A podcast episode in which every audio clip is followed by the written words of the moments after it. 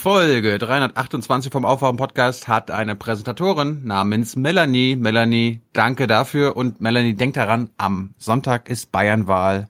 Ich habe das Gefühl, dass äh, die letzten Tage doch noch äh, sehr entscheidend werden werden. Es ist natürlich immer die Frage, wie viel können wir dann wirklich zur Stimmabgabe zwingen, äh, bringen, nicht zwingen. Ja, ich möchte ganz gerne eine Information weitergeben, die uns heute von der Einsatzstelle der Feuerwehr aus Meppen äh, ereilt bzw. bekommen haben, dass nämlich der Moorbrand im Meppen auf der Wehrtechnischen Dienststelle gelöscht ist. Das bedeutet für mich mit dem Ergebnis der Geologen, dass es nur oberflächlich gebrannt hat, bis zu circa 40 Zentimeter, dass ich bei allem Pessimismus, den ich normalerweise in meiner Bewertung an den Tag lege, dazu neige zu sagen, der Brand ist aus wenn es in Anführungsstrichen nur 40 Zentimeter tief äh, gegangen ist tatsächlich, dann ist natürlich noch ein Großteil des Kohlenstoffspeichers vorhanden. Bei aller Kritik, die Bundeswehr steht weiterhin zu der Aussage, für die Bevölkerung habe niemals eine Gefahr bestanden. Haben Sie denn Wolfram-Munition dort getestet und benutzt? Darüber habe ich keine Kenntnis. Sie wissen noch nicht, ob Wolfram-Munition dort verschossen wurde? Die Information haben wir auch, dass Wolfram-Munition dort verschossen wurde.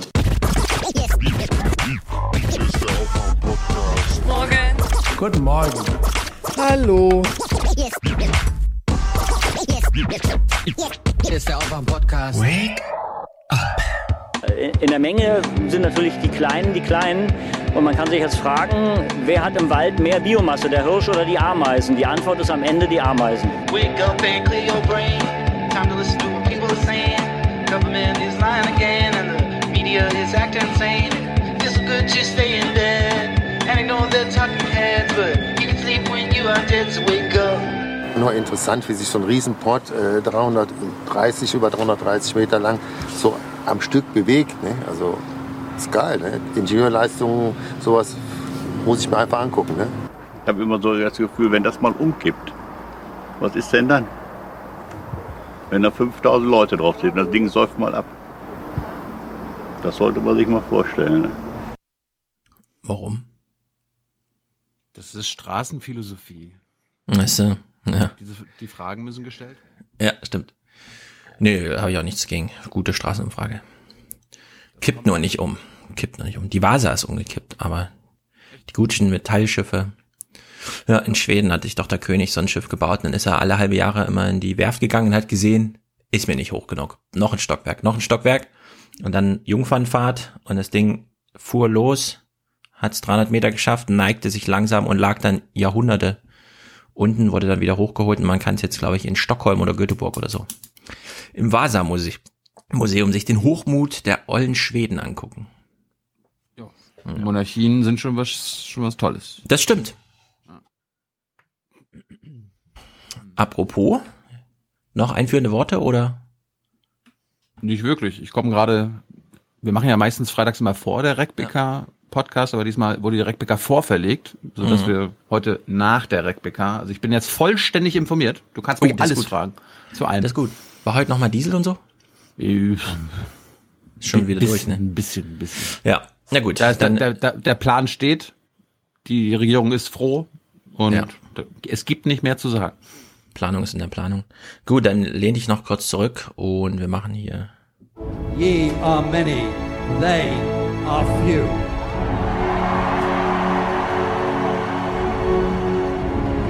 Willkommen im 1% Club.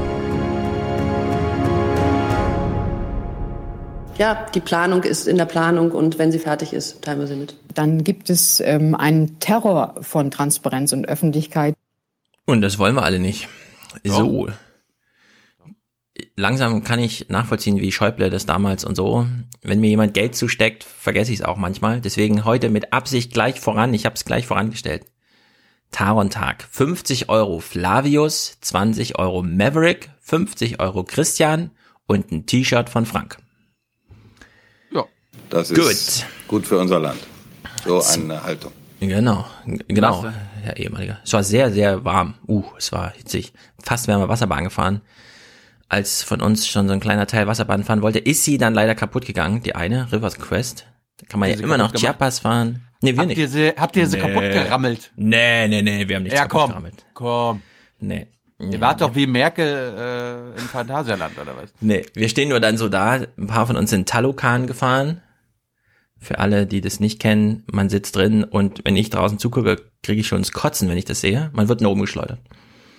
Und da freut man sich dann, dass es alles solide gebaut ist. Nicht so Jahrmarkt, eine Woche aufbauen, eine Woche abbauen und so, sondern es ist solide für immer gebaut, zertifiziert und steht dann da und geht nicht kaputt. Deswegen, da kann man nichts kaputt rammeln. Nein, nichts kaputt gerammelt. So. Hab, se- seid ihr nur die ganze Zeit rumgelaufen und von einem Ding zum anderen gegangen oder habt ihr auch mal zusammen ge gegessen? Haben sie eine Ja. Fragerunde gemacht? Wir haben auch gegessen und äh, ja. Haben sie sich beschwert, dass Tyler nicht dabei ist? Ja, dann Ja, natürlich. Sehr gut. Sehr gut. Natürlich. Aber ich habe allen gesagt, äh, nächstes Mal. Das nächste ihr, Mal. hatte jemand eine Glocke dabei, dann hättet ihr das spielen können. Hm. Shame! Nötig wäre es gewesen, vorhanden war sie leider nicht. Man geht ja mit so wenig Kram wie möglich, damit man einen schönen Tag hat. Ich habe immer meine Glocke dabei. Ja. Ja. Damit ich immer bei bist Cyber du so eine sagen. Berühmtheit in Berlin auf der Straße oder was? Da kommt wieder Glockentilo und nölt uns voll. Shame, shame, shame. Ja. Da läuft bestimmt aber noch einer hinter dir mit einer Glocke um dir gegenüber. Das macht man hier aber nicht in Berlin. Nein. Hast Mit Musikinstrumenten in die U-Bahn. Ukulele ist Ja. übrigens bestellt. Ach sehr, sehr gut. Ich, ich was hoffe, hast du bezahlt? 30 Euro oder was? Ja, ich habe jetzt nicht die billigste genommen. Ich habe mich Okay. mit Markus abgestimmt. Ich hoffe, Ja, ah, ich hoffe, ich hoffe, dass ich bis Ende des Jahres vielleicht den Hans Jessen Show Theme Song nachspielen kann oder so. Okay, wir sind gespannt. Ja. Ende des Jahres ist ja bald.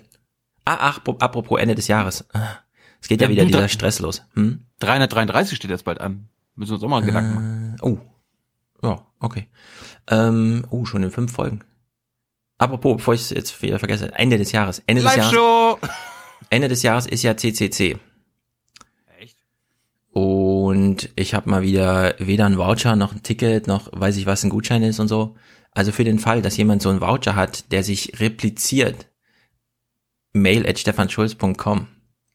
Ich will mich nicht so per Presse und so, sondern ich möchte gern ein ordentliches Supporter-Ticket ableisten und hätte gern einen Voucher für alle, die, ich weiß, niemand hat einen, aber vielleicht besteht ja die Chance. Keine Ahnung. Klar. Leute, lasst mich nicht Ja. hängen, ich will da auch hin. Okay. Bitteschön. Ja, Dankeschön vorab. Ich sag dann auch gleich Bescheid, wenn ich einen hab, damit ich nicht zwei oder drei krieg, aber das kommt eh nicht vor. Gut, heute unsere Präsentatorin Melanie schickt also 250 Euro mit einem ganz einfachen Verwendungszweck, nämlich in Großbuchstaben Royal Bindestrich Kritik. Sehr gut. Weibliche Hörer haben sie das Wochenende genossen. Sehr gut. 50, Das ist gut für Deutschland, sage ich dazu nur. Genau. Andrea. Ich hätte fast Angela gesagt. 50 von Lorenz und Almut mal wieder überfällig. Grüße aus dem schönen Berlin, wo man gut leben kann. Glaube ich euch sofort. Gerade bei so Wetter wie heute. Habt ihr gutes Wetter? Wir haben super Wetter wieder. Willst du was spielen? Nee. Du guckst dann nur so. Berlin. Für unsere schöne Heimat. Genau. Berlin ist ja radikal, krass, cool. Krass. 50 Euro von Stefan ohne Kommentar. Lars schickt auch 50. Vor allem für den hervorragenden Fö oh, Föterabriss. Also auch am Wochenendlings. Immer noch kritisch gegenüber der kritischen Theorie, Stefan? Ja, bin ich. Aber nur, weil die mich einlädt, kritisch zu sein. Und ich bin ja gerne kritisch. 3280 von Steffen. Der schreibt Aufwachen Nummer 200, 328. Markus und Alex zurück in der Laborarbeit. Ach so, ah, das sind hier unsere Labormäuse. Manche stellen sich als Labormäuse vor. Äh, also Markus und Alex zurück an die Laborarbeit. Aka, ihr wurdet vermisst. Habt ihr Urlaub gemacht oder was? Darf man das heute? Ich dachte, wir haben Fachkräftemangel. Ihr seid für Deutschland gut für unser Land. Gut, sie wünschen sich gut für unser Land. Äh, Es ist einfach gut für unser Land. Für Deutschland. Für Deutschland. Genau. 25 von Michael. Außerordentlich gute Folge der Vierfaltigkeit. Tyler, du Geiler, schreibt er. Oktober bricht an und ich wünsche mir irgendeinen alten, wieso geht mein Scrollen hier nicht? Momentchen, Momentchen. Irgendeinen alten, selten gespielten Clip gegen das Vergessen. Okay, Hm. ich kann ja mal ein paar alte, die ich lange nicht mehr gespielt habe. Ja. Dummes Zeug zum Schutz der Freiheit. Junge, du hast nichts kapiert. Deshalb gehören Bayern und BMW wie ein Geschwisterpaar unzertrennlich zusammen. Ja. Von Bayern lernen heißt Sicherheit lernen. Okay, ich will mal meine Merkel-Dinger spielen. Mal gucken. Neue Dynamik für Deutschland. Ich habe die schon gar nicht mehr im Ohr. Das ist richtig und wichtig. Wenn es einer schaffen kann, dann können es die Deutschen schaffen. Also ich muss alles geben. Wir stehen dagegen ein und wir werden siegreich sein. Gut. Ähm, erst das Land, dann die Partei und dann man selbst. Genau. Und dann der Ehemann. Frederik, Manuel, René, Jennifer unterstützen uns. Arturo an Stefan für die Folge zur aktuellen Bestandsaufnahme der Kritik. Mehr Breite tut euch gut. Mehr Breite. Länger. Sollen wir mehr gut. kiffen oder was? Ja, wirklich. Mehr Breite. Wir sind gegen Drogen. Ja, ja, absolut. Hagen, Ingo, Malte, erwähnte da auch Nadine, Sophie. Oh, Sophie, jetzt ganz wichtiger. Haben wir eigentlich einen, für ganz wichtiger Dings-Jingle? Ganz wichtige Botschaft-Jingle? Lies es mal vor. Ich muss meinem Freund Patrick aus Wien sagen, dass ich ihn über alles liebe. Ja. Haben wir, haben wir irgendwas? Big time. Äh, Big time, genau. Patrick äh, hört alles von uns, sagt sie. Sie möchte ihm ihre Liebe übermitteln über diesen Podcast. Wir wissen von Patrick, da er auch sehr guter 1%-Club-Mitglied ist, dass er hier zuhört. Die Farbe Also- der Liebe ist was? Rot? Ja, rot, Ja. genau. Rot, rot, rot. Rot pur. Ja, Patrick, Sophie liebt dich und wir machen das alles nur für dich hier. Also echt. Also echt. Sina Kirsten, Monatsbeitrag äh, statt eines Kaffees am Bahnhof schickt sie uns 5 Euro. Sehr gut. Karin schickt Liebesgrüße aus Erfurt. Kim und Katja danken wir auch, weil sie uns finanziell danken. For the many, for the many, not, not the few, the few.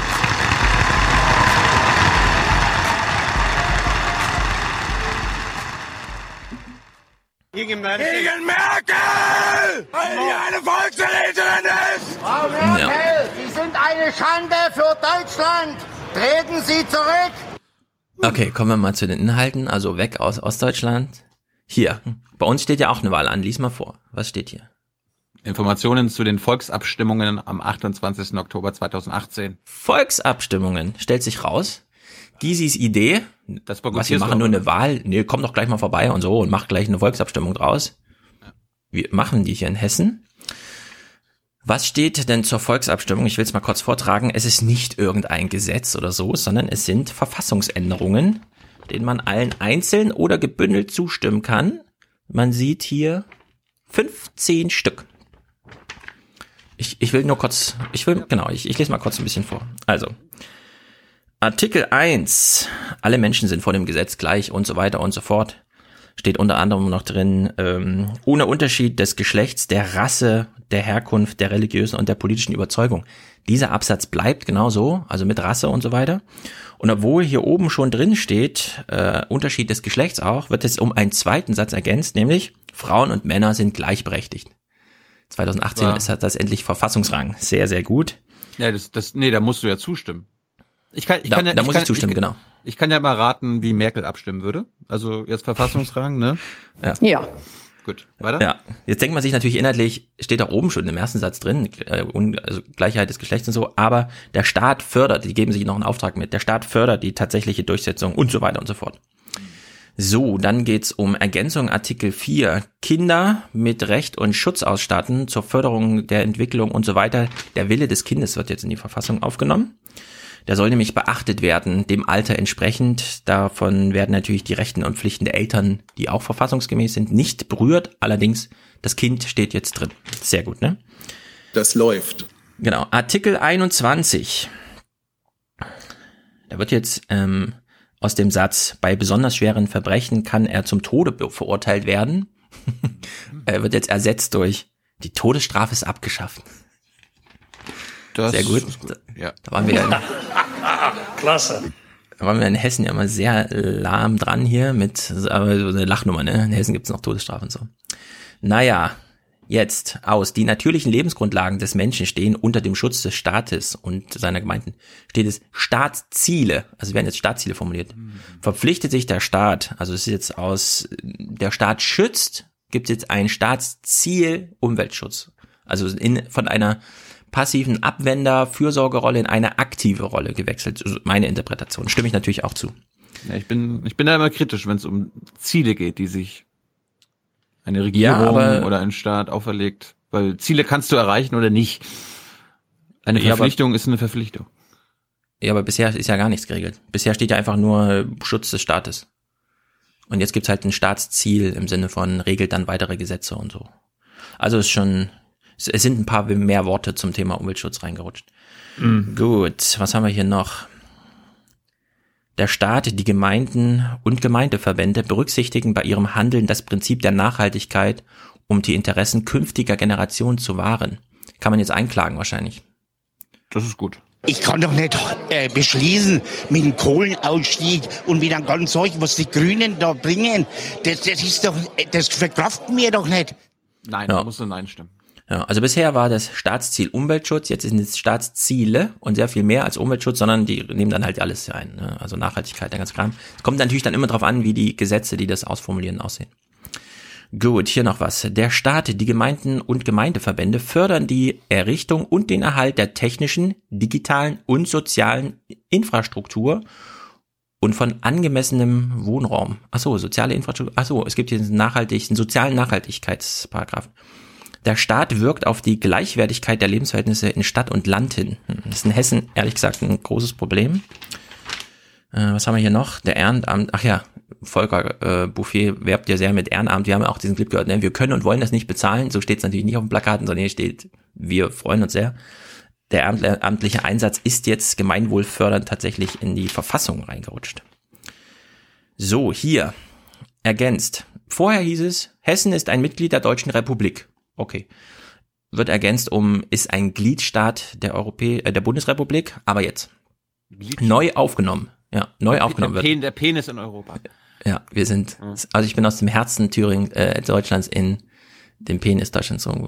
Also, neuer Wortlaut, ergänzende Sätze. Hessen bekennt sich zu einem geeinten Europa, das demokratischen, rechtsstaatlichen, sozialen und föderativen Grundsätzen sowie dem Grundsatz der Subsidiarität verpflichtet ist, die Eigenständigkeit der Regionen, Regionen wahrt und deren Mitwirkung an europäischen Entscheidungen sichert. Könnte man denken, ja gut, okay und so, aber zur Abwehr der neofaschistischen Welle aus, aus dem Osten ist das vielleicht schon ganz gut. Naja, ich bin jetzt schon auf Seite 22. Volksentscheide werden neu geregelt. Bisher brauchte man ein Fünftel der Stimmberechtigten, die ein Begehren unterstützen, demnächst nur noch ein Zwanzigstel. Ja, da musst du da, da, da musst du dagegen stimmen, ne? Da bist du ja dagegen. Nö, für ein Zwanzigstel bin ich ja. Ich bin nur nicht für, es reichen, was weiß ich, 100.000 oder so, sondern sollten dann schon abhängig von der Bevölkerungsgröße. Ich meine, 100.000, das wäre in, in Mecklenburg-Vorpommern wäre das ein Zwanzigstel. In Hessen braucht man aber ein bisschen mehr als 100.000. Das finde ich auch gut. Nee, du fandest letztes Mal 100.000 Mecklenburg zu viel. Ja, nee, zu wenig. viel. Nee, zu wenig, hattest du gesagt. Aber. Ja, genau, ich will mehr. Also hier steht ein Zwanzigstel, das wären in Hessen nicht 20, äh, 100.000, sondern muss ich überlegen, wie viele eigentlich.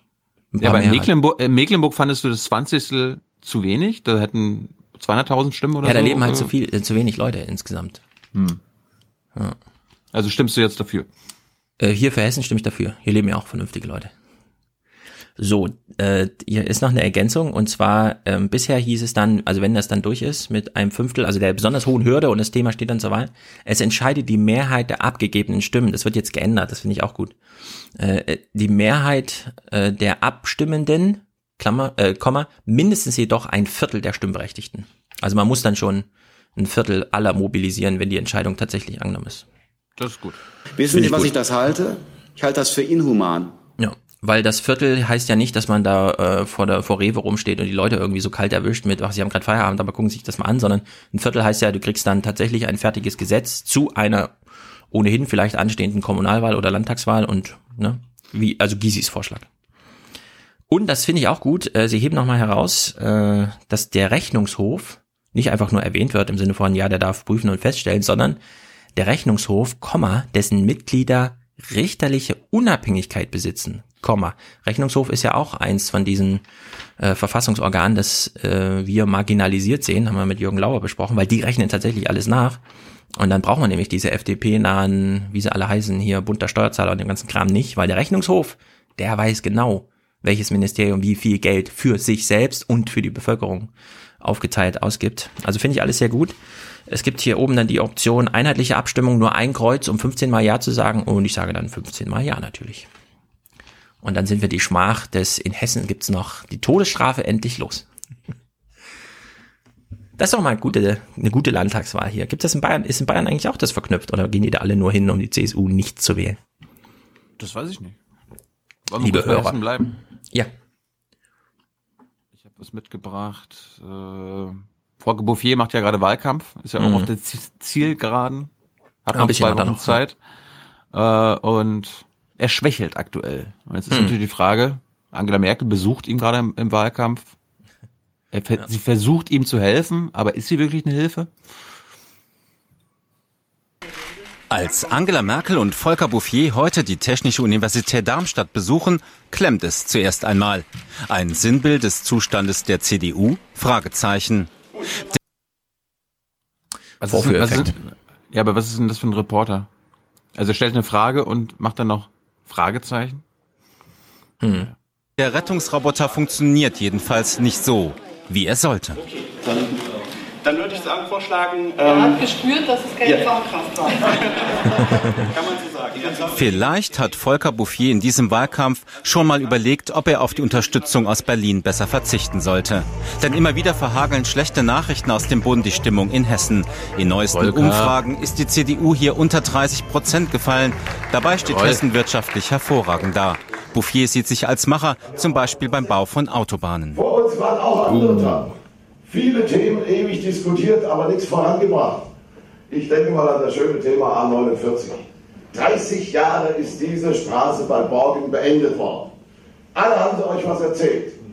Und seit wann bauen wir? Wir haben durchgesetzt Baurecht und wir bauen. Die beste Wertschöpfung der deutschen Bundesländer, die höchsten Gehälter, eine Erfolgsbilanz von Schwarz-Grün laut Bouffier. Und dennoch ist jeder Schritt in diesem Wahlkampf extrem mühsam. Die Basis steht zu Bouffier. Was aber ist mit Merkel? Heute Abend in Frankfurt traut sich jedenfalls niemand zu fordern, die Kanzlerin aus dem hessischen Wahlkampf auszuladen. Das ist ein bisschen hart, würde ich sagen. Also warum soll er jetzt Rücksicht nehmen auf die Leute, die also nun Angela Merkel schon abschießen wollen? Ja, die Zeitungen sind voll. Ich glaube, ähm, dass wir nicht gerade immer nur Rückenwind aus Berlin bekommen haben. Die hessische Landesregierung, die arbeitet seit vielen Jahren sehr erfolgreich. Ich glaube auch, dass die Bundesregierung sich ähm, im Moment unter Wert verkauft. Ist es wirklich nur die Schwäche der Bundes-CDU, die der Hessen-Union so sehr schadet? Die SPD glaubt, mit den Themen Wohnen und Bildung ihre Trümpfe für den Wahlkampf gefunden zu haben. Und Volker Bouffier, die Frage wird auch sein, ob er am Ende vielleicht noch ein Ass aus dem Ärmel ziehen kann. Ein Thema, das die eigentlich ja ganz zufriedenen Menschen in Hessen wirklich elektrisiert. Ja, tut mir leid, dass Sie Bouffier nur zum Thema Autobahn zeigen, aber wenn das sein Lieblingsthema ist und dann wie er Karten spielt, das ist natürlich, es lädt uns alle nochmal ein, an dieser Wahl teilzunehmen. Ich meine, du, du wirst ja jetzt SPD wählen, oder? Also ich meine, die haben dich doch mit ihren Themen jetzt überzeugt. Und der Thorsten ja, Schäfer, genau. Gümbelmann, der ist ja. Ich finde es gut, dass es noch ähm, Liegenschaften der SPD in Deutschland gibt, wo sie nicht drohen, einstellig zu werden. Da gibt's ja die ein oder anderen im Süden im Osten, überall eigentlich. Ist erstaunlich, dass sie noch in so vielen Landtagen präsent sind. Wie, wie steht's denn so in Hessen mit der Wahl? Was muss man da suchen? Umfrage? Umfrage. Hatten wir, hatten wir doch genau vor einer Woche. Musst du einmal den Podcast Ja, ich hab's schon wieder, ich hab's schon wieder vergessen. Ah, hier. Ja, CDU 29 Prozent. Dritter, Zehnter. SPD 23. Grüne 18. Der, äh, über die Grünen reden wir ja gleich. FDP 6. AfD 13. Naja. Linke 8. So ist das halt hier. Ja, gut, Hessen. Wir haben, gut. Wir, wir, haben ja viele Hörer in Bayern, die mhm. auch wahlberechtigt sind. Liebe Hörer und Hörerinnen, geht hin zur Wahl. Wählt die Partei, die wir natürlich auch wählen würden. Ne? Kann ja nur eine geben. Deutschland muss Deutschland bleiben und Bayern muss Bayern bleiben. Richtig. Also ich bin schon auf meine CSU stolz. Ja. Gut, das war's zu Hessen. Das war zu Hessen. Ich habe ich hab noch eine Sache für, äh, aus Bayern. Also quasi, äh, Mhm. wir wollen ja, dass unsere Hörer CSU wählen, ne, damit damit alles so bleibt, wie es ist, damit ja keine Demokratie äh, passiert. Und ich habe einen Clip bei Frontal gefunden, äh, fand ich ganz lustig. Horst Seehofer hat auch Wahlkampf gemacht. Beschwert sich ja, dass er, wenn er in Bayern ist, als Parteivorsitzender, dass er kein Pla Wahlplakat von sich sieht, Mhm. wo er darauf abgebildet ist. Hindert ihn aber nicht daran, Dorf Hat er gesagt, oder was? Ja, ja. Hat er sich beschwert. Aber es hindert Ich hab- ihn ja nicht daran, Dorfbesuche zu machen. Bei uns gibt's einen, der tritt an, Herr Römer oder so, keine Ahnung welche Partei, der hat gestern sein Wahlplakat bei uns um die Ecke selber aufgehangen. Fanden die Kinder lustig, dass, dass der Mann zu sehen ist, der das, also sein eigenes Wahlplakat aufgehangen. Und aber auch schon so 80 Jahre alt oder so. Ja, war lustig. Das ist Wahlkampf in Hessen halt. Die Union schickt die jungen Racker ran. Ja. Auf jeden Fall lustige Szene. Seehofer war in Brandenburg, so einer kleinen, kleinen Stadt in Bayern. Und Mhm. äh, da wurde er jetzt nicht wirklich herzlich empfangen. Aber du kannst unseren Hörern am Ende des Clips mal sagen, wie er die Stimmung gedreht hat. Also auch so bildlich. Das Inntal. Der Parteivorsitzende auf Wahlkampftour. Trillerpfeifen statt Blasmusik. Die Bürger demonstrieren gegen eine neue Bahntrasse Richtung Brenner. Herr Seehofer, wir sind heute da dafür, dass unsere Heimat erhalten bleibt und dass unsere Heimat erhalten bleibt mit unserer Natur. Der Bundesheimatminister präsentiert sich als Kümmerer. Deshalb werde ich mich jetzt in die Sache selber wieder einschalten. Wer mich kennt, weiß, dass ich mich, wenn ich von etwas überzeugt bin, massiv dafür einsetze. Das stimmt, ja. Deshalb, Das stimmt. deshalb habe ich manchmal auch Schwierigkeiten in äh, Berlin, wie Sie wissen.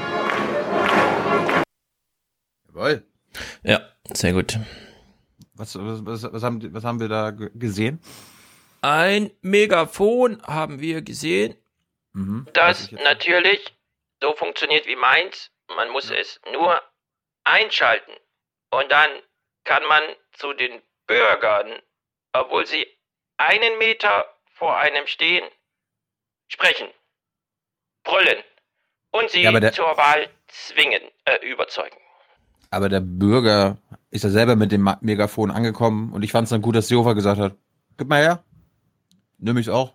Völkerverständigung. Mia Ja. san mir oder wie sie es nennen. Keine Ahnung. Ja. So reden die die Szene, miteinander. die Szene hat mal wieder verdeutlicht, hier, äh, den Sound kennen wir ja. Wenn ich Einzelfälle erfahre, kümmere ich mich persönlich darum. Ja, solange die Einzelfälle nicht gehäuft auftreten, ist doch alles gut in Bayern. Ich frage mich so ein bisschen, ja, wenn er, wenn er sich beschwert, dass er in Bayern nicht so richtig Wahlkampf machen darf, ne? Beziehungsweise nicht auf Wahlplakaten ist oder nochmal anfügt. Übrigens, ich war noch gar nicht da. Hat er dann bei der, also hat er dann bei seiner Sekretärin angerufen und hat gefragt, welchen Termin könnte ich denn mal machen? Und dann hat der Söder so, der Sekretär gesagt, nimm mal den. Gib ihm mal diesen Termin. Und dann ist er, musste Ja. er da hin und, ja, der Arme halt. Tut mir leid für ihn. So ja am hart ist das der, also geplant ist, dass er am Dienstag als Parteivorsitzender in der BBK sitzt zum Wahlkampf. Da bin ich Ja, es gespannt, ob, ob, ob Update, das ja. tatsächlich passiert. Nee, es gibt ein Update und zwar die SPD hat ja schon gesagt, Wahlparty am Sonntag in Berlin. Wir haben leider alle was anderes vor. Willy Brandt-Haus, nichts, keine Veranstaltung, nichts, keine Einladung, nichts. Was heißt keine Einladung? Eine richtige Absage. Es gibt am Sonntag im Willy Brandt-Haus keine Veranstaltung. Äh, die CSU schreibt typischerweise für Montag nach einer Landtagswahl eine Vorstandssitzung in ihren Terminkalender mit einer Pressevorführung des aktuellen Personals. Da steht eigentlich immer drinne, dass der Parteichef einlädt, namentlich. Diesmal ist es allerdings nur der Parteivorstand, der zu dieser Presseveranstaltung einlädt. Also man weiß schon, in welche Richtung das geht. Würde mich wundern, wenn wir tatsächlich nächste Woche immer noch diesen Seehofer da vorgesehen. Er wird sich natürlich wehren und so, aber die Sachen sind geregelt, glaube ich. Schmeißen Sie diesen Seehofer endlich raus! Ja. Aber, Aber, man erst weiß nach es nie. dem jungen Naiv-Interview, Mensch. Ja, ja, das kann- führst du dann Sonntag 20 Uhr, würde ich sagen. Zwei Stunden nach da. Absolut. Zwei Stunden lang. Musst du noch kurz vor der Elefantenrunde machen, bevor dann Scheuer oder wer auch immer, da, wer ist denn gerade zuständig dafür? Sö, äh, Dobrindt wäre es ja. Landesgruppenchef Dobrindt, ne? Ja. Ja. Wird vielleicht dann gleich seine Nachfolge verkünden in der, in der Elefantenrunde. Herr Baumann, das ist aber eine gute Frage, die Sie mir stellen. Übrigens, ich weiß gar nicht, warum ich hier bin. Laden Sie immer die Parteichefs ein? Ich dachte nur die Fraktionsvorsitzenden. naja. Bayern. Äh, bevor wir es vergessen, Moorbrand. Ja. Ist gelöscht. Gut. Du hast die Wette gewonnen. Ja, ging um nichts. Trotzdem. Aber so mit Wolfram und so war jetzt ja. heute auch nochmal Thema in der RecBK. Ja, es wurde benutzt, aber die haben, die testen jetzt nicht, ob das jetzt irgendwie auch in die Atmosphäre gelangt ist und so. Ja, was ist das genau, dieses Wolfram? Irgendein Metall oder was? Das ist eine panzerdurchsetzende Munition. Die allerdings Gute dann deutsche Traditionsmunition. Was? Ja, ich habe nur gelesen, es ist so hart wie Uran oder so, aber beim Aufprall zerstaubt das dann. Deswegen habe hab ich irgendwie nicht verstanden. Ist krebserregend. Soll krebserregend sein. Also lustigerweise kann ich ja erzählen, äh, wir hatten ja am Mittwoch, Hans und ich, dazu ge gefragt. Und dann hatte sich die Reporter, die äh, für NDR mhm. Niedersachsen, ne, was ich ja mal mitbringe, die sich damit befassen, haben sich dann bei uns gemeldet. Oh, schön, dass sich mal in Berlin damit jemand beschäftigt. Ah, ja. Sehr gut. Ja, ja, sehr gut. Wir stehen in Kontakt. Die freuen sich auch, wenn sie geschaut werden. Ja. Ja. Ja. Aber jetzt ist es ja wieder No Man's Land, niemand darf hin und dann wird es auch wieder vergessen, was da los ist. Ich ich habe heute auch gefragt, ob äh, die Tests jetzt weitergehen können. Ja. Äh, prinzipiell ja, aber ist gerade nicht geplant. Ja, das ist eigentlich interessant. Ne? Moor ist ja mittlerweile so selten, dass ich gedacht hätte, das wäre eigentlich immer Naturschutzgebiet. Ich auch. Und wir kennen ja so aus Denkmalschutzgründen und also diese ganzen Reglementierungen, die es da so gibt, was das für eine Arbeit für alle, die damit zu tun haben, ist. Aber die Bundeswehr kann da irgendwie walten und schalten. Das ist ein NATO-Schutzgebiet. Ja. Nicht Naturschutz. Genau, du, hast dich, du hast dich gerade versprochen. Ein NATO-Schutzgebiet. Oh, das ist natürlich gleich mal. Thilo macht sich schon eine Notiz. Ich glaube, die optiere ich nachher auch. Das ist ein bisschen lang, ne? Mal schauen. Passt schon. Wir, wir sind noch nicht durch. Wir sind Passt schon. Okay. Diesel? Gerne. Gut. Wir haben natürlich wieder diesen Vorteil, wir arroganten Podcaster, dass wir nicht zu der tagesaktuellen Nachrichtenproduktion zählen, sondern jetzt genüsslich eine Woche zurückgehen können, als die Politik noch dachte, wie Seehofer sagte, wir regieren, ehe dann die Gerichte irgendwie kamen und meinten, ja gut, aber wir entscheiden auch mit. Deswegen beginnen wir mal genau da. Es gab also einen Koalitionsgipfel letzten Montag, ich weiß nicht, ist immer montags irgendwie, zum Thema Diesel. Und ich finde, während die das ja, haben wir ja alle Thomas Walde und so vor Augen, während da immer mega Spektakel ist und so, musst nachts nochmal raus, vergiss deinen Schal nicht, vergiss deinen Regenschirm nicht und so. Im Deutschlandfunk ist es irgendwie so ein anderer Ton, der da herrscht. Wieder also ein Treffen im Kanzleramt. Es soll das letzte große sein, heißt es seit einigen Tagen. Eine Lösung soll es noch in dieser Nacht geben. Nadine Lindner in unserem Hauptstadtstudio ist von einer solchen Lösung schon etwas zu sehen. Nein, überhaupt. Ganz und gar nicht. Ja, gibt halt nichts zu sagen von dort und deswegen war das auch alles, was davon vermeldet wurde. Und das war noch zwei Stunden nach der heute Journal-Sendezeit.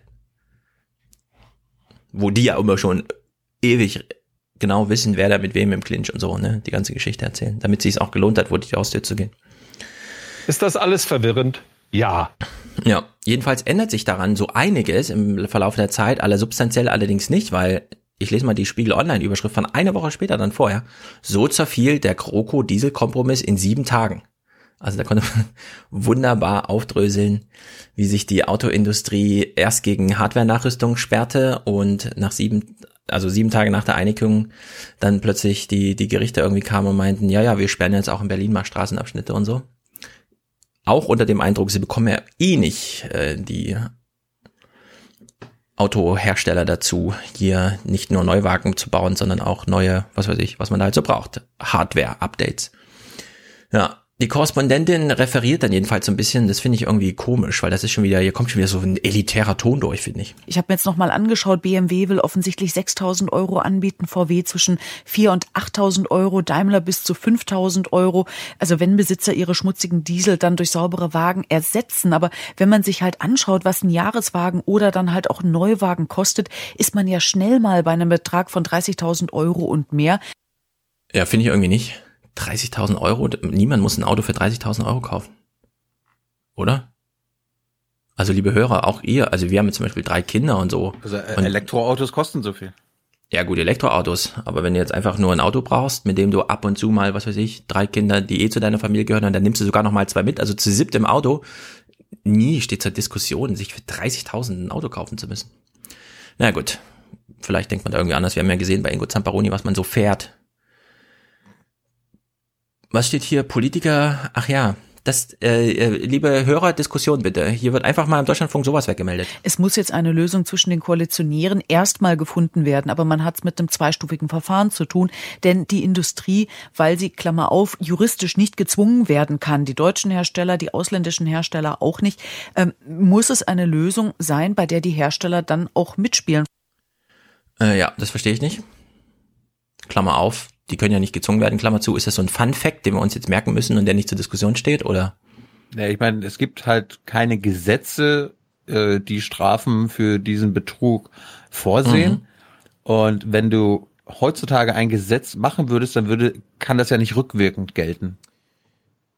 Ja, gut. Dements dementsprechend kannst du, du könntest jetzt ein Gesetz machen, was sagt, okay, mhm. wenn die Autoindustrie in Zukunft betrügt, dann müssen sie Strafen bezahlen aber du kannst keine Gesetze erlassen, die quasi rückwirkend äh, strafrechtlich relevant sind. Ja, das verstehe ich. Also die, der Ursprung allem ist ein schlechtes Gesetz, nämlich diese Prüfung auf dem Prüfstand und nicht auf der Straße und so weiter. Jetzt gibt's aber ja. diese Straßenprüfung und damit sind ja Zulassungen ab jetzt eigentlich und so, ne? Aber es gibt ja weiterhin die ähm, Prämien für Neuwagenkäufe Euro 6, die genau dieser neuen Norm nicht äh, ja. entsprechen, aber eben vorher schon zugelassen wurden. Also die sozusagen noch auf alten Prüfstand und so. Und warum das jetzt hier so, Klammer auf, ja, da kann man ja jetzt gar nichts machen und so. Also da wünsche ich mir einfach eine Diskussion, weil wenn man dann wieder Überschriften liest, ja, wie die Zeitung das so begleiten, Spiegel Online. Und das ist nur die Überschrift. Ich glaube, den Text kann man sich dann schenken. Das Vermögen der Familie Porsche wächst gewaltig. Trotz Dieselskandal. Was? NTV, Doppelpunkt. Und das ist nur die Überschrift. BMW-Erben führen Liste an. Das sind die reichsten Deutschen. Von BMW wissen wir, 70 Prozent der verkauften BMWs waren Diesel. Weiß nicht, ob das jetzt immer noch so ist, aber das waren einfach Dieselautos. Und die haben ja dann tatsächlich da ein ernsthaftes Problem, wenn die jetzt äh, irgendwie müssen sie jetzt diese neuen Zulassungsdinger mit am Kofferraum wird getestet während der Fahrt einhalten und so. Na gut, schlimm, wie auch immer. Schlimm, schlimm, schlimm. schlimm. Ja. Schlimm ist das, schade. Schade auch für Deutschland. Ja, jedenfalls hatten sie dann sehr interessant jemanden von der Umwelthilfe am Telefon. Das fand ich ziemlich gut, weil da wird dann doch mal ein bisschen, ja wahrscheinlich ein bisschen Klartext gesprochen. Im, im Heute-Journal wäre das nicht passiert, glaube ich. Denn hier wird nochmal kurz erklärt, ja, die verkaufen zwar jetzt neue Autos, aber ob die jetzt die neuen ja, Regeln einhalten, unklar. Und am Telefon begrüße ich Jürgen Resch, Bundesgeschäftsführer der Deutschen Umwelthilfe, die immer wieder vor Gericht um saubere Luft in den Städten gestritten hat. Guten Abend, Herr Resch. Einen schönen guten Abend. Glauben Sie daran, dass sich Union und SPD da heute noch einig werden? Na, ich bin sehr gespannt. Wir sehen, dass Minister Scheuer wie ein Löwe kämpft gegen Hardware-Nachrüstungen, dass er ein neues quasi Abverkaufsprogramm für schmutzige Diesel ähm, auf den Weg bringen möchte. Denn äh, die Automobilindustrie möchte ja auch äh, junge gebrauchte Euro 6 Fahrzeuge verkaufen. Das sind alles Fahrzeuge, die ähm, im Durchschnitt fünfeinhalb Mal schmutziger sind als ähm, erlaubt. Ja, ach, die sind immer noch schmutziger als erlaubt, die man jetzt kauft. Da hat Markus Preis einen lustigen Tweet zu gemacht, nämlich so eine ganzseitige BMW-Seite, Werbeseite und dann Ihnen wurden Autos verkauft, mit denen Sie jetzt nicht mehr in die Städte kommen. So ein Pech. Wir schenken Ihnen 6000 Euro für den nächsten Versuch. Viel Glück. das ist doch mal ein BMW-Werbespruch. Finde ich irgendwie auch ganz gut. Hätten Sie sich mal trauen müssen. Ein bisschen Ehrlichkeit. Naja. Das Telefonat ging natürlich ein bisschen schnell äh, länger, weil man hat ja nicht so diese Eile wie im heute schnell 25 Minuten, sondern man hat ja eine, kann sich ja eine Stunde nehmen und so. Er führt noch mal ein bisschen aus, wie ist denn das jetzt? Scheuer, Verkehrsministerium, Expertise im Haus, Entscheidungsfindung und so weiter? Seit Dezember letzten Jahres hat Herr Dobrindt und in der Folge auch Minister Scheuer äh, verhindert, dass wir uns ähm, mit einem Abschlussbericht äh, dazu äußern konnten. 35 Experten, die benannt wurden, wir stehen sogar im Koalitionsvertrag drin. Und die letzte Sitzung ist an diesem Freitag abgesagt worden. Ähm, man möchte gar nicht hören, dass es einfach schneller geht und auch günstiger ist. Wir rechnen eigentlich mit 1500 Euro Kosten. Auch der Regierungsgutachter Wachtmeister, Professor Wachtmeister hat es äh, Anfang des Jahres schon bestätigt, 1100 bis 1900 ähm, Euro. Und es geht im Einzelfall auch relativ schnell, was jetzt gerade auch Volvo zeigt. Wenn man möchte, könnte man das relativ zügig machen. Ja, stellt sich raus, alle Pläne sind fertig, einsatzbereit, ist durchkalkuliert. Man müsste jetzt einfach nur dem Ministerentscheid sozusagen, der ja den Gerichten sozusagen dann zuvorkommen könnte oder zumindest guten Willen zeigt, damit die eine andere Entscheidungsfindung haben. Aber ja, er fasst das dann nochmal schön zusammen. Was ist denn der Scheuer jetzt für ein Minister? Ist der Fuß des Verkehrsministers Beste. der schwerste Klotz auf der Bremse? Naja, ihm wird auf die Füße getreten von der Autoindustrie. Wir sehen ihn als den offiziellen Vertreter der Autoindustrie im Bundeskabinett an und er hat offensichtlich nur wenig Zeit, als Verkehrsminister tätig zu sein. Ähm, er vertritt eins zu eins ähm, Industriepositionen und wir erleben das ja immer wieder jetzt auch bei der genauen ähm, Kalkulation der äh, Prämien oder ja, der Prämienlösung, die VW vorgeschlagen hat, dass dann ein äh, Modell, das er vorschlägt, sich im Nachhinein herausstellt als das, was ihm ein Automobilunternehmen aufgeschrieben hat. Wir würden mhm. uns wirklich wünschen, dass er dann, wenn schon so eine Expertenkommission einberufen wurde aus 35 Personen, dass er die auch ernst nimmt. Aber wir erleben einfach, dass er dann seine Experten abschaltet, wenn es seinem Haus nicht gelingt, über Monate hinweg in immer neuen Versionen eines Abschlussberichtes eine kritische Haltung zu Hardware-Nachrüstungen festzuschreiben. Und dann macht man halt einfach den Kunstgriff und lässt äh, diesen Bericht nicht verabschieden und äh, geht dann in die Öffentlichkeit und behauptet, wir haben niemanden gefunden, der für die Hardware-Nachrüstung eintritt. Ja, also es gab im Ver das ist ja. jetzt, das ist doch Propaganda. Also ja. Umwelthilfe, 35 Experten.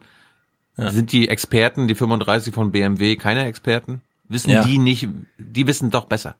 Ja, stimmt, die sind noch viel mehr dran am Material und so. Ja. ja aber das, das könnte, also wäre vielleicht auch was für junge Naiv, wenn man mal, ähm, wie funktioniert eigentlich Bundesregierung? Ja, die berufen halt so ein 35-Mann-Gremium aus allen Richtungen. Da gibt's natürlich tolle Nachrichten im Sinne von, oh, jetzt endlich arbeiten sie dran und so. Und dann geht so ein Jahr ins Land und dann kriegen alle äh, ein Redeverbot und der Abschlussbericht kommt ewig nicht zustande, weil und so weiter. Und da gibt es ja einen Vorsitzenden oder so, mit dem man sich das nochmal erzählen lassen kann. Wie oft haben Sie eigentlich den Scheuer gesehen in Ihrer Arbeit und so. Naja, das ist wirklich gruselig. Er stellt jetzt jedenfalls nochmal, die Automobilindustrie will ja keine ähm, Hardware-Nachrüstung, sondern nur Hardware-Update im Sinne von das ganze Auto. Den Witz haben wir ja schon gemacht. Er erklärt nochmal Umtauschprämien. Ist das jetzt eigentlich Quark oder nicht? Das Umweltbundesamt als Fachbehörde der Bundesregierung hat die letzte Umtauschprämie aus dem ähm, Jahr 2017, aus dem letzten Jahr bewertet und gesagt, die äh, Verbesserung der Luftqualität ist dadurch nicht eingetreten, weil eben ähm, Euro 4 Fahrzeuge durch schmutzige Euro 6 Fahrzeuge ausgetauscht wurden. Genau das Gleiche würde jetzt wieder eintreten, also völlig unabhängig davon, ob Sie jetzt die gleichen Beträge ausloben. Ich möchte daran erinnern, dass wir äh, bis zu 10.000 Euro Umtauschprämie bis jetzt schon hatten. Jetzt sind maximal 8.000 geplant. Was soll da geändert sein? Das ist wirklich nur ein Abverkaufsprogramm für Was? Jahreswagen oder Tageszulassungen, die ähm, jetzt im Moment verfügbar wären. Damit bekommen wir die Luft in Deutschland nicht sauber. Ja, und die eben auch noch schnell weg müssen. Das ist, das ist schlimm, ne? Ich finde das schlimm, was du für eine Propaganda verbreitest. Ja. Also es passiert genau das gleiche nochmal wie vorher schon. Es gibt wieder ein Umtauschprämien-Ding und die neuen Autos, von denen wissen wir jetzt schon, dass sie fünffach über dem Grenzwerten liegen, die eigentlich festgeschrieben sind. Aber da die durch die Zulassungszyklen vor dem September äh, gekommen sind, als, was weiß ich, Jahreswagenzulassung damals und so weiter, ist das jetzt irgendwie das Programm, was hier gefahren wird. Das ist wirklich gruselig. Ein, ein, ein Freund oder ein, ein Mitarbeiter äh, des Anwalts der deutschen Umwelthilfe, der ja. die Umwelthilfe bei den Dieselfahrverbotsklagen vertreten hat, wurde uns als Gast angeboten und er hat auch gesagt, dass er das gerne mit uns machen würde. Ja. Ich muss, ich muss nur mal überlegen, ob ich das für Jung Naiv mache oder wir ihn in den Podcast holen, weil ich, wenn er kein Setup ja. hat oder so, dann. So oder so, weil das ist, äh, Sollten wir machen, wa? Auf jeden Fall, weil das ist wirklich erstaunlich, wie hier die ganze Bevölkerung zweimal hinters Licht geführt wurde und zwar auf ziemlich gleiche Weise.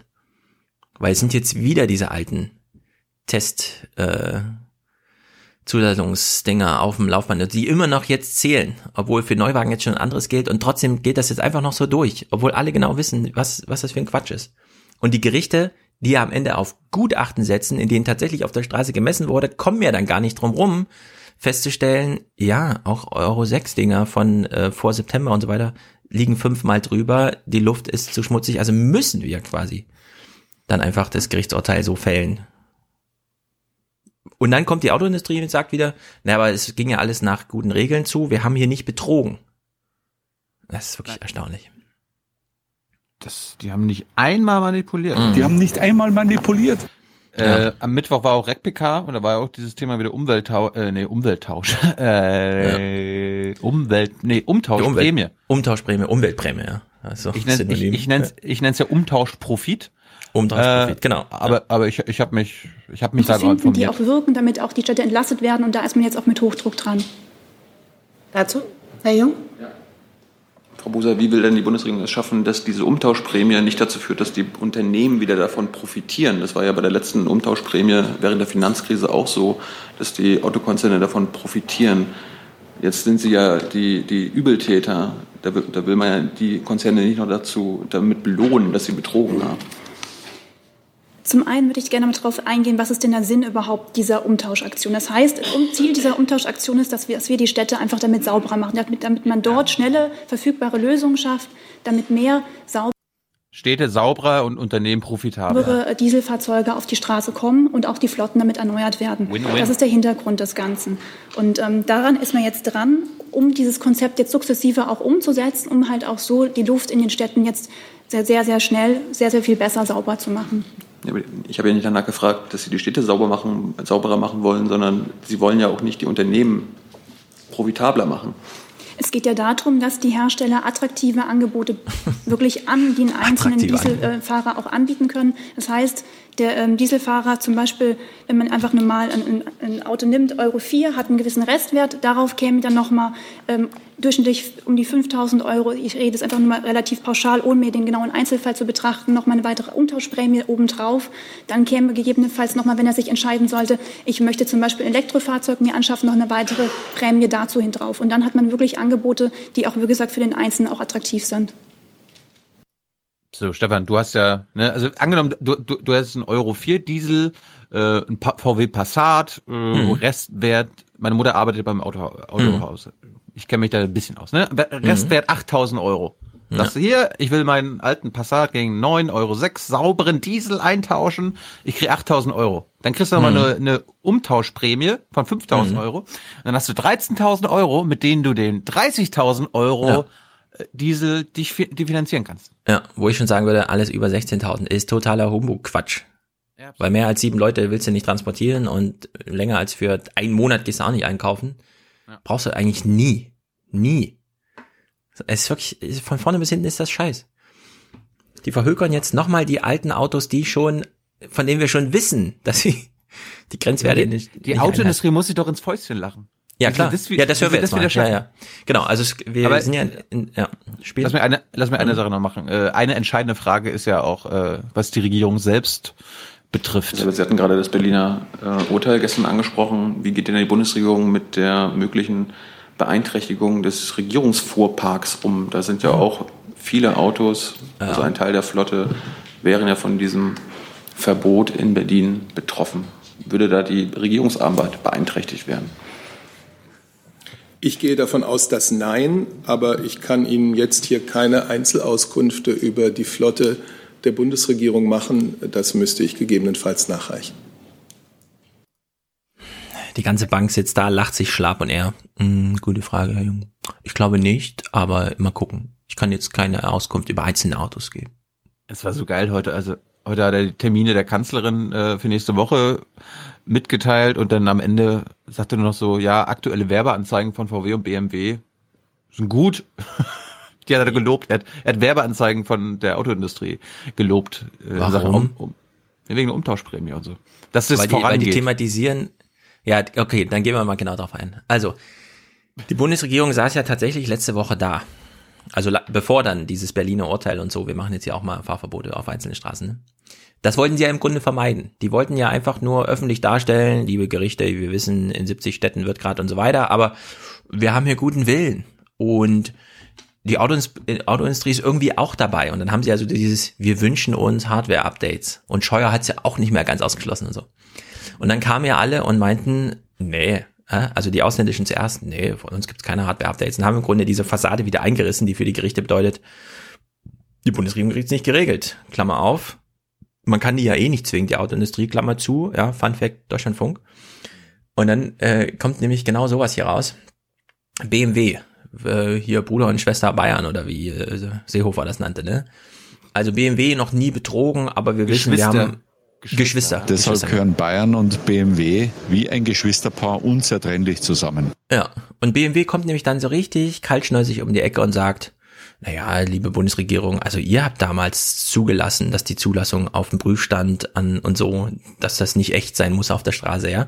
Und krätschen dann der Bundesregierung noch so hier hinten rein, finde ich schon erstaunlich. Die Abfuhr kommt sofort. Ausgerechnet die bayerischen Motorenwerke wollen zwar 6000 Euro beim Umtausch eines schmutzigen Diesels in einen neuen Pkw dazuschießen, für die Nachrüstung aber gibt es von BMW keinen Cent. Und ausgerechnet der Verkehrsminister von der wahlkämpfenden CSU muss es verkünden. Ich bin nicht der Unternehmenssprecher von BMW. Meint Andreas Scheuer, um dann seinen bayerischen Heimatkonzern doch ein wenig in Schutz zu nehmen. Dauert zu lang, ist technisch nicht ausgereift, erhöht Verbrauch und CO2-Ausstoß, argumentieren die Verantwortlichen bei BMW. Die gehen halt einfach eine andere Strategie. 6000 Euro für ein zurückgegebenes Fahrzeug und dann ein Tausch eines neuen Fahrzeuges, das ist schon mal ein Wort. Man muss auch dazu sagen, die deutschen Hersteller haben unterschiedliche Kundenstämme. Der BMW-Fahrer wird sich wohl eher einen teuren Dieselneuwagen zulegen und dafür eine Prämie in Anspruch nehmen. Der VW-Besitzer dagegen dürfte häufiger auf die Nachrüstung seines schmutzigen Wagens setzen, so das Kalkül. Ja, also diese Arroganz, ne? Ne, wir sind ja BMW wenn die Leute bei uns ein Problem damit haben, dass das Lenkrad zu abgegriffen ist oder so, dann kommen die ja und kaufen sich einen neuen. Die rüsten doch hier nicht ein Lenkrad nach, seid ihr bescheuert? Also das ist wirklich, vor allem, die Bundesregierung steht da, baut diese schöne Fassade auf. Wir regeln das jetzt, wir regieren, pipapo und so.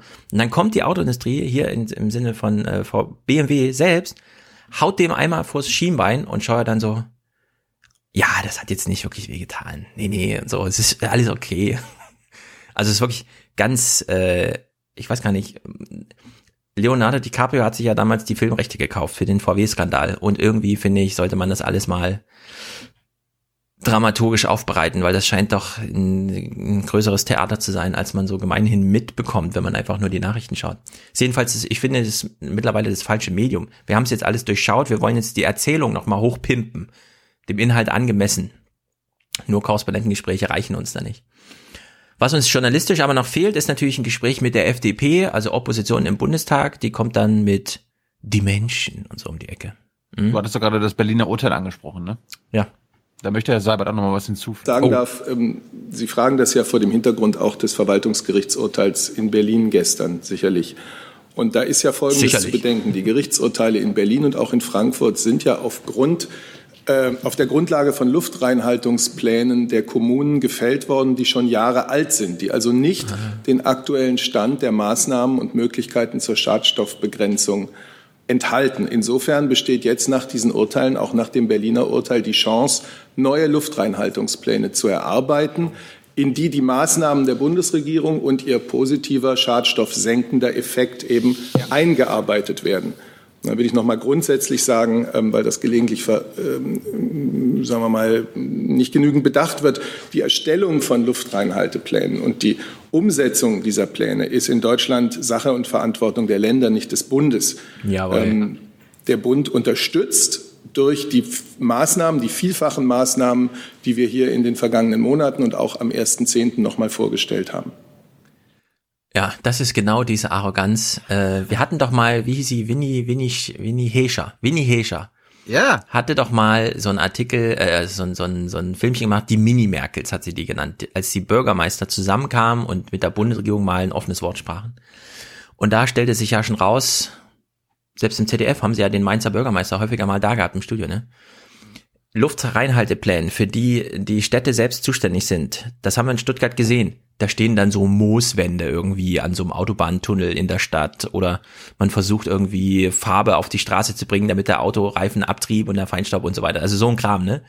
Das reicht. Wo aber, genau, wo dann alle Bürgermeister da sitzen und sagen, naja, aber wenn hier 10.000 alte Diesels reinfahren, wie viele Mo Mooswände soll ich denn hier aufstellen? Die eine funktioniert schon nicht. Es gibt nicht mal eine, ja, dann haben wir ja so dieses in Amsterdam von Markus Preis, wie sie da einen Staubsauger in der Stadt aufstellen und die Luft einmal durchfiltern und, und der ganze Kram.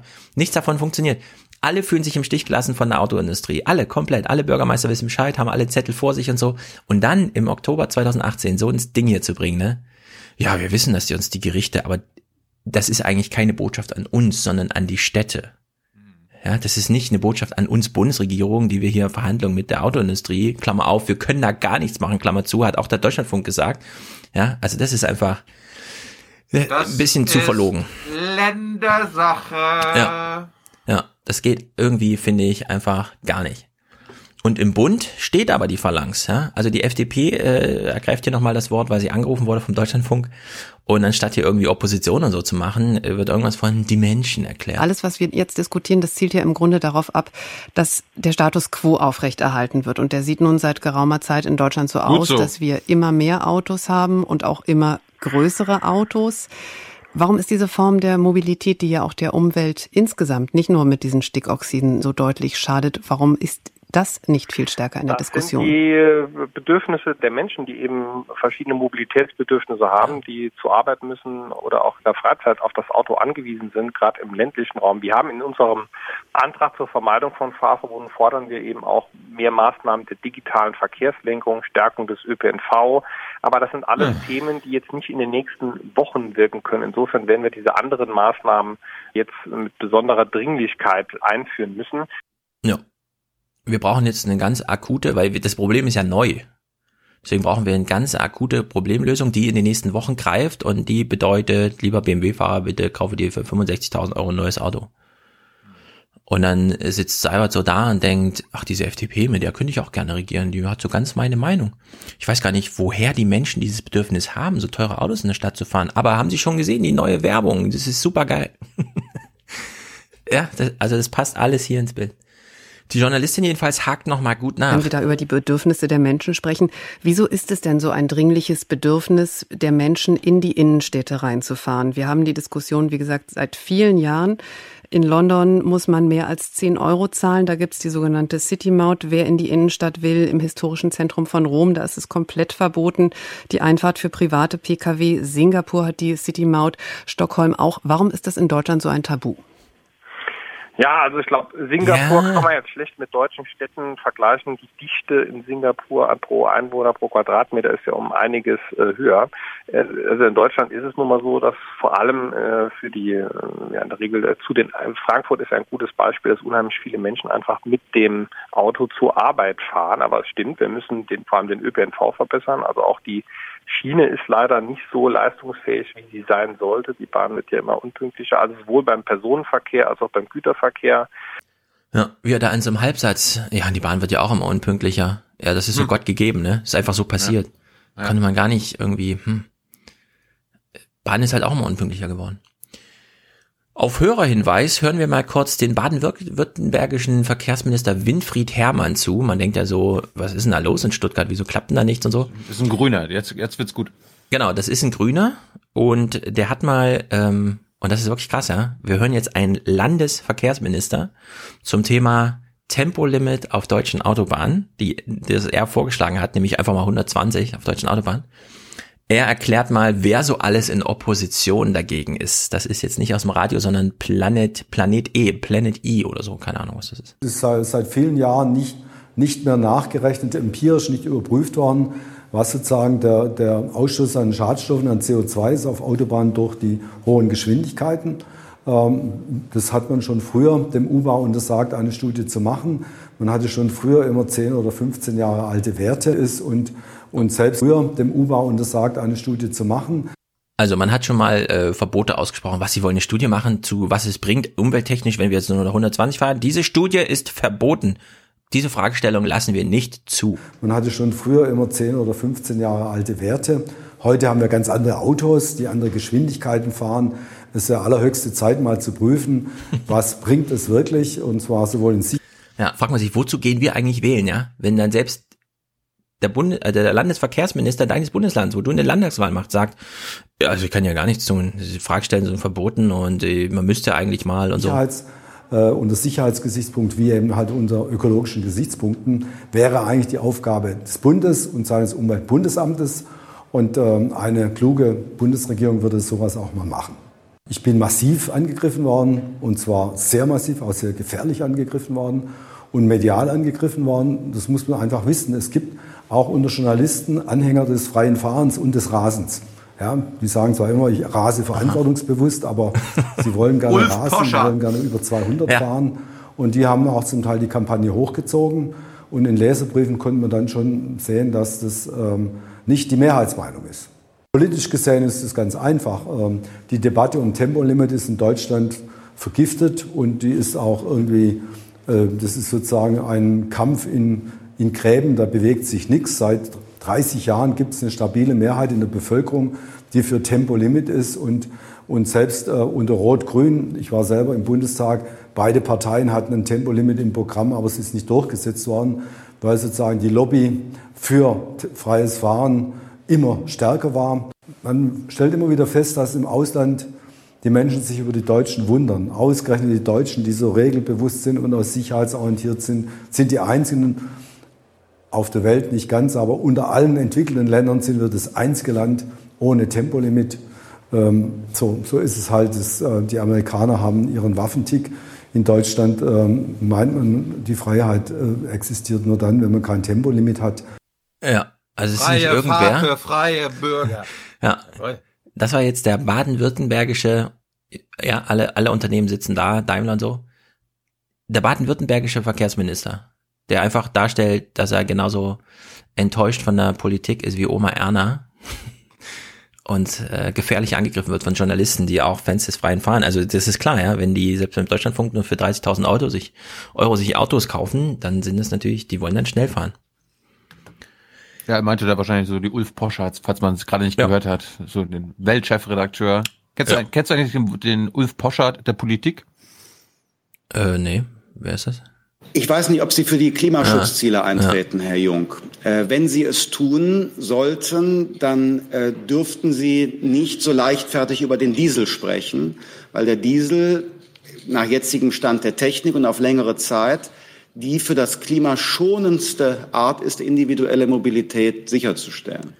Ja, das äh, ist ein guter Hinweis. Äh, also ich habe jetzt nichts mehr zum Diesel, sondern zum Klima. Genau, dann lass mich nur kurz sagen, äh, das, was er hier sagte, ne, stimmt ja zuweilen auch. Also Klima ist Benzin blöder, aber für die Verschmutzung vor Ort ist der Diesel blöder.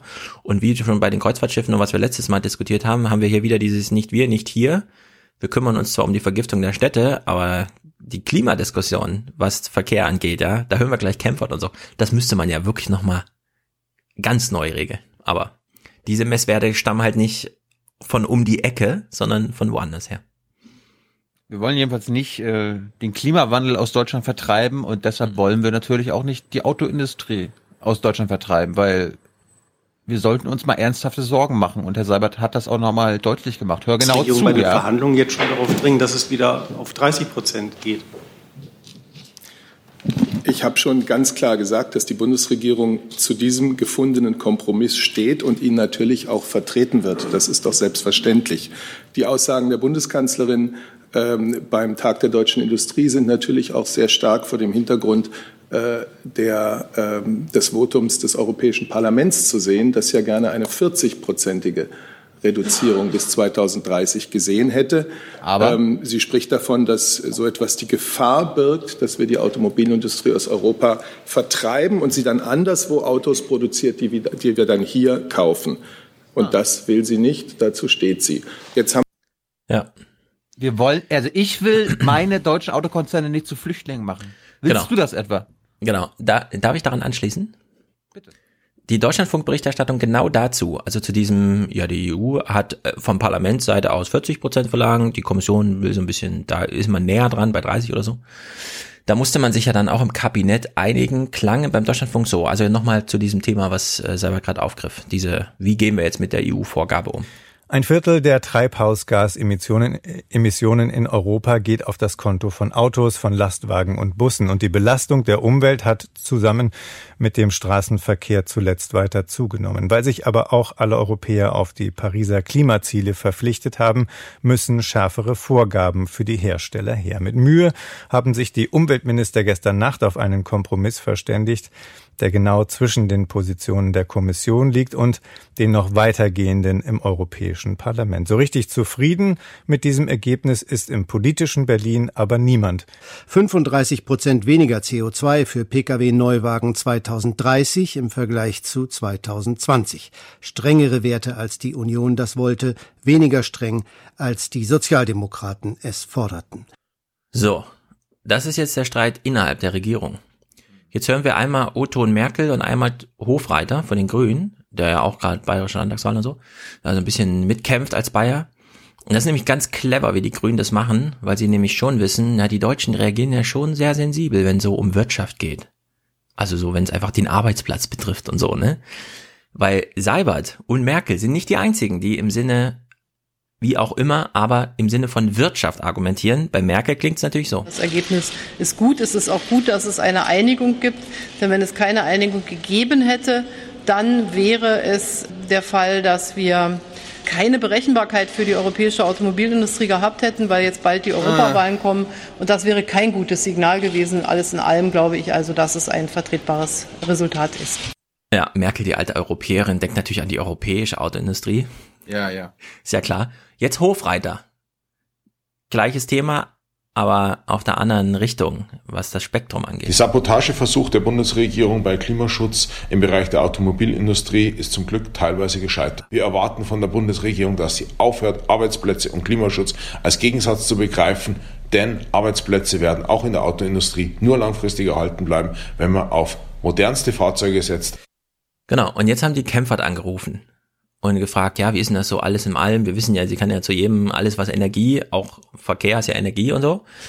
Und es geht halt um Kohleausstieg und alles und so, ähm, ne, einmal durch. Das geht jetzt insgesamt zwei Minuten dreißig, aber es lohnt sich wirklich, weil sie einmal mal diesen Faden auch aufgreift. Sie ist ja Ökonomin und der Hofreiter macht auch schon ökonomisches äh, Argument. Und alle Wähler sind natürlich auch Arbeitnehmer. Und gerade da, wo jetzt gewählt wird in Bayern, ist ja auch wieder viel Autoindustrie und so weiter und so fort.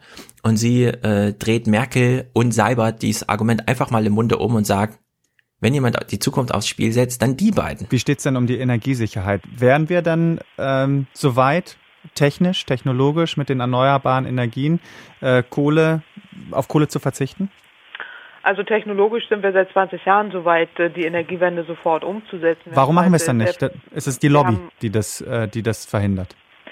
Also der Umstieg auf erneuerbare Energien heißt eben, dass man sich vollständig auf ein neues Energiesystem äh, umstellen muss. Äh, die Was? erneuerbaren Energien sind volatiler, das heißt der Wind äh, weht nicht immer, die Sonne scheint nicht immer äh, und wir brauchen hier sehr flexible, dynamische, intelligente Strukturen. Die haben erstmal mit dem alten System wenig zu tun und passen da auch nicht zu.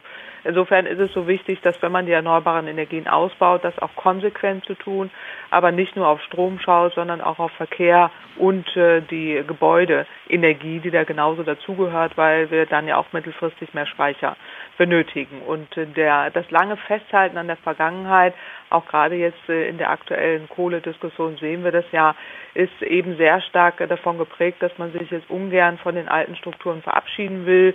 Da werden dann Arbeitsplätze genannt und alte Wirtschaftsstrukturen, die dahinter hängen, die das auch immer versuchen zu verhindern, hm. dass dieser Umstieg so schnell kommt. Wir könnten deutlich schneller sein. Wir haben vor 20 Jahren angefangen, würden heute schon fast zu Ende sein mit der Energiewende, wenn wir sie dann konsequenter umgesetzt hätten. Und da gibt es in der Tat Beharrungskräfte, die möglichst lange die Vergangenheit konservieren wollen. Mhm. Sie haben jetzt schon gesagt, man muss im Prinzip Verkehrswende und Energiewende äh, zusammendenken. Stichwort Arbeitsplätze. Ist das denn nicht ein richtiges Argument der Befürworter einer langsamen Energiewende, um das mal so zu formulieren. Allein die Autoindustrie, äh, weltweit führend, die ist ja nun wirklich verantwortlich für Hunderttausende Arbeitsplätze in Deutschland. Äh, würde, ist das nicht die große Gefahr, dass die dann wegbrechen? Ja, die Gefahr ist eher umgekehrt, weil der Klimawandel ja nicht auf, äh, wir den Klimaschutz umsetzen müssen, den Klimawandel bekämpfen müssen und wir entsprechend die Emissionen senken müssen. Und je länger wir warten, äh, desto schwieriger wird der Umstieg, desto eher sind die Beschäftigten gefährdet.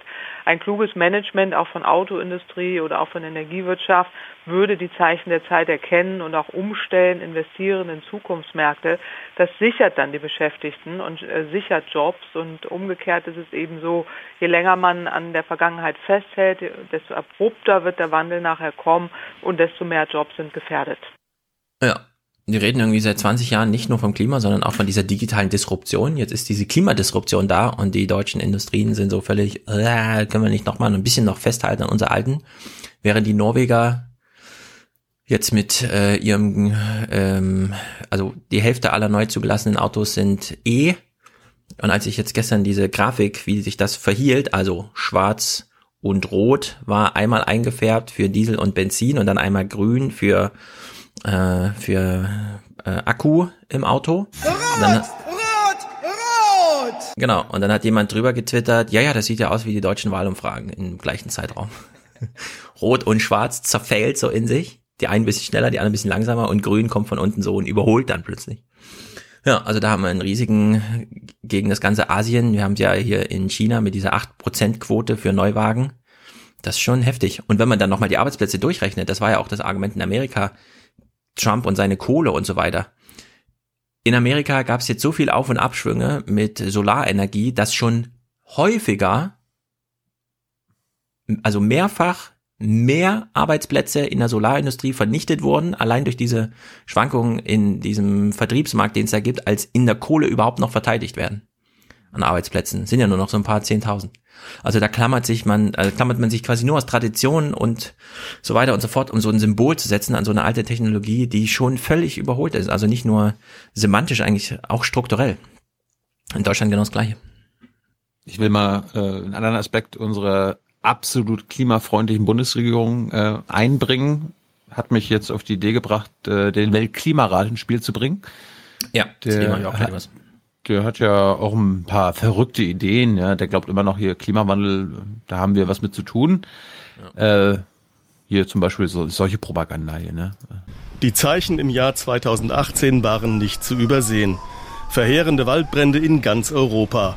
Allein Griechenland beklagte über 80 Tote bei einem einzigen Brand in der Nähe von Athen. Besonders beunruhigend, große Feuer brachen auch in dafür weniger bekannten Gebieten aus. In Skandinavien brannte es sogar fast bis zum Nordkap. Hitze- und Dürreperioden in vielen Teilen Europas, Ernteausfälle, aber auch Klimakapriolen weltweit. Für die Forscher des Weltklimarates ist klar, die aktuelle Erderwärmung ist dafür verantwortlich. Deshalb eine Begrenzung umso wichtiger. Das Klima beeinflusst bereits jetzt die Menschen, Ökosysteme und Existenzen überall auf der Welt. Eine Wärmebegrenzung auf eineinhalb Grad ist nicht unmöglich, wird aber eine beispiellose Anstrengung in allen Bereichen unserer Gesellschaft benötigen. Ja. Wir, wir, wir sollen uns umstellen. Wir sollen Feuer am Nordkap. Wir sollen einen beispiellosen Wandel in die Wege leiten. Ja. Das Wollen wir mal, das, ja. das, das geht doch nicht. Aber ich, hm? lass mich mal kurz durch, durchmachen. Die haben natürlich auch Vorschläge, hier die Kurzzusammenfassung. Ja. Auf der Weltklimakonferenz in Paris beschloss ah. man eine Erderwärmung von Tränen. deutlich unter zwei, bestenfalls eineinhalb Grad.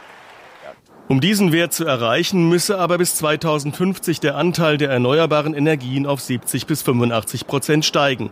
Der Ausstoß des klimaschädlichen CO2 müsse bis 2030 um rund 45 Prozent gegenüber dem Wert von 2010 reduziert werden. 2050 müsse der Wert dann bei Null liegen. Ja, das ist doch okay. interessant. So, pass auf. Warte, warte. 2050 war bisher die Zeitmarke, an der die Deutschen so, ja, bis dahin könnten wir ja mal eine Idee haben. Mhm. Wenn hier Bonn Klimakonferenz und so. Bis 2050 eine Idee. Jetzt sagen die, bis 2050 gar kein CO2 mehr Menschen verursacht. So, und die IPCC sagt auch, bis 2030 muss die CO2-Emission um 45 Prozent gesenkt werden. So, mhm. jetzt gab es ja diese Woche diesen Europa-EU-Kompromiss, wo äh, es um die Reduktion der CO2-Emissionen bei Neufahrzeugen bis zum mhm. Jahr 2030 geht. Ja. So, ne? IPCC sagt, minus 45 Prozent. Das EU-Parlament sagt minus 40 Prozent. Was hat dann die Bundesregierung gesagt als klimafreundliche Bundesregierung? Weißt du das? Ja, 30 Prozent haben wir ja gerade ja. den Clip gehört. Ja, genau. Achso, ja, ja. stimmt. Ja. Toll. Ja, ja. Der, Oder wenn es 35 Prozent. Ja, ne, die Kommission wollte, wollte 30, das EU-Parlament 40 und dann eigentlich, mal, aber wir wissen genau, was es, es gibt dann wieder, ach ja, ähm, sorry, aber Betrug war es nicht, wir haben es leider nicht geschafft. Ja, also hier zu diesem. Ähm, Pass auf, ich, ich, ich habe noch, ja. ich hab noch eine, äh, irgendein, also Michael Meister war ja lange irgendwie bekannt in der Fraktion der CDU, hat auch mal was gesagt. Also die Bundesregierung hat ihr prominentestes Gesicht in Sachen Klimawandelbekämpfung vor die Kamera geschickt und der sagt, ja, Kennt ja, wir haben, wir, wir haben verstanden. Aha. Ansonsten drohe bis zum Ende des Jahrhunderts ein Ansteigen der Meeresspiegel um 10 Zentimeter. Und die Arktis würde einmal im Jahrzehnt statt einmal im Jahrhundert eisfrei bleiben. Eine Warnung, die auch bei der Politik ankommt. Oh, oh, Wir erleben oh. heute einen Weckruf aus der Wissenschaft an die Politik. Die Veränderung wird kommen. Es ist nur die Frage, wie sieht die Veränderung aus? Und gestalten wir die Veränderung in unserem Sinne oder lassen wir Veränderungsprozesse, die wir nicht gestalten, über uns ergehen? Ja, da hat sich die Bundesregierung gedacht, äh, warte mal, das ist ein Weckruf auch der Wissenschaft, na, dann ist das ja Bildung und Forschung, dann sollen die das mal machen. Ja. dann haben sie den geschickt. Und ich meine, die Antwort, die Antwort ist ja, wir lassen das über uns ergehen. Ja. Also wenn wir, ja. wenn wir die, die Handlungen, ne, auf die kommt es ja an, mhm. die Handlungen der Bundesregierung bewerten. Ja, es ist vor allem 2018 ist es ein Weckruf, ne? Ja. Weil das, es kam ja noch nicht 1978 in Es war einmal das Leben und so. Nein. Wake Ja. Jedenfalls, äh, angenommen, angenommen, wir schaffen es, dieses 45 minus Prozent Ziel bis 2030, äh, was in zwölf Jahren übrigens ist, also vielleicht nur noch 1,2 Autogenerationen oder sowas. Ne? Angenommen, wir schaffen das. Was wäre dann eigentlich gerettet? Ja, und da haben sie beim Deutschlandfunk mal einen kleinen Hinweis gemacht. Die Korallenriffe würden in dem 1,5 Grad Szenario um 70 bis 90 Prozent absterben und nicht so gut wie komplett verschwinden. Ja, also wir würden noch so 20 Prozent Korallenriffe retten können, wenn wir das, von dem wir uns eben schon über lustig gemacht haben, dass wir es eh nicht schaffen, ja, wenn wir dieses äh, Ziel erreichen. Also es ist wirklich, aber wie gesagt, ja, Wissensprobleme liegen hier nicht vor. Das ist äh, ziemlich klar, wo hier das Problem ist. Zum Beispiel im Hambi. Ich habe nur zwei kleine Clips, ich wollte es mal spielen, weil wir hatten ja auch, haben wir ein bisschen verpasst, geben wir zu, ich hatte es natürlich auf dem Schirm, weil ich habe es ja auf Twitter verfolgt. Ist eigentlich witzig. Die Themen, die wir auf Twitter die ganze Zeit präsent haben, machen wir dann im Podcast nicht und die nirgendwo eine Rolle spielen in unserer so Filterbubble, die machen wir dann, weil das irgendwie im heute schon oder so ein Thema war. Aber wir haben natürlich gesehen, wie die am Hambi alle an der Abbruchkante standen und äh, ja, zum Glück nicht runtergefallen sind, weil in dem Fall hätte es dann wieder, was weiß ich, irgendwer ist ja zuständig dafür, die Abbruchkante da zu schützen und es standen dann plötzlich tausend Leute irgendwie rum. Also riesige Demonstrationen, 50.000 Leute da. Naja, die Grünen freuen sich jedenfalls über dieses Gerichtsdings, dass ja dann nochmal diesen Aufschub der Rodung, weil man doch nicht in einem Eilverfahren festlegen will, ja, ja, macht schon mal die Rodung, wir kümmern uns später um die Fledermaus. Nee, die Fledermaus ging vor, war ja dann für alle überraschend und auch für die Grünen, ja, die freuen sich natürlich. Hören wir mal hier. Das Gericht hat gesagt, das Unternehmen hat das ist Armin Laschet, der erklärt es noch selbst als Ministerpräsident. Nicht ausreichend nachgewiesen, dass es nun unbedingt den Hambacher Forst braucht. Es sind auch andere Gebiete noch da, aus denen Kohle gefördert werden kann. So sehen es auch die Grünen im Landtag, mhm. die bisher als einzige Fraktion den Braunkohleprotest im Hambacher Forst unterstützt haben. Die grüne Fraktionschefin Monika Düker. Wir werfen Armin Laschet vor, dass er hier nicht dieses Gerichtsurteil abgewartet hat, sondern in vorauseilenden Gehorsam an der Seite von RWE schon den Wald hat freiräumen lassen, um mit den Rodungen zu beginnen. Dafür hat er jetzt vom Gericht eine schallende Ohrfeige bekommen. Ja, und es ist natürlich toll, wenn eh alle Augen dahin schauen, dass man dann als Grüne nochmal sagen kann, aber hier, guckt mal hier, wir haben ja den, den Ministerpräsident mit vor ein Schienbein getreten. Die Grünen waren ja auch tatsächlich, hören wir auch im, Auf, ähm, im Audiokommentar heute, die einzigen, die da so mitdemonstriert sind. Ein paar Linke bestimmt auch. Aber gut, jedenfalls, Armin Laschet hat noch eine andere Botschaft. Liebe Grüne, seid ihr euch denn sicher, dass er jetzt gerade so hochnäsig mir gegenüber und so weiter und so fort? Es sagt nichts darüber, ob die rot-grüne Leitentscheidung von 2016 dass der Hambacher Forst abgeholzt werden soll, ob das in der Sache richtig ist oder nicht, sondern das Gericht sagt, solange wir nicht in der Hauptsache entschieden haben, darf keine Maßnahme erfolgen, die Fakten schafft. Die damals noch rot-grüne Landesregierung hatte den weiteren Ausbau des Tagebaus in Hambach 2016 genehmigt. Eine Entscheidung, von der sich die Grünen mittlerweile distanziert haben. Aha, aber trotzdem genehmigt, als niemand hingeguckt hat, ne, liebe Grüne? Ja, also Armin Laschet macht nochmal die beiden Hinweise. Erstens, ja, das Gericht hat jetzt entschieden, dass das Eilverfahren nicht bedeutet, man kann trotzdem schon roden, sondern dass man jetzt tatsächlich ein inhaltliches Verfahren abwartet. Das, damit ist eben noch keine inhaltliche Entscheidung getroffen, womit noch Gültigkeit besitzt, was Rot-Grün damals entschied, nämlich der Wald darf gerne abgeholzt werden. Ja, also da, liebe Grüne, gut, dass ihr jetzt auf diesem Weg seid, eine grüne Partei zu sein, was den Hambi angeht, aber solange niemand hinschaut und es kein öffentliches Thema ist und auch keiner demonstrieren will, ist das irgendwie, dann ist, wird anders entschieden, ja. In, in der Opposition ist es ja auch leicht ja, grün genau. zu sein. Genau, in der Opposition ist es leicht grün zu sein. Naja, so was viel zur Umwelt. Umwelt. Ich ja. habe noch was zur Umwelt. Ich habe gute Nachrichten zur Umwelt. Zu einem Thema, was wir eigentlich noch gar nicht betrachtet haben. Und äh, Randthema damit auch Verstaatlichung weil in Hamburg ist was passiert, was äh, auch für die Umwelt relevant ist. Die grüne Führungsriege wollte sich das heute nicht entgehen lassen. Allerdings aus der letzten Reihe. Das Podium überlässt der Koalitionspartner heute Bürgermeister Peter Tschentscher und Finanzsenator Andreas Dressel. Ach scheiße, ich wollte mhm. noch ein Quiz, ich wollte noch ein Quiz machen. Oh, Stefan, wer ist, wer ist der neue Hamburger Bürgermeister? Das weiß ich, Tschentscher, der hat zweimal CH im Namen. Mhm. Die nun verkünden, was zuletzt bei der SPD Bedenken ausgelöst hatte. Wir haben nämlich ähm, festgestellt, dass die Ausübung der Option, die wir mit Vattenfall 2014 vereinbart haben, zur vollständigen Übernahme des Fernwärmenetzes zum 1. Januar 2019, dass wir diese Option ausüben wollen, weil es die beste Lösung ist, ähm, den Volksentscheid umzusetzen, um im Zusammenwirken mit den anderen städtischen Gesellschaften, die wir haben, eine klimaschonende Fernwärmeversorgung aufzubauen und auch ähm, für die Kunden eine Preisgarantie sicherzustellen. Noch gestern hatte die Stadt Vattenfall offenbar angeboten, das Netz gemeinsam zu betreiben, mit der Stadt als Mehrheitseigner. Denn vor allem die SPD hätte die Expertise von Vattenfall gerne behalten. Das Unternehmen lehnte ab, nun kauft die Stadt, auch weil neueste Gutachten letzte Zweifel ausräumen.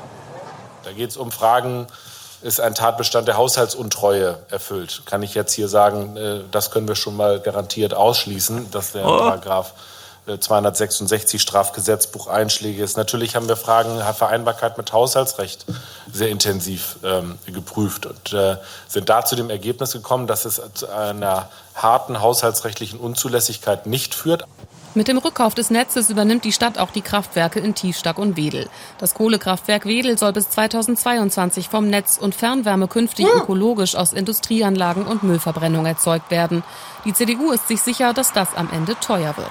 Bürgermeister Tschentscher hat uns zwar eine Preisgarantie versprochen, die wird aber nicht einhalten können, äh, weil sein Konzept mit erheblichen Investitionen verbunden sein wird. Äh, die Energieerzeugung, äh, die Wärmeerzeugung aus Gas ist deutlich teurer als, auch, als aus Kohle. Das heißt, die Preise für die Fernwärmekunden in Hamburg werden aller Wahrscheinlichkeit nach deutlich steigen. Freude hingegen heute bei denen, die vor fünf Jahren den Volksentscheid zu den Netzen initiiert haben. Ja, liebe CDU, aber so ist das. Die Kempfert hat es doch gesagt. Es braucht dann neue Systeme. Es sei denn natürlich, die Klimaziele sind einem nicht so wichtig und man sagt, Kohle ist aber billiger. Kann man natürlich auch machen. Aber dafür sind wir nicht populistisch genug in Deutschland, ist ja auch gut. Das stimmt. Dann anderes Umweltthema, Windräder. Ne, war ja immer hm. hier, ich rede ja mal über MacPom. Hast ein neues Design? ja, oh. auch. Aber du hast jetzt äh, Aufgabe, was glaubst du, wie oh, viele Windräder stehen in Berlin? Ja, nicht so viele. Mhm. Vielleicht, wann mal in Berlin. Also wirklich nur Land Berlin, ne? Ist doch ja. fast alles. Da gibt's doch gar keine Flächen, die so weit weg sind vom nächsten Haus, dass das überhaupt funktioniert. Oder halt von Spray-Wasserschutzzeug. Also es gibt welche. Dass, dass da kein Platz Also 30? Keine Ahnung. Für Jacques Fischbach ist das heute ein wichtiges Datum. Vor gut sechs Jahren hat er mit seinem Start-up N-Breeze begonnen, ein kleines Windrad zu entwickeln und, wie man hinten sieht, jetzt dreht es sich. Am Nachmittag kommen Gäste, dann wird Einweihung gefeiert. Momentan sieht das sehr, sehr gut aus, dass da viele Leute kommen. Ich glaube auch, wenn jetzt keine Absagen da sind, werden wir auch einige werden. Ähm, Wind haben wir heute auch, sehr gut. Ein bisschen böig, aber das können, kann unsere Anlage auch sehr gut ähm, verarbeiten. Aber auch bei schwachem Wind liefert das 15 kW Rad zuverlässig Strom, ist ganze 22 Meter hoch und nahezu geräuschfrei. Daher, und darum geht es den Entwicklern, ist es auch für Städte geeignet, für Betriebe oder Supermärkte. Klingt vernünftig, doch ist kein Selbstläufer, denn Windenergie in Berlin ist ein absolutes Nischenthema. Ganz im Norden drehen sich fünf große Räder und gerade mal drei Kleinwindanlagen verteilen sich durch die Mitte der Stadt. Noch weniger als 30. Ja. Acht. Naja, immerhin. Immerhin. Also ich hätte der, fast der, null gesagt, ehrlich gesagt. Aber kam mir dann zu albern vor. Aber ja, immerhin. So, auf jeden Fall jetzt so ein kleines Windrad, 15 Meter hoch, äh, leise wie Sau ist denn sowas überhaupt sinnvoll? Ja, da haben sie mal einen Professor gefragt und der sagt, hm, ja. Die meisten Kleinwindanlagen Berlins sind zu klein, findet er, und lohnen sich nicht. Auch wegen der Windverhältnisse in der Innenstadt. Aber das N-Breeze-Modell könnte funktionieren. Wenn wir aber in die Randbezirke gehen und eine vernünftige Anströmung haben, kann das von der Wirtschaftlichkeit her deutlich besser aussehen. Die 15 kW haben ein deutlich besseres Preis-Leistungs-Verhältnis. Wobei der Fokus bei der Anwendung dann im Wesentlichen darin liegt, den eigenen Bedarf zu decken. Ja, reicht ja auch völlig. Eigenbedarf.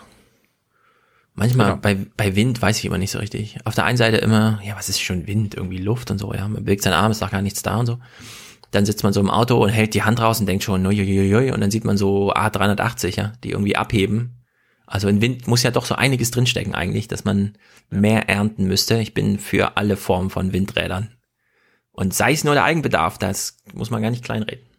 Jetzt habe ich auch gelernt, es gibt einen Bundesverband, also eine Interessenvertretung der kleinen Windanlagenhersteller. Mhm. Und äh, der kam jetzt zu Wort. Ich hatte ihn schon im Intro. Also, wenn es braucht eigentlich mehr Bundesverbände, die einfach mal in leichter Sprache die Notwendigkeit ihrer Branche erklären. Und genau darum geht es hier. Die Berliner Firma, zu der in Breeze gehört, will den Windstrom nicht verkaufen, sondern selbst nutzen. Das ist mit etwa 15 Cent pro Kilowattstunde ökonomisch sinnvoll, aber auch ein Beitrag zur Energiewende. Einen nennenswerten Beitrag je Firma, je Nutzer. In der Menge sind natürlich die Kleinen die Kleinen. Und man kann sich jetzt fragen, wer hat im Wald mehr Biomasse, der Hirsch oder die Ameisen? Die Antwort ist am Ende die Ameisen. Die Masse also macht es. Ja, sehr gut. Äh, wir hatten doch mal einen Audiokommentar bekommen zu, wie ist denn eigentlich auf mit einem Tanker auf einem großen See rumfahren und dann ein Segel, also so ein, so ein Drachen, sich ziehen lassen. Und dann war, hatten wir irgendwie mal aufgegriffen. Und da war ja die Antwort, nee, Planungssicherheit geht über alles. Wenn du da einfach den Motor anschmeißt, weißt du genau, das Schiff kommt dann, wenn der Slot im Hafen frei ist und so weiter an. Ja, und wenn du da irgendwie kreuzen musst noch auf dem Ozean oder so, nur ein bisschen zu sparen, das lohnt sich nicht. Planungs alles. Und ich glaube, nee, das kann nicht die Antwort sein so mit so einem Drachen über den Atlantik zu fahren, das muss sich irgendwie, da, da müssen sie den ganzen, die ganze Hafenlogistik, was weiß ich, in eine Blockchain packen, so dass sie genau wissen, wer wann wo irgendwas macht, ja, und das dann irgendwie äh, neu deichseln. Und sei es nur nochmal eine neue Hafenkante bauen oder den Jade Weserport, zu dem wir heute auch nochmal einen Kommentar bekommen, dann auch tatsächlich als Ausweichdings nutzen für, wenn es wirklich nur ein Gut wie Öl ist, dass man, wo es egal ist, wo man es jetzt, ja, was in die Pipeline kommt. Keine Ahnung. Also da muss mehr möglich sein. Ich glaube, man kann Wind sehr viel besser nutzen als bisher.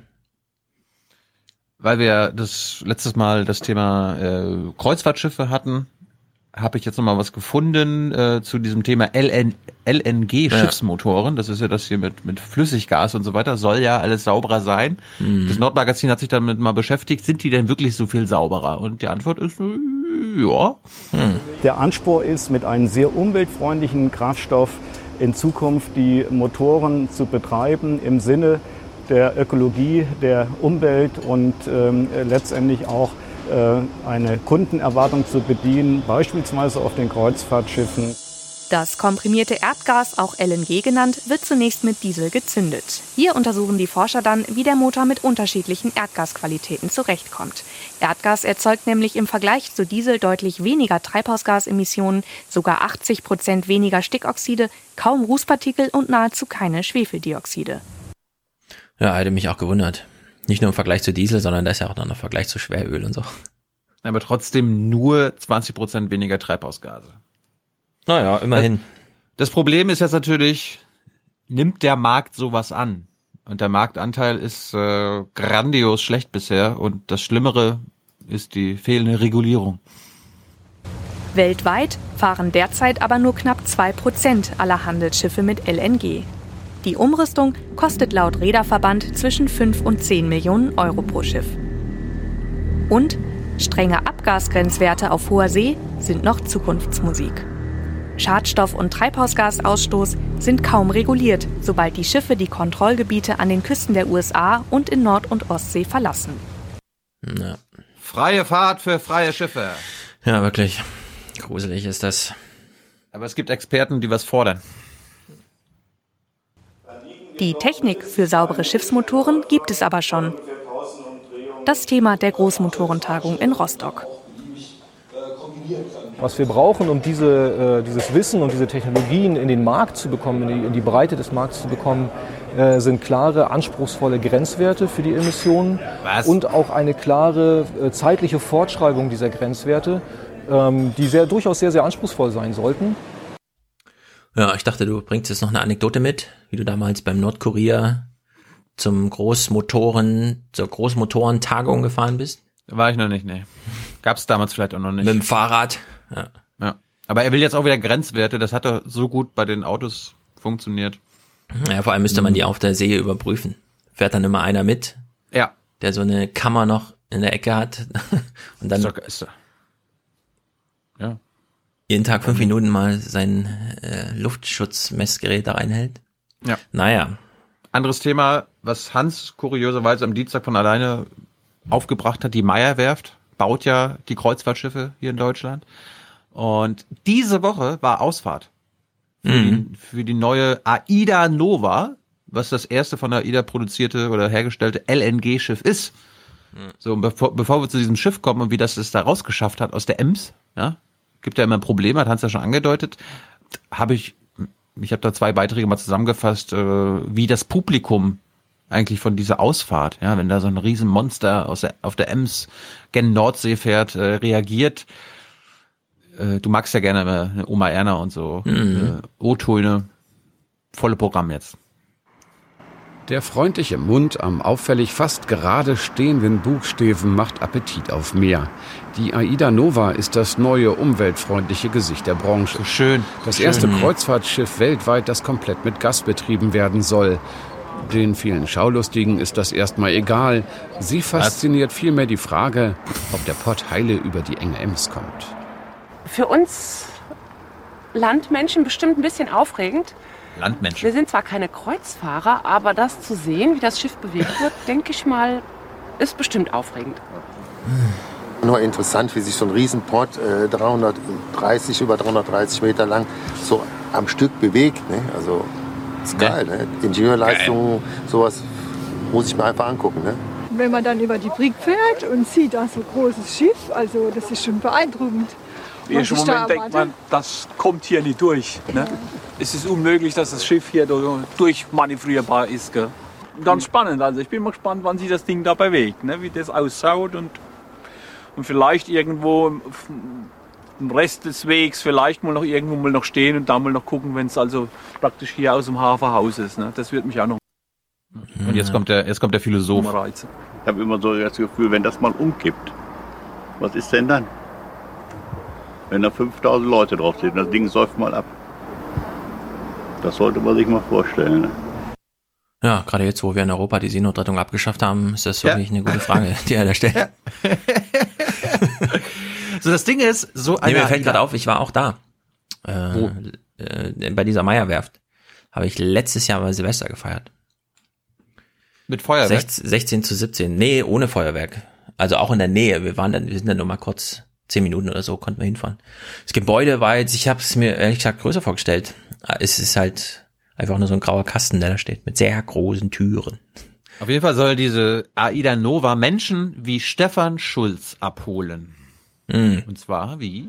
Dabei hat der neue Pott mehr zu bieten als schiere Größe. Er soll Kreuzfahrten sauberer machen und die Akzeptanz auch bei Leuten erhöhen, die von den dicken Schiffen nicht so begeistert sind wie die unzähligen Zaungäste.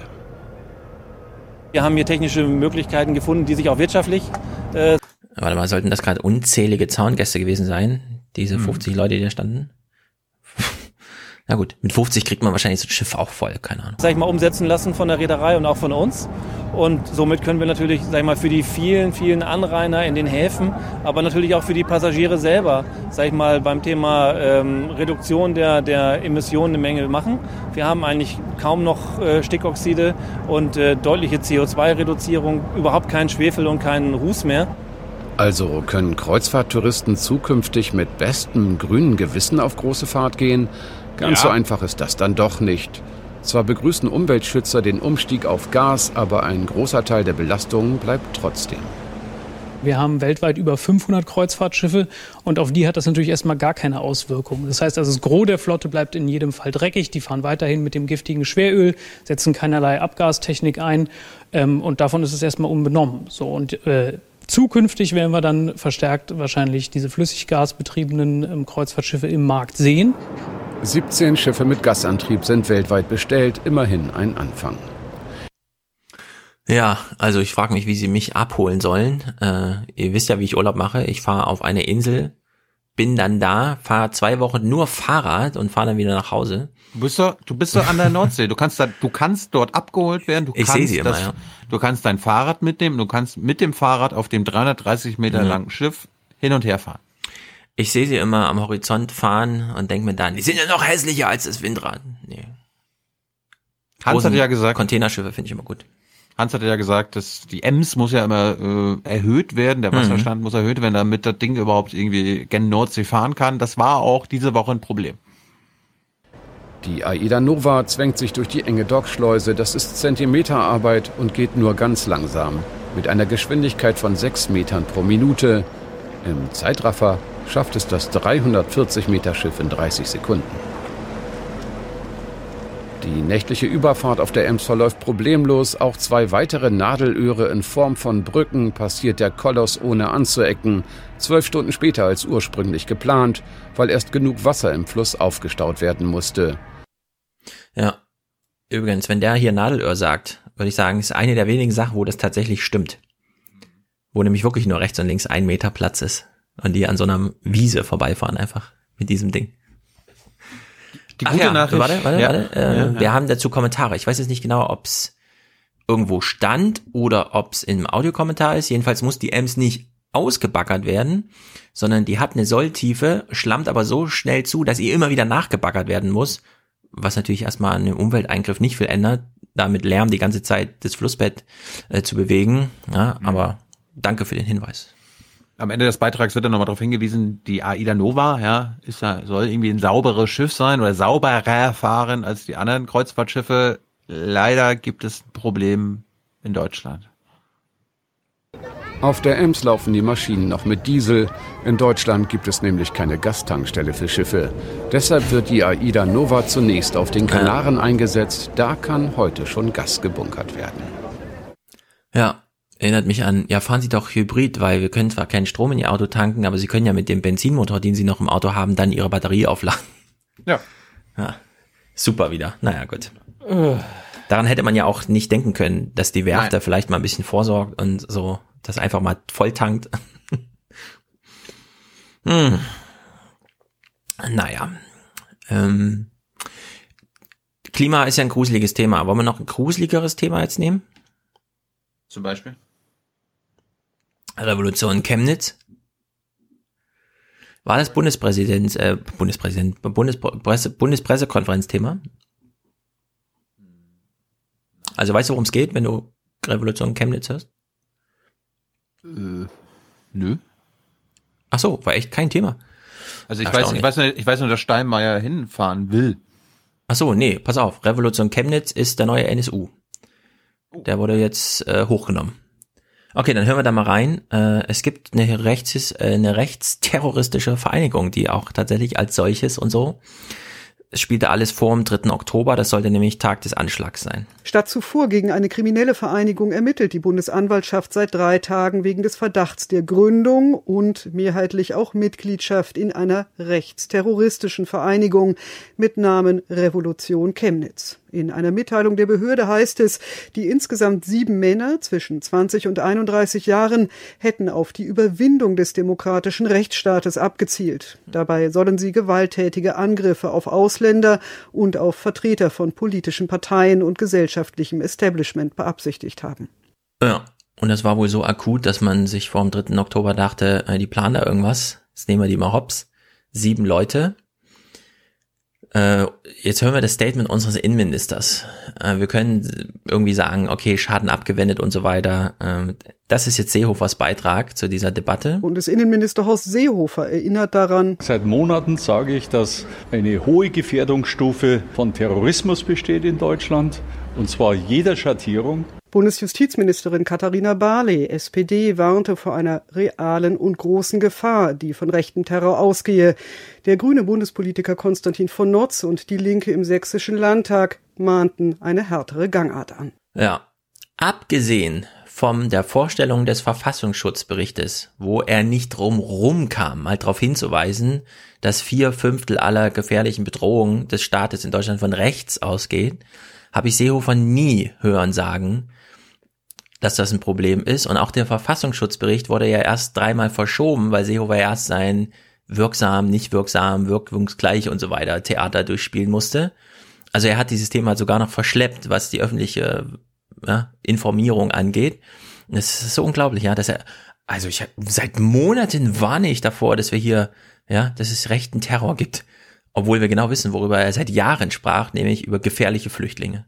Also das ist wirklich äh, hinweg mit dir, Herr Seehofer. Ist schon Sonntag? Nee, noch nicht, dann warten wir noch ein bisschen.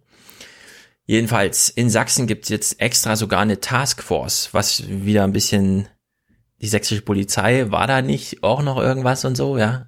Also wir hören mal, wie man sich jetzt darauf vorbereitet, in Sachsen gegen Neonazis zu kämpfen. Sachsens Innenminister Roland Wöller kündigte unterdessen eine neue spezialisierte Eingreiftruppe an, genannt Taskforce Gewaltdelikte. Die soll künftig rund um die Uhr einsatzbereit sein und die Polizeidirektionen im Fall extremistischer Gewaltdelikte unterstützen.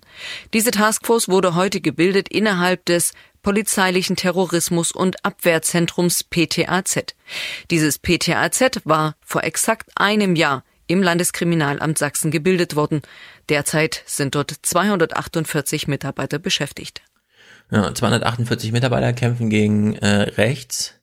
Wenn man mal runterbricht, wie hoch die AfD so steht in Sachsen, umgeschlagen auf Polizei mit der zusätzlichen, naja, so ein paar Prozente sollten wir schon noch draufgeben. Naja, Sie haben mal in die Chatnachrichten geblickt, das ist ja für die Polizei mal besonders interessant, weil sie ja keinen Zugang haben zu WhatsApp und so weiter.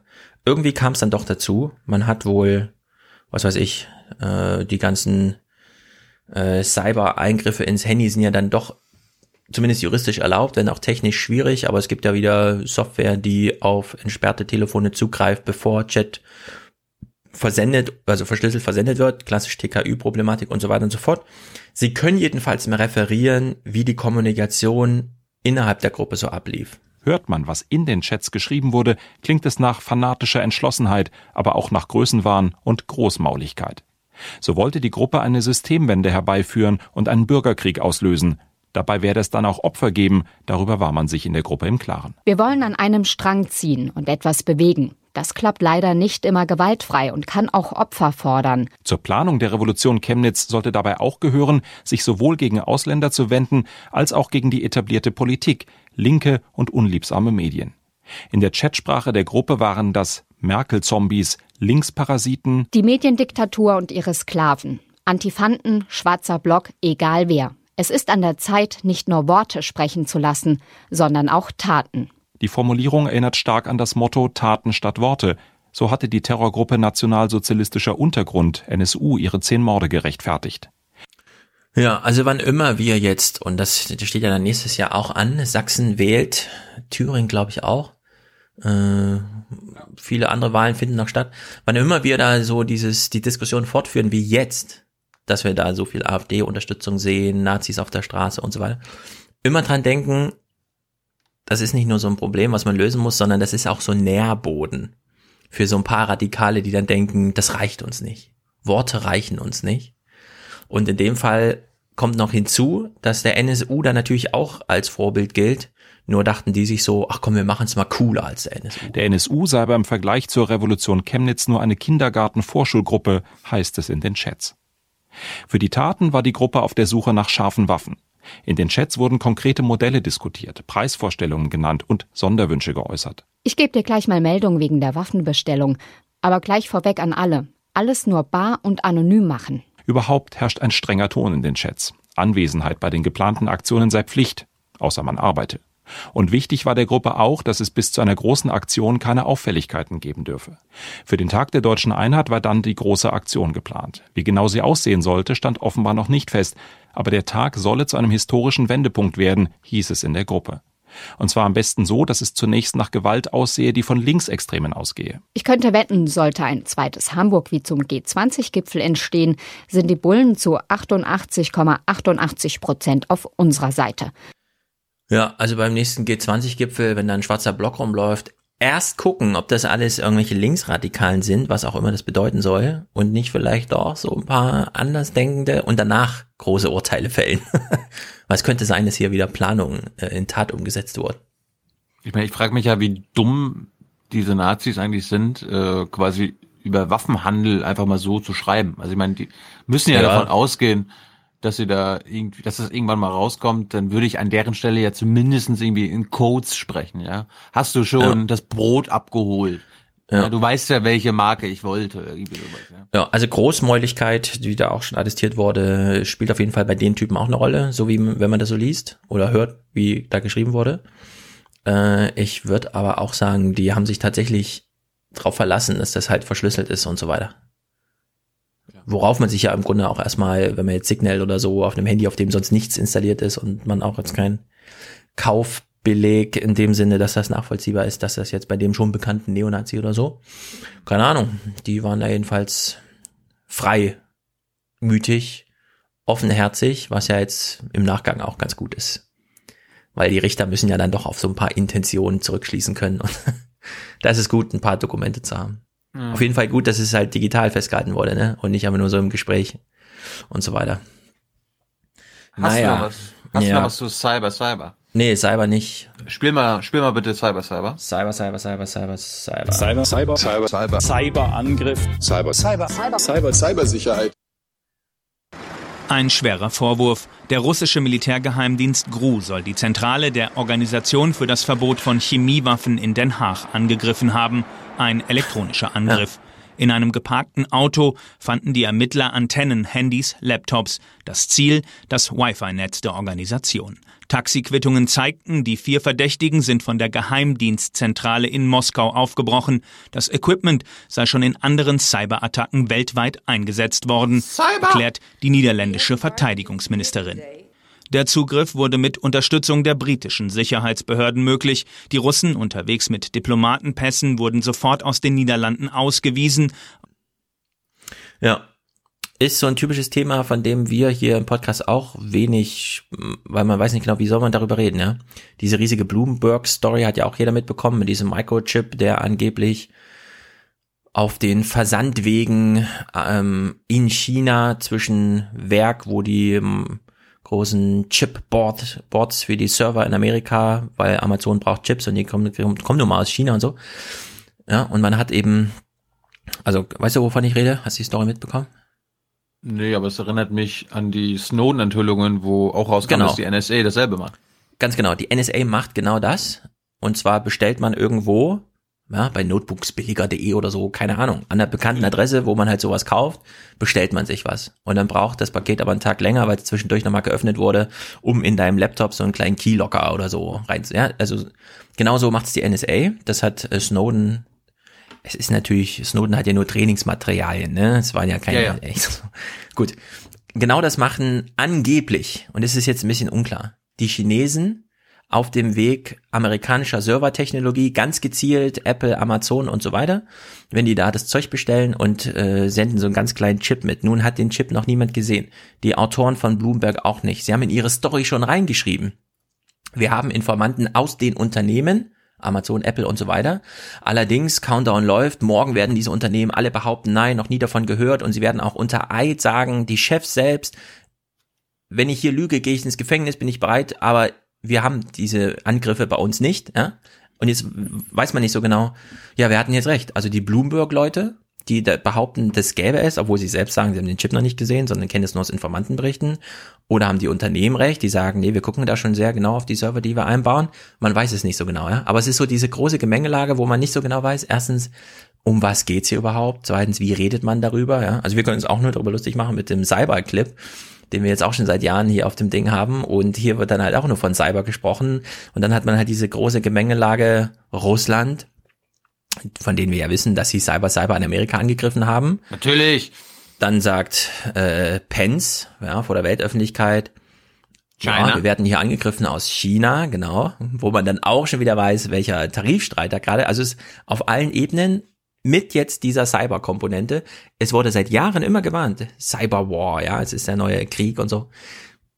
Von der NSA wissen wir, dass die Kapazitäten da sind, das zu machen, die Kompetenzen. Die Chinesen bauen es alles, also wenn irgendwo die Kom äh, Kompetenz da ist, dann ja wohl dort. Wir, und wir im Westen sind Opfer. Genau, wir sind die, die Opfer, Russen das ist jetzt so das Neue, Täter, genau. Die Chinesen sind Täter. Und wir kommen jetzt mal, wir kommen jetzt mal zu einem entscheidenden Duell hier, ne? Mhm. Zeit für ein du du du Duell. Es geht weiter mit Großbritannien und Russland. Auf der gemeinsamen Pressekonferenz geht die britische Regierung noch weiter. Das war kein Einzelfall. Die Einheit im russischen Militär unter der Nummer 26165 bekannt, hat ihre Offiziere um die ganze Welt gesandt, um Cyberattacken auszuführen.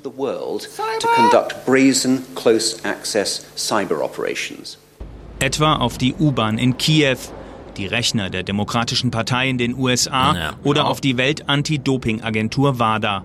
Die Reaktion aus Moskau, all das sei ein Märchen. Gru, Cyberspione, Kreml-Hacker, WADA, was für ein höllischer Parfümmix. Die Einbildungskraft unserer britischen Kollegen kennt keine Grenzen. Doch die Alliierten bei EU und NATO teilen die britische Sicht der Dinge. Es sei Moskau, das mit Cyberattacken seit Jahren die Grenzen überschreite. Ja, was auch immer. Ich frage mich ja, wie Parfüm aus der Hölle riecht. Ja. Cyber, Cyberduft. Ja. Es ist jedenfalls wirklich verrückt. Ähm, mittlerweile ist es so, dass die Hollywood-Filme dazu wahrer sind, was so Möglichkeitsräume aufzeigt, als das, was die Nachrichten, weil wahrscheinlich sitzen die wirklich da in Russland und denken, WADA, wir greifen doch nicht die WADA an, das ist dieses Theater, ja, das klären wir doch auf anderer Ebene. Gleichzeitig machen sie aber ganz andere Sachen, von denen sie sich nur wundern, warum das noch nicht aufgefallen ist, dass sie seit zehn Jahren oder was auch immer das und das machen und so. Das ist halt wirklich irre. Ich weiß jedenfalls noch damals mit Stuxnetz und so, als das hochkam, 2010 oder wann es war, 9, 10, 11 irgendwann, da war ganz schön was los, weil da waren doch sehr viele Leute, die sich damit auskennen, sehr beeindruckt davon, was sie einfach vor sich hatten. und jetzt sind doch mal ein Jahrzehnt ins Land gegangen. Naja, Cyber Cyber halt. Aber da, da wissen wir jetzt auch nicht, was da genau passiert ist bei Stuxnet. Also, äh, doch, da wissen wir es mittlerweile ganz gut. Na, hallo. Ja. Öffentlich. Reden so, wir darüber nicht. Ja. Aber waren halt, waren halt nicht die Russen, waren nicht die Iraner, waren nicht die Chinesen. Also nee. Nee, nee, nee, nee, deswegen ist das ja auch schon wieder vergessen alles. Ja, ja. das darf in keiner Aufzählung vorkommen, weil. ich habe noch was zu Brexit. Ja, ich habe auch Brexit. Soll ich mal anfangen? Mach, ich würde dann Tory-Parteitag und so. Okay, dann mache ich äh, Brexit. Äh, es gab in Heute Europa, mhm. ist ja so ein Nachmittagsmagazin im ZDF, da gibt's manchmal gute Beiträge. Ja, äh, geht ja nur eine Viertelstunde. Ja, Thema Brexit und äh, wie das denn so am Hafen in Rotterdam hm, vorbereitet, ja, vorbereitet wird. Und äh, ich habe mal drei Aspekte mitgebracht. Zum einen Leute, die da ein Geschäft haben, ja, die Lieferanten am Rotter, Rotterdamer Hafen, wie stellen die sich ein? Was haben die zu befürchten? Pünktlich jeden Mittag um eins bricht bei Daily Fresh Hektik aus.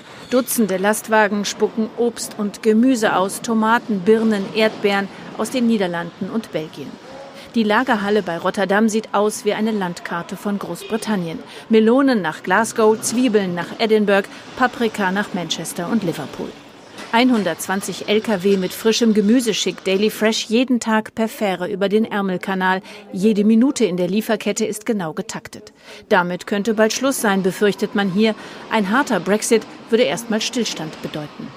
Wir müssten für alle Produkte Kontrollen einführen, vor allem bei Gemüse und Obst, sanitäre Checks, Zollpapiere. Für uns wäre das ein echter Rückschlag, weil die Briten der drittgrößte Importeur von niederländischem Gemüse sind. So, dann gibt's den Rotter Rotterdamer Hafen selbst. Was sieht der so für Probleme auf sich zukommen? Wenig Zuversicht auch im Hafen von Rotterdam, über den ein Großteil des Handels mit Großbritannien abgewickelt wird. Fast zehn Prozent der Ein- und Ausfuhren gehen ins Vereinigte Königreich. Die pragmatischen Niederländer haben längst durchgerechnet, was sie ein harter Brexit kosten würde. Statt einem Papier kämen beim Export von Obst und Gemüse neun weitere Zollformulare hinzu. 900 neue Zollbeamte müssten eingestellt werden, plus 143 Veterinäre für die Lebensmittelchecks. Ich meine, das ist doch erst, das, das ist doch erstmal gut. Es werden Arbeitsplätze geschaffen durch einen harten Brexit. Das ist doch schön. Ja. Aber wir, wir hören mal weiter. Und das wäre nur der Anfang und äh, höre den letzten Satz des Typen mhm. jetzt. Sagt der Brexit-Beauftragte des Rotterdamer Hafens. Wir sind dabei, uns gut vorzubereiten. Wir informieren die Container-Terminals und die Spediteure. Aber das reicht nicht, denn der größte Teil der Waren kommt aus dem Hinterland. 25 Prozent davon aus Deutschland. Und wir haben nicht das Gefühl, dass man sich in Deutschland des Brexit-Problems genauso bewusst ist wie hier. Tatsächlich hat das niederländische Wirtschaftsministerium eine Checkliste, den sogenannten Brexit-Scan, an tausende Unternehmen verschickt, um sie besser auf mögliche Probleme vorzubereiten. Äh, doch, es ist Thema hier. Nur nicht so, wie er glaubt, dass hier alle aus dem Häuschen sind, weil es scheiße wird, sondern eher so eine gewisse Vorfreude. Ja, vielleicht, vielleicht, vielleicht, war, vielleicht war das einfach eine Kritik an die niederländischen Medien, die über die deutsche Vorbereitung auf einen harten Brexit nicht berichten. Ah, das kann natürlich auch sein. Nee, ich meine, warum sollen jetzt die Deutschen das über die Öffentlichkeit zu drehen, ja? Die Unternehmen sind natürlich, es gibt jedenfalls genug Veranstaltungen. Was hier nur wieder auffällt, ne, wenn sie so zum, nach Rotterdam fährt und dann sagt er halt, ja, also unser der Unternehmen wird davon beeinflusst, weil 30 Prozent von dem Gemüse, was wir hier haben, geht nach England. So, das kann er natürlich und seine fünf Kollegen, die das betrifft, sagen, aber es gibt ja auch Empfänger. Und es sind ja dann nicht nur fünf, denen plötzlich 30 Prozent davon fehlt, ja. Also, und ehrlich gesagt, äh, solange sich die Deutschen substanziell, wenn auch nicht so über die öffentliche Meinung, weil sie es nicht ganz so breit betrifft, mehr Gedanken machen, habe ich manchmal den Eindruck über die Folgen des Brexit als die Engländer selber. Ist fast egal, ja. ich bin, Was die bin Niederländer dann noch so Ich bin jedenfalls dafür, egal ob es jetzt einen Brexit gibt, äh, einen harten Brexit oder gar keinen Brexit, diese neun Veterinäre und, nee, 143 Veterinäre und neun mhm. Zollbeamte sollen trotzdem eingestellt werden. Ja. ja. Für ja. Arbeitsplätze. Für Arbeitsplätze, ja. Einen, einen habe ich noch, einen Steinhändler. Ich wusste gar nicht, dass es Steinhändler gibt. Der ist auch besorgt, aber hat vorgesorgt. Auch Ron Beumanns hat den Fragebogen ausgefüllt, doch seine Sorgen sind deshalb nicht kleiner geworden. Der Steinhändler importiert Schiefer aus Wales und verkauft ihn an Gartencenter auch in Deutschland. Er rechnet mit steigenden Preisen und einem schwankenden britischen Pfund und hat bereits auf seine Weise vorgesorgt. Vom begehrten blauen Schiefer aus Wales hat er jetzt schon die dreifache Menge gebunkert, damit es auch im Falle eines harten Brexits bei ihm erstmal weitergeht. Ja, das ist aber gut. Gebunkert. Ja, ja, klar. ja, ja ich meine, die Logistik nicht immer auf On-Demand, äh, also auf sozusagen harte Kante zu machen, ist ja auch ganz gut. Geht bei Kühlkette nicht ganz so leicht und Gemüse, aber da so einen kleinen Puffer mal wieder drin zu haben, ist ja nicht verkehrt. Ja, das war jetzt substanzieller Brexit. Wollen wir mal gucken, wie die Engländer darüber reden? Na, lass uns noch mal in meine Heimat schalten. Uh, da, da ist auch Brexit oder was? Da wird ah. auch auf den Brexit vorbereitet. Nämlich ja, äh, es gibt einen deutsch-britischen Spezialpapierhersteller und der macht sich auch Sorgen.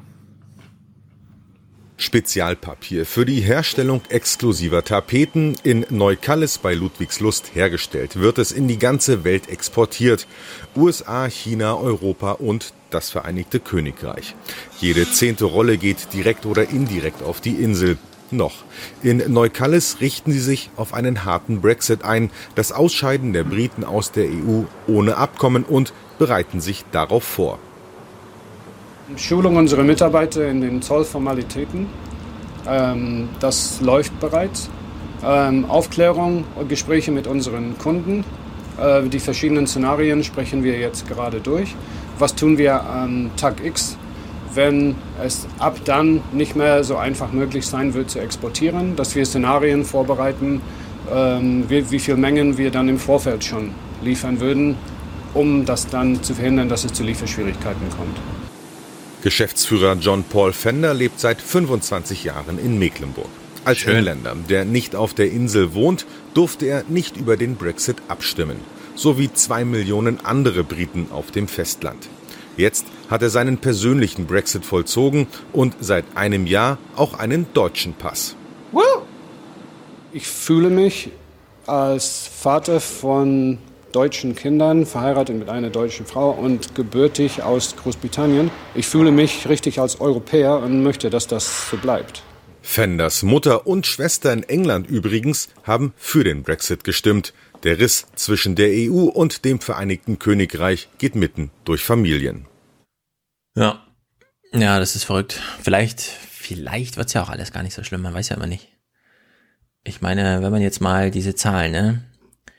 China und Amerika vollziehen ja im Grunde gerade sowas wie Europa und äh, Großbritannien, nämlich eine Trennung auf dieser wirtschaftlichen Ebene.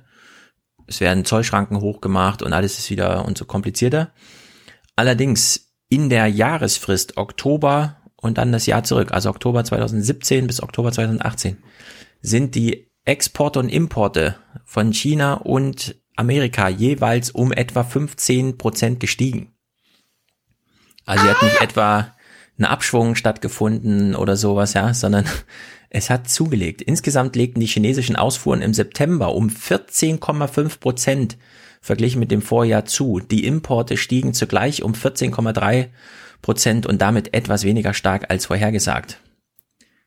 Also ist völlig egal, wer Präsident ist und was politisch entschieden wird irgendwie. Die Weltwirtschaft ist zwar dann komplizierter für die Unternehmen, weil sie, was weiß ich, entweder ist es teurer oder es kostet mehr Bürokratie oder was auch immer, aber es scheint völlig egal zu sein, ja. Vielleicht geht dieser Brexit tatsächlich einfach darüber hinweg, kostet halt die Milch zehn Prozent mehr im Supermarkt und kommt dann trotzdem von holländischen Kühen oder so. Ich, äh, Freak. bin sogar, Freak bin sogar bereit, 20 Prozent mehr für Milch zu bezahlen, wenn sie von deutschen ja. Kühen kommen. Ja, genau. Äh, die Option hat man ja auch, ja. Äh, am Ende bedeutet es vielleicht tatsächlich nur Brexit, dass im Supermarkt eben nur noch die teure Milch verfügbar ist und nicht mehr die 59 Cent Milch, die als Milchpulver über den Atlantik gefahren wird oder sowas. Und ehrlich gesagt, na mal gucken. Es könnte jedenfalls auch super schlimm kommen. Ich bleib weiter, also ich gehe weiter vom Schlimmsten aus. Denn die Briten scheinen sich doch äh, erstaunlich merkwürdige Gedanken zu machen, so insgesamt. Also es ist ganz komisch beim äh, Parteitag der Tories, wo man dachte, na, die klären doch jetzt mal bitte ein paar interessante inhaltliche für sie wichtige Fragen, oder? Nee, es ist einfach nur ein großer Streit Theresa May gegen Boris Johnson. Für ihre Verhältnisse reagiert die Parteichefin May daraufhin in der BBC mit sowas wie einem Gefühlsausbruch. There are one or two things that Boris said that I am cross about. Well, first of all, there's one thing we all know about Boris is that he'll put on a good show. What matters to people out there is what the government does and what we focus on in terms of their day-to-day lives and what really matters to them. Ja. Ja, also der größte Aufreger am Parteitag war wohl, dass sie rumgetanzt ist und er eine große Show gemacht hat und niemand an die People dachte. Their lives, their lives. Ja, Boris Johnson Diese spricht, Leute. Diese Leute, genau, das ist im Grunde genau, diese Leute. So, Boris Johnson, das finde ich wirklich witzig, was er hier für einen Vorwurf macht. checkers is a cheat. We will escalate that sense Checkers ist ein Schwindel. Man steigert dadurch nur das Misstrauen in die Politik und verleiht denen Glaubwürdigkeit, die Betrug schreien. Und letztendlich wird die extreme Rechte in Form der UKIP und die extreme Linke in Form von Jeremy Corbyn von dieser Politik profitieren. Ja, also Boris Johnson fährt mit so einem Bus durch London und verspricht allen 300 Millionen mehr in der Woche fürs Gesundheitssystem. Sagt dann, wenn er hier Ja stimmt, ist das ein Zurückholen der Kontrolle zu uns. Und dann ein, zwei Jahre später steht er da und sagt, also dieser Checkers-Plan, das ist jetzt wirklich, da haben die Leute dann kein Vertrauen mehr in die Politik. Das kann man sich gar nicht vorstellen, ja, in welcher Art und, also Kaltschnäuzigkeit da auch mhm. Politik gemacht wird. May allerdings hat dem wenig entgegenzusetzen. Ihre Maxime ist halt irgendwie Augen zu und durch. Kennen wir ja auch von Hanni Hisch. We had the people's vote and the people chose to leave. Ja, Die Leute haben gesagt, people. genau, die People haben gesagt, kein zweites Referendum. Also, wie hat Hanni Hüsch das genannt? Muddling through oder so. Hört sich dann bei Theresa May so an. We are entering the toughest phase of the negotiations. But if we stick together and hold our nerve, I know we can get a deal that delivers for Britain. Ja. Hätte man gedacht, dass die, dass die nur so ein YouTube-Motivationsvideo brauchen, hätte man das ja auch machen können. So, es war nicht der einzige Parteitag. Labour kurz davor noch. Das haben sie in so einem Hintergrund, glaube ich, zusammengebunden. Eine junge Labour-Aktivistin stellt sich mal eine Frage. Eine junge Labour-Aktivistin in Liverpool trägt ein Superman-T-Shirt mit der Aufschrift Jeremy Corbyn. Die Jungen sind eigentlich die größten Anhänger von Corbyn, bejubeln ihn und feiern ihn auf Rockkonzerten. Diese junge Frau aber macht stutzig, warum Corbyn kein Anhänger der EU ist. Warum stehen wir auf der gleichen Seite wie Boris Johnson und Jacob Rees-Mogg? Sie sind der Grund, warum wir das Referendum bekamen. In der EU-Frage gibt es zwischen Corbyn und seinen jungen Anhängern eine erkennbare Kluft. Um sie zu überbrücken, stieß Jeremy Corbyn widerwillig die Tür zu einem neuen Referendum einen Spalt weit auf, indem er es nicht ausschloss. Ja, also es wäre natürlich albern zu sagen, Boris Johnson und Jeremy Corbyn stehen auch nur irgendwo auf einer Seite. In der allerwichtigsten Frage für die jungen Leute, Brexit, ist das aber die, das Kondensat sozusagen, darauf runtergekocht. Und da würde ich sagen, warum nicht? Sie hat recht. Äh, Corbyn schreibt zwar irgendwie Tweets, in denen er sagt, es gibt in England zu viele äh, homeless people, weil die BBC hat irgendwie so einen Bericht gemacht oder so. Aber mit Brexit werden es wahrscheinlich mehr, sofern nicht äh, die gleiche Magie des Weltwirtschafts irgendwie und so weiter. Und die machen trotzdem alle weiter und kostet halt ein bisschen mehr und so. Aber äh, so ein richtiges Programm gegen Armut ist Brexit erstmal nicht, würde ich sagen. Naja. Europe for the many, for the future. Ja. Wir müssen dann wirklich bald mal Ralf Siener einladen aus diesem Brüssel-Büro der ARD. Jedes Mal, also ich kriege ihn gar nicht mit im Radio, selten. Aber in diesem Podcast ist halt immer präsent. Markus Preis hat ja jetzt die erste Sendung selbst moderiert. Das erste Mal hat er einen eigenen Podcast moderiert. Herzlichen Glückwunsch im Club hier. Herzlich willkommen. Sehr gut, hat mir sehr gut gefallen. Wir hören mal äh, Auszüge. Ralf Siener über die britische Freizügigkeit. Diese Haltung der EU, es gibt diese vier Grundspielregeln und die sind absolut unantastbar und nicht modifizierbar. Die ist natürlich hammerhart und ich frage mich manchmal in schwachen Momenten, ob man nicht schon den Briten konzidieren müsste, dass man, sagen wir mal, an dem Prinzip der Arbeitnehmerfreizügigkeit, was ja ein großes Problem ist, auch für die osteuropäischen Länder, nicht eine Modifikation in dem Sinne sagt, dass man sagt, okay, ihr könnt kommen, aber erst nach fünf Jahren zum Beispiel in die Sozialsysteme. Also, dass man an den vier Grundpfeilern festhält, aber sagt Modifikation, ja. Ich will nur mal einen Punkt darauf hinweisen. Viele osteuropäische Länder haben Millionen von Arbeitnehmern verloren. Ungarn hat viel mehr Arbeitnehmer in den Westen Europas verloren als nach dem Einmarsch der Sowjetunion. Das heißt, alle guten Leute sind gegangen, alle jungen Leute sind gegangen. Das gesellschaftliche Klima in den osteuropäischen Ländern verhärtet sich, weil jetzt sozusagen nur noch der Rest übrig bleibt. So, ja, und jetzt ist die Frage, Kern. der harte Kern. Und äh, Orban äh, instrumentalisiert ja auch seine Hetze auf Flüchtlinge, dass er im Grunde genommen die Botschaft sagt, geht nicht in den Westen. Oh, da herrscht der Islam, das ist der Mittlere Osten. Die eigentliche Botschaft hinter Orban ist bleibt hier, bleibt bei uns.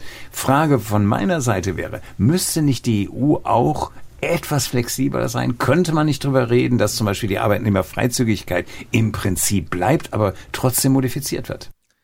Ja, da hört man so eine Minute Podcast und denkt plötzlich, ja stimmt, so müsste man auch mal über Europa nachdenken. Wieso ist denn die Stimmung in Osteuropa so, wie sie da ist? Ach so, die Leute, gerade die Polen und so weiter, hm, die sind ja alle in England, stimmt. Und dann eben auch genau dieser Hinweis, ja wir machen irgendwie das mit dem Europa und sagen Arbeitnehmerfreizügigkeit und dann sagen aber die Deutschen, ja, aber wir hätten da noch mal so fünf Jahre Puffer irgendwie, ja, bevor wir jetzt den wirklich öffnen den Arbeitsmarkt. Genau das gleiche bei der Euro-Einführung, ja. Ja, es gibt jetzt Maastricht-Kriterien. Ja, muss man sich denn jetzt gleich von Anfang an daran halten? Ja, also diese typisch deutsche Haltung. So, jetzt wollen die Briten da raus und eine Neuregelung von. Und dann heißt es plötzlich, nee, also jetzt kein Cherry-Picking. Nee, nee, nee, nee, nee, ja. Obwohl das genau die europäische Geschichte ist. Jeder greift da so in die Regeln ein und so, also ja gut, schickt uns gerne einen blauen Brief, aber wir bleiben jetzt noch mal ein paar Jahre über unseren 60 Prozent Verschuldungsstand und so. Ja, es ist, Wirklich. Und da muss man echt sagen, äh, da kann man die Briten dann auch verstehen, dass sie da so ein bisschen auf Europa gucken und denken, bitte, wir wollen doch nur ein bisschen so, wie ihr das mit euch so gemacht habt. Ein paar Nachlässigkeiten kann man schon mal machen bei solchen grandiosen, großen Sachen.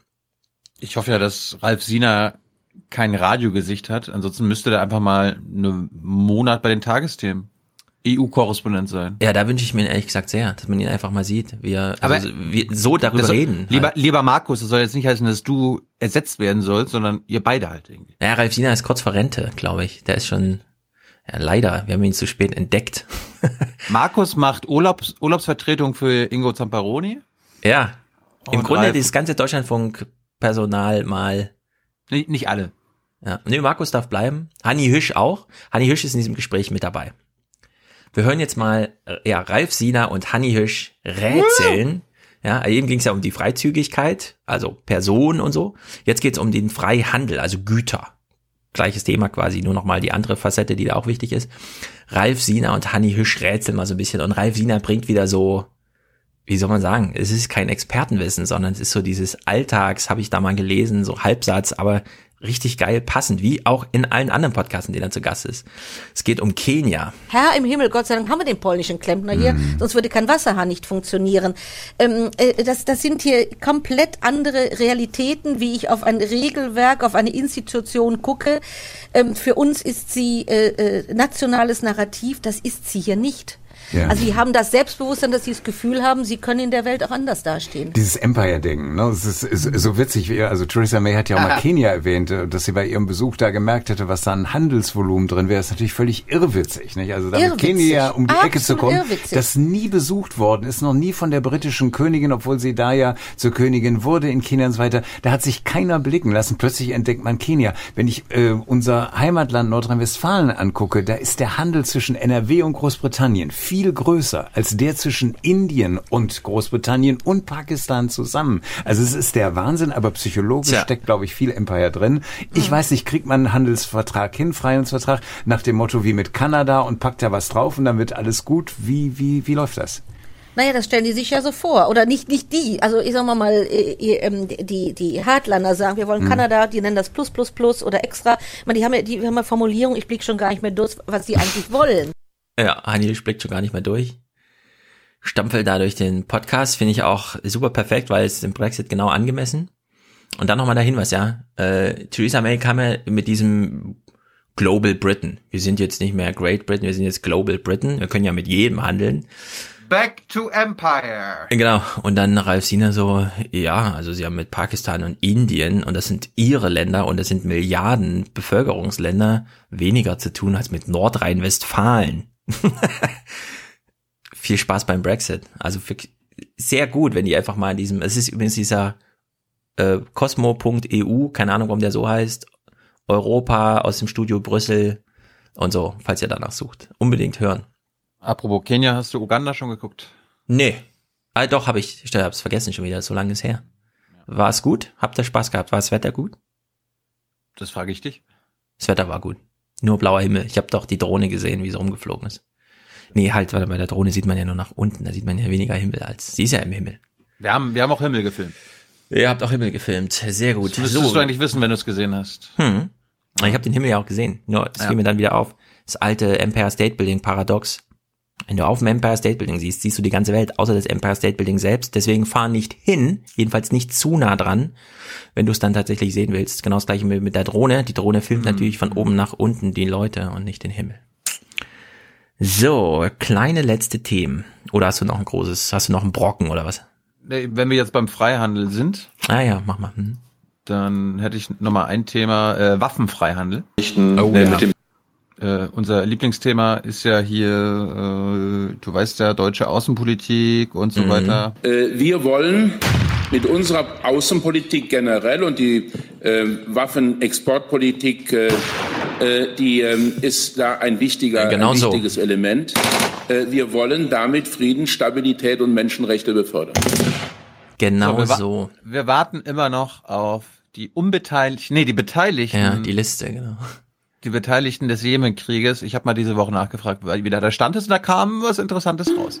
Hey, Ja, das Wirtschaftsministerium, äh, der Wirtschaftsminister hatte ja versprochen, dass bis zum Ende des dritten Quartals, also bis Ende vorletzter Woche, die Liste mit den unbeteiligten, äh, mit den beteiligten Staaten am Jemenkrieg vorliegen würde. Ich, ich frage mich, ob die Liste der Unbeteiligten kürzer ist als die der hm. Beteiligten. Ich weiß immer noch nicht davon, wann können wir damit rechnen. Danke für die Frage. Sie Bitte. beziehen sich auf die Äußerungen von Herrn Altmaier in der, in der Bürgerpressekonferenz zu anlässlich des Tags der offenen Tür. Nee, da musst du ihm sagen, nee, ich beziehe mich auf diesen Clip und dann spielst du den ab. Wir haben das uns nochmal angeguckt und wir haben nicht gefunden, dass er da gesagt hat, er würde eine Liste vorlegen wollen, sondern er hat oh. gesagt, dass er sich auf eine gemeinsame Position der Bundesregierung mit äh, allen beteiligten Kollegen verständigen wird und dass diese dann ähm, hoffentlich bald äh, vorliegen wird. Er hatte schon davon gesprochen, dass wir das dann in der Öffentlichkeit erfahren werden, dass wir dem Parlament vorgelegt werden. Äh, Gibt es denn diese gemeinsame Position schon? Darf Herr Seibert. Es gibt Gespräche. Wie lange dauern die noch? Kann ich Ihnen keine Vorhersage machen. Jetzt gibt es einen Kollegen. Achtung, Herr Gebauer. Vielleicht eine Nachfrage zu den Gesprächen, die jetzt ja schon eine ganze Weile dauern. Wo sind denn, äh, vielleicht können Sie mal ein bisschen beschreiben, wo die Knackpunkte sind bei diesen Gesprächen, die ja offenbar nicht zu einem Ergebnis bisher geführt haben? Nein, ich werde Ihnen jetzt über interne Gespräche in der Bundesregierung hier keine weiteren Informationen mhm. geben. Achtung. Herr Jung, noch mal dazu. Lernfrage ist aber, warum müssen da überhaupt Gespräche geführt werden? Das ist ja jetzt keine, ist ja keine Meinungssache, wer da beteiligt ist, sondern sind ja Fakten. Die müssen ja dann zusammengetragen werden. Jetzt antwortet er nicht, oder was? Das ist Ihre Ansicht. Also ist es aus Sicht der Bundesregierung Meinungssache, wer dort beteiligt ist. Achtung, Achtung. Nein, darum geht es überhaupt nicht. Äh, natürlich beobachten wir die Situation dort sehr genau. Das weiß ja auch das Auswärtige Amt. Wir sprechen darüber in der Bundesregierung, wie wir die Entwicklung in der gesamten Region, wie wir die Entwicklung im Jemen-Konflikt, äh, wie wir die Beteiligung einzelner Staaten am Jemen-Konflikt bewerten und welche Auswirkungen das auf unsere Politik hat. Ja, also wenn ich mich nicht ganz täusche, könnte er das Thema so vom Tisch wischen, dass er einfach keine Waffen mehr exportiert, aber die haben wieder so ein Schiff hingeschickt oder so, ne, nach Saudi-Arabien. Oder was war der Anlass diese Woche?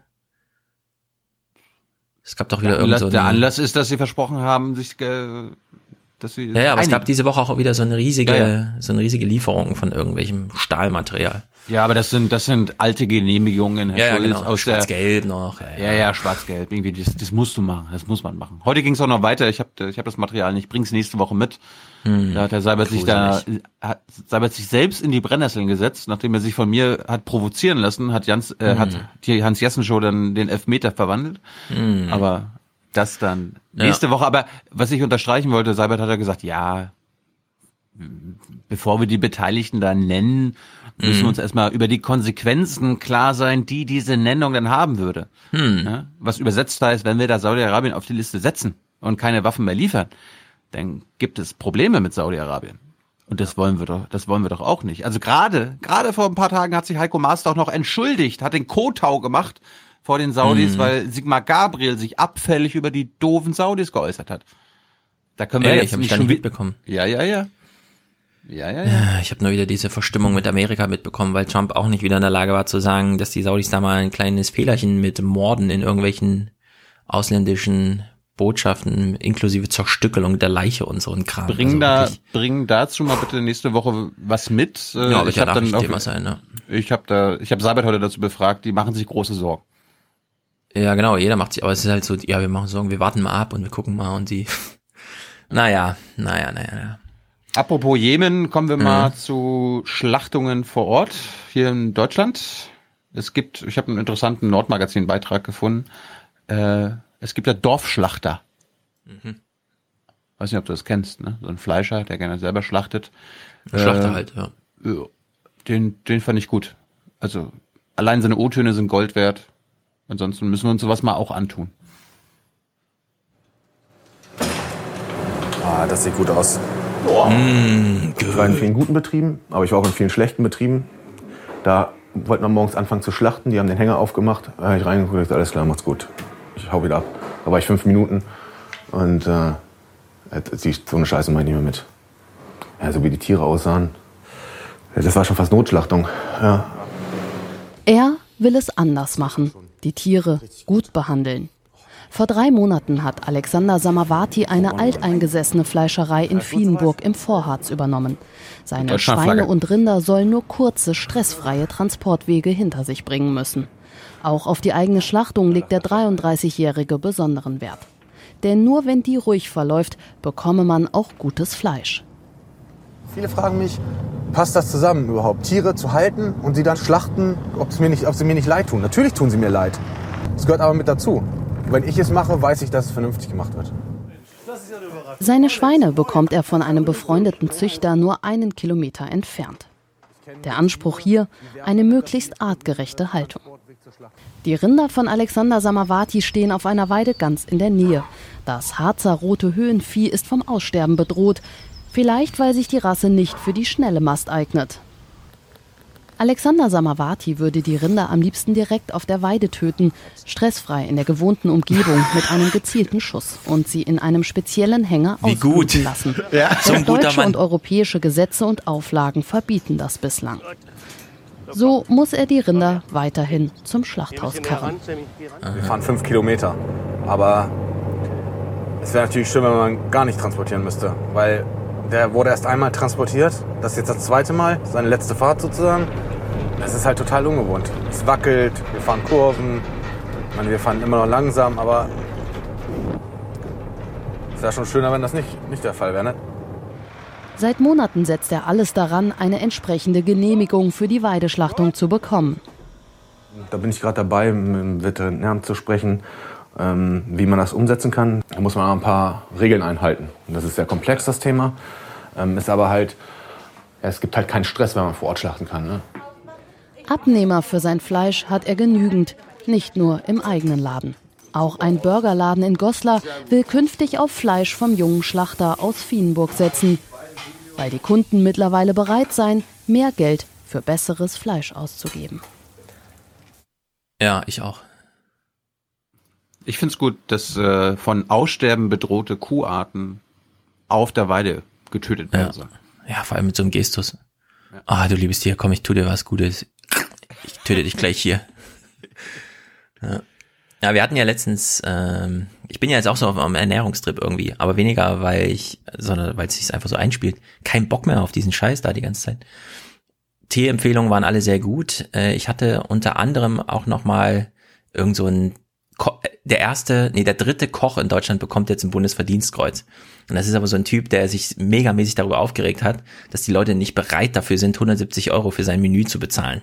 So der Einstiegspreis in sein Restaurant, wenn man abends essen geht.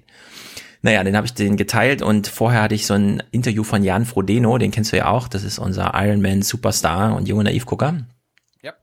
Und er hat ein Interview gegeben darüber, wie er ist, weil man denkt ja so, 600 Kilometer Fahrrad die Woche und 25 Kilometer Schwimmen, das macht man ja nicht einfach so, da muss man sich ja besonders ernähren. Und er so, nee, nee, ich, äh, ich mache diesen Stress mit besonderer Ernährung für Sportler nicht mehr mit, ich ernähre mich einfach nur gesund. Und dann hat er aber so Halbsätze drin wie, naja, dann leben wir ja eh das halbe Jahr in Italien, weil das Wetter besser ist zum Training und dann kommt unser Fischer Luigi und wenn er so einen Hummer bringt, das ist halt ein geiles Tier und jetzt esse ich dann auch gerne, aber ansonsten wenig von dem Zeug, ja, irgendwie so. Ja. Und da haben halt sehr viele beziehungsweise einer drastisch, aber dann etliche auch so, ja, ja, immer diese Arroganz von diesem Typen, der hat's halt, der hat halt das Geld, um irgendwie Luigi sich einen Hummer bringen zu lassen, ja. Also sein Luigi, sein Fischer, der ihm Hummer bringt. Aber irgendwie finde ich, ist das ein richtiger Weg, vorbildhaft für uns alle. Das muss auch massenmäßig irgendwie funktionieren. In Amerika geht das ja auch. Da fährst du alle halbe Jahre irgendwie aufs Feld, suchst dir eine Kuh aus und sagst, die nehme ich und dann wird die geschlachtet und für dich eingefroren. Und wenn du dir dann für deine Rouladen irgendwie Fleisch holst, weißt du, das ist von deiner Kuh. Das wird da im Tiefkühlding abgesägt, das Stück, was du brauchst, und dir nach Hause geschickt. Und dann bist du völlig befreit von diesem, dass du dann am Ende doch wieder Zeug futterst, das gestern äh, vom Wagen und dann notgeschlachtet und so. Und in Deutschland ist es irgendwie, niemand ist bereit, so richtig, also nicht so richtig dafür zu bezahlen, sondern das bisschen mehr, was man braucht. Ich bin so aufgewachsen. Ich meine, wir hatten Hühner, ja, auf dem Land geht das, Kühe, wir hatten Schweine, ja. wir hatten Ziegen. Es gab nur Fleisch. Ja. Vom eigenen Hof. Ja, ich als Stadtkind kenne das überhaupt nicht. Eigenes Fleisch und so. Das schmeckt man. Aber es muss irgendwie möglich sein, ja. Äh, apropos Jan Frodeno, willst du mal, dass der in den Podcast kommt? Ja, warum nicht? Aber dann zu seinen Themen, Sport. Sport. Ja. Gut, weil wir ist auf jeden Fall ein geiler Typ. Weil wir schon bei Kühen sind, du hast es ja gerade angesprochen. Ich habe noch mal einen Tipp für dich, falls du, falls du mal Stress hast und so weiter. Äh, mach doch mal eine Kuhtherapie. Mhm. Das ist was anderes wie ein Hund. Ne? So ein Hund, den hat man oh, beigebracht. Ich hasse Hunde. Platz und, und hol Bällchen oder irgendwas und, oder sei lieb oder bell oder wie auch immer. Und so eine Kuh zu erziehen, ist eigentlich fast, fast nicht möglich. Na, natürlich kann man sie einreiten und auch fahren. Einreiten? Sie bleibt immer noch irgendwo ein eigenes Tier mit eigenem Kopf. Wie redet die Frau? Da sie wenig dran zum, zum selber kratzen. es ist die Ruhe, toll. die die Tiere ausstrahlen, die sich sofort auf den Menschen überträgt. Mit einer Kuh hat vor vier Jahren alles angefangen. Vor dem Schlachter hat sie sie gerettet. Nach und nach kamen weitere dazu. Mittlerweile stehen 15 Kuschelkühe auf ihrer Wiese in Westmecklenburg. Aus der Küche heraus postet sie Neuigkeiten von ihren Tieren, erzählt über die Geburt der Kälber, aber auch mal über Schlachtungen. Die Leute sollen sehen, dass das Stückchen Fleisch, was sie irgendwann mal auf ihren Teller haben, selber ein Stück Tier, ein Tier war mit eigenen Bedürfnissen, eigenen Empfindungen. Was? Und jede Kuh ist anders. Und Was? damit dieses Steak vielleicht mal aus der Anonymität und eine Wertschätzung auch wieder stattfindet bei den Menschen und nicht diese Wegwerfgesellschaft, immer rein damit oder wenn es schlecht ist, wegschmeißen, sondern dass man es ganz bewusst genießt. Die Therapie mit Kühen steckt in Deutschland noch in den Kinderschuhen. Jessica Schroth hat schon einiges auf ihrer Wiese erreicht. Schüchterne Kinder wurden selbstbewusster, gestresste Manager ganz ruhig. Ausgeglichen wie die tierischen Therapeuten eben beim Kuhkuscheln in Mecklenburg. Siehst du, du gehst dahin, lässt dich therapieren und suchst dir dann die Kuh aus, die du später essen willst. Ja, aber das ist genau dieses Gerede, was ich nicht ertrage. Das hat mir bei dieser Musiktherapie schon ja, mein Kind war immer hibbelig und dann plötzlich, ja, wie Eltern so darüber reden oder hier, ja, der gestresste Manager kann immer. Also ich will damit nichts zu tun haben. Ich esse sehr gerne einfach mal ein Schnitzel oder ein, Burger, also Fleisch außerhalb des Hauses, wo ich dann. Burger? Ein, Bur ein Burger, Burger. Wie heißt denn? Burger heißt. Burger, Burger. Bur Burger. Burger, Burger, genau, Burger. Esse ich alles ganz gerne mal. Das Problem ist nur, ich will dann nichts damit zu tun haben, dass es ein Tier ist. Ich esse es leider nur, weil es mir gut schmeckt. Und dazu gehört auch sehr viel Gewürz und Kochkunst und dass es halt mein lebendes Tier war, okay. Das ist halt, ja, also ich bin auf dieser emotionalen Ebene da nicht so abzuholen. Außerdem finde ich Tiere komisch, die so riesige Köpfe haben wie Kühe. Wenn wir bei uns hier im Freizeitpark sind, wo auch so ein paar Kühe zum Angucken dastehen für die Kiddies und so, das ist gruselig, wenn die sich so bewegen und so. Ich finde da keinen Zugang. Ich finde leider keinen Zugang zur Kuh. Wir haben früher Kühe schubsen gemacht. Weißt du, was das ist? Ja, das kenne ich aus Cars. Ach echt? Kenne ich nicht. Ja. Okay. Kühe umschmeißen, meinst du doch? Ja. Ja, machen ja, die, die müssen, die müssen schon an so einem Hang stehen, damit sie dann auch runterrollen und so weiter, aber. Ja, äh, mit Tierquälerei habe ich nichts zu tun. Das ist, kein, das ist keine Tierquälerei. okay, höre Kommentare dazu bitte. Spiel, Spiel und Spaß mit der Familie. Mhm, also, äh, okay. Gut, verstehe, ja. Okay wenn du das also sagst. Falls wir, falls wir irgendwelche Hörerinnen oder Hörer haben, die schon mal eine Kuhtherapie gemacht haben, teilt uns doch mal mit, wie das so ist. Ja, also ich meine, was ist eine Kuhtherapie? Eine Kuh anfassen und äh, für zehn Minuten nicht weggehen, ist das schon Therapie ja, oder? Für, für Städter wie dich wahrscheinlich. Ja, und dafür steht er für mich, finde ich ja ganz, also ich habe es ja schon mal gesagt, ne? Im Kindergarten Tiere, also Hühner, Kram, pflegeleichtes Zeug, dass man dann einfach äh, für die Kinder zum Anfassen und so. Ab und zu, bei uns gibt's das ja leider nicht im Kindergarten, äh, ab und zu gibt's aber Hunde, so Kuschelhunde, die dann vorbeigebracht werden. Das scheint wohl auch so eine ganz tolle Sache auch für die Hunde zu sein. Ich habe noch eine Sache. Mhm. Ich habe noch zwei dann, zwei kleine. Na, dann mach du zuerst. Ja, aber, äh, also ich mach ja. zuerst. Okay. Äh, wir kommen zu unserem Lieblingspräsidenten. Macron mobilisiert Massen. Jawohl. Er liebt die große Geste. Macron kennt keine roten Linien. nur Horizonte. Macron will Europa geeinter, wehrhafter, demokratischer. Macron verzaubert die Franzosen. Jawohl. Macrons Visionen begeistern nicht nur Frankreich. Jetzt haben wir eine Situation, in der ein reformorientierter, proeuropäischer Politiker am Firmament des politischen Himmels Frankreichs erschienen ist. So, du hattest ja letztens, als wir in Israel waren, schon vermeldet, dass er seinen Umweltminister verloren hat. Ja. Weil, ich glaube, wie war das, der Umweltminister? Nee, Macron hat einfach den Fehler gemacht, ähm, völlig ideologisch überzeugte Typen in die Politik zu holen und ihnen solche Posten zu geben. Großer, großer taktischer Fehler, im Grunde total unprofessionell. Ja. Würden die Deutschen nie machen. Deswegen gibt solche er, Theater nicht. Zeig uns anscheinend, jetzt nächste. Hat, anscheinend hat er so einen Fehler schon wieder gemacht, weil sein Mhm. Innenminister ist ja jetzt auch los. Ja. Emmanuel Macron trat heute Abend dort auf, wo er sich besonders wohl fühlt, inmitten von Start-up-Unternehmern in Paris. Betont cool, als liefe im Hintergrund nicht gerade eine erzwungene Regierungsumbildung ab, über die die Medien in Frankreich schon den ganzen Tag fieberhaft diskutierten. Macrons enger Vertrauter und Innenminister hatte sich davongemacht, hatte ihm den Posten vor die Füße geworfen und dabei noch ein ehrlich Lied gesungen. Macron lasse sich nur noch von sehr wenigen Menschen die Meinung sagen und überhaupt, es fehle ihm an Bescheidenheit und an Verständnis für einfachere Menschen. Ja, da ist immer die Frage, gilt das jetzt wirklich für Macron oder sagt der Typ noch mal was über sich aus, bevor er geht? ja. Lieber Theo Koll, wenn man mal einmal im Leben was im Heute-Journal über einen aktuellen Mhm. französischen Innenminister hört, dann sollte man wenigstens einmal den Namen nennen dieses Das Mannes. stimmt. Das ist journalistische Fehlleistung. Ja. Ansonsten ist mir aufgefallen, Theo Koll wird kritischer in Sachen Macron. Und ich fand eine lustige, eine lustige Stelle, ähm, es wird mal ein bisschen zusammengefasst, wie es ist, wenn Macron mit dem Volke spricht. So wie am Tag der offenen Tür, als einem arbeitslosen Gärtner, der stundenlang angestanden hatte, in der Hoffnung, den Präsidenten zu treffen, bescheinigte, er brauche doch nur über die Straße zu gehen, ganz viele Lokale hätten offene Stellen. Bei anderer Gelegenheit lästerte Macron, seine störrischen Gallier widersetzten sich Reformen mehr als andere Nationen. Und prompt stürmten heute auf der ersten politischen Herbstdemo verkleidete Gallier von einer Straßenseite zur anderen auf der scheinbaren Suche nach Arbeit. Habt ihr auch noch keine Arbeit gefunden? Nein? Na dann wieder auf die andere Straßenseite, Gallier.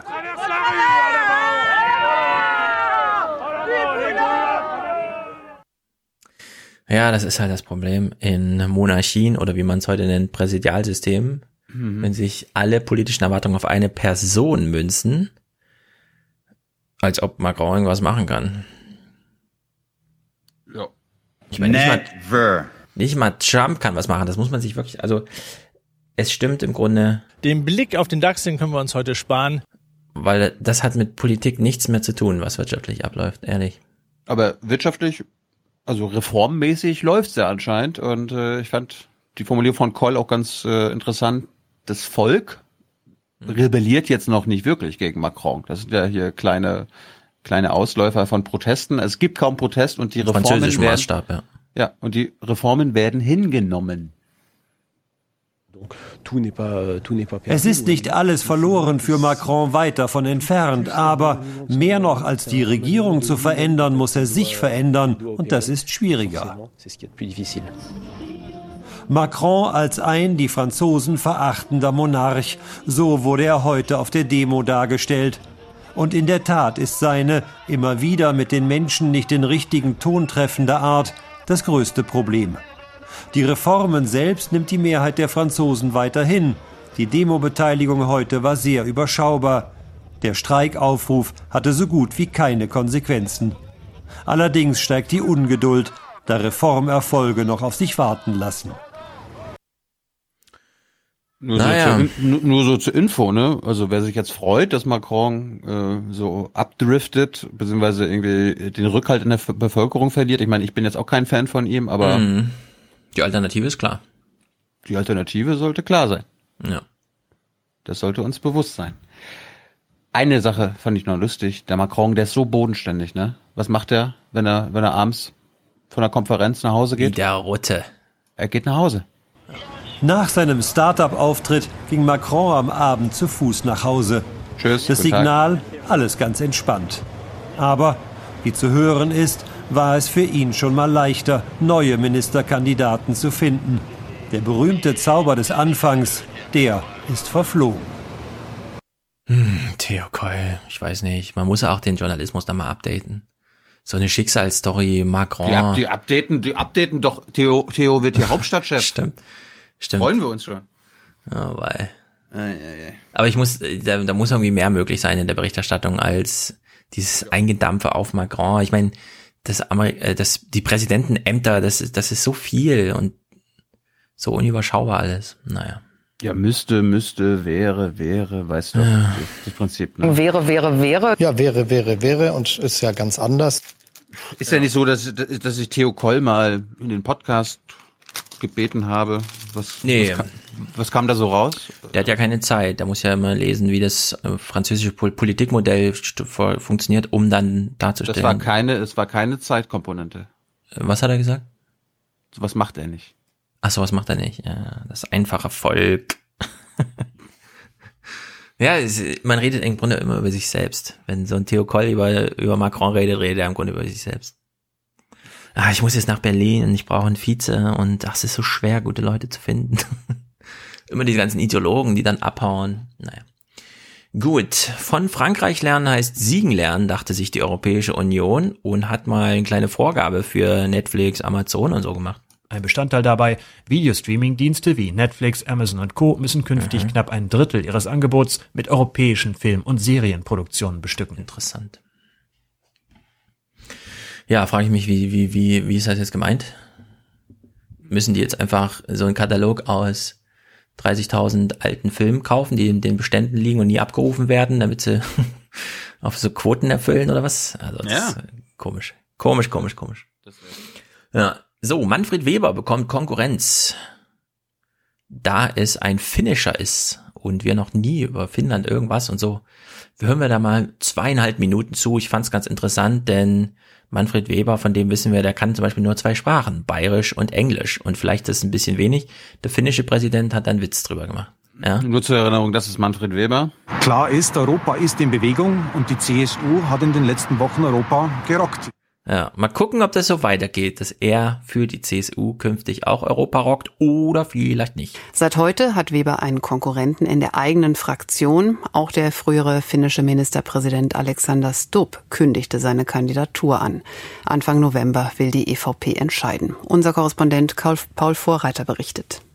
Adrett gekleidet, mit EU-blauem Anzug zeigt sich Alexander Stubb, Vizepräsident der Europäischen Investitionsbank, am Nachmittag vor Journalisten im Straßburger Parlament. Seine ersten Sätze Deutsch, Französisch, Englisch und kurz schien es so, als ob I will, if you allow me, make my statement here in the beginning in probably the most important language uh, in the European Union. Finnish? Deutsch, Deutsch? Okay, no, I won't. Die Weltsprache Finnisch hat Alexander Stubb zwar ausgelassen, als er bekannt gab, dass er für die Europäische Volkspartei EVP als Spitzenkandidat für die Europawahl im Mai kommenden Jahres antreten will. Aber ob der 50-Jährige mit seinen vorgetragenen Sprachkenntnissen subtil seinen bislang einzigen Mitbewerber, den Fraktionschef der Europäischen Volkspartei, den CSU-Politiker Manfred Weber kritisieren wollte, darüber darf gemutmaßt werden. Stubb geizte jedenfalls nicht damit, seine Qualifikationen herauszustellen. Von 2004 bis 2008 war er Abgeordneter des Europaparlaments. In war Außenfinanzminister sowie Premier. An Regierungserfahrung im Gegensatz zu Weber fehlt es ihm also nicht. Seit mehr als einem Jahr ist er Vizepräsident der Europäischen Investitionsbank in Luxemburg. Die Arbeit dort will er nun für fünf Wochen unbezahlt ruhen lassen, um auf Werbetour durch Europa für sich zu gehen und für sein Programm zu werben, das er am 17. Oktober vorstellen will. Stubbs stellte heraus, er wolle europäische Werte wie Menschenrechte und Rechtsstaatlichkeit hervorheben. Ich trete an, weil die europäischen Werte in Gefahr sind sind, von außen, von innen und aus unserer Partei heraus. Wenn es um die Gefahr von innen geht, dann schaue ich auf Länder wie Polen, Italien und, warum auch nicht, Ungarn.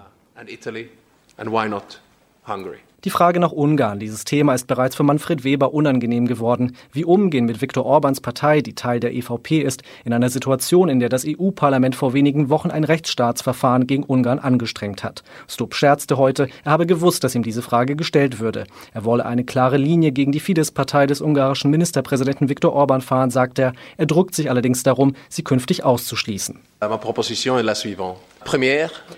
Mein Vorschlag ist, beim Gipfel der EVP-Spitzen Mitte Oktober mit Fidesz-Vertretern zu sprechen. Danach muss man einen Verhandlungsprozess starten. Wenn man sich in Wertefragen nicht einigen kann, dann wird Fidesz gehen müssen. Ah, ja. Und das fand ich gar nicht, dass er da rum, sich rumdruckst, um dieses, wie gehen wir mit Fidesz um, sondern er sagt halt, ja, wir führen ein Gespräch und dann gucken wir mal. Und es könnte durchaus sein, dass es so und so ausgeht. Soweit hat sich Manfred Weber noch nicht durchgerungen. Ich finde es ja von allem, was inhaltlich vorgestellt wurde, eine ganz äh, passende Wahl für so einen EVP-Kandidaten. Jemand mit nationaler Regierungserfahrung, europäischer Erfahrung, eben nicht so einen komischen, äh, ich führe eine Fraktion, was soll denn das bedeuten, ja? Sondern keine Ahnung. Und wo auch ein gewisses Alter. Naja, mal gucken.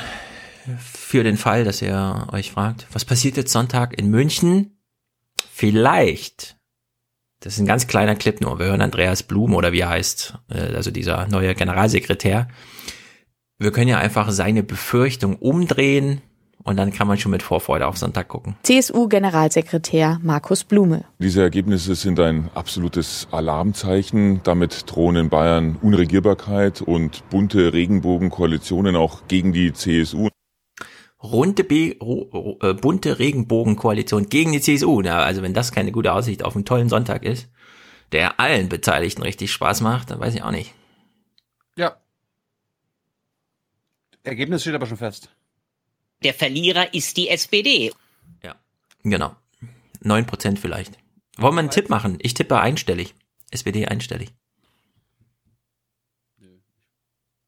Ich, ich, ich nehme es zur Kenntnis. Okay. Mir ist es, mir ist wurscht.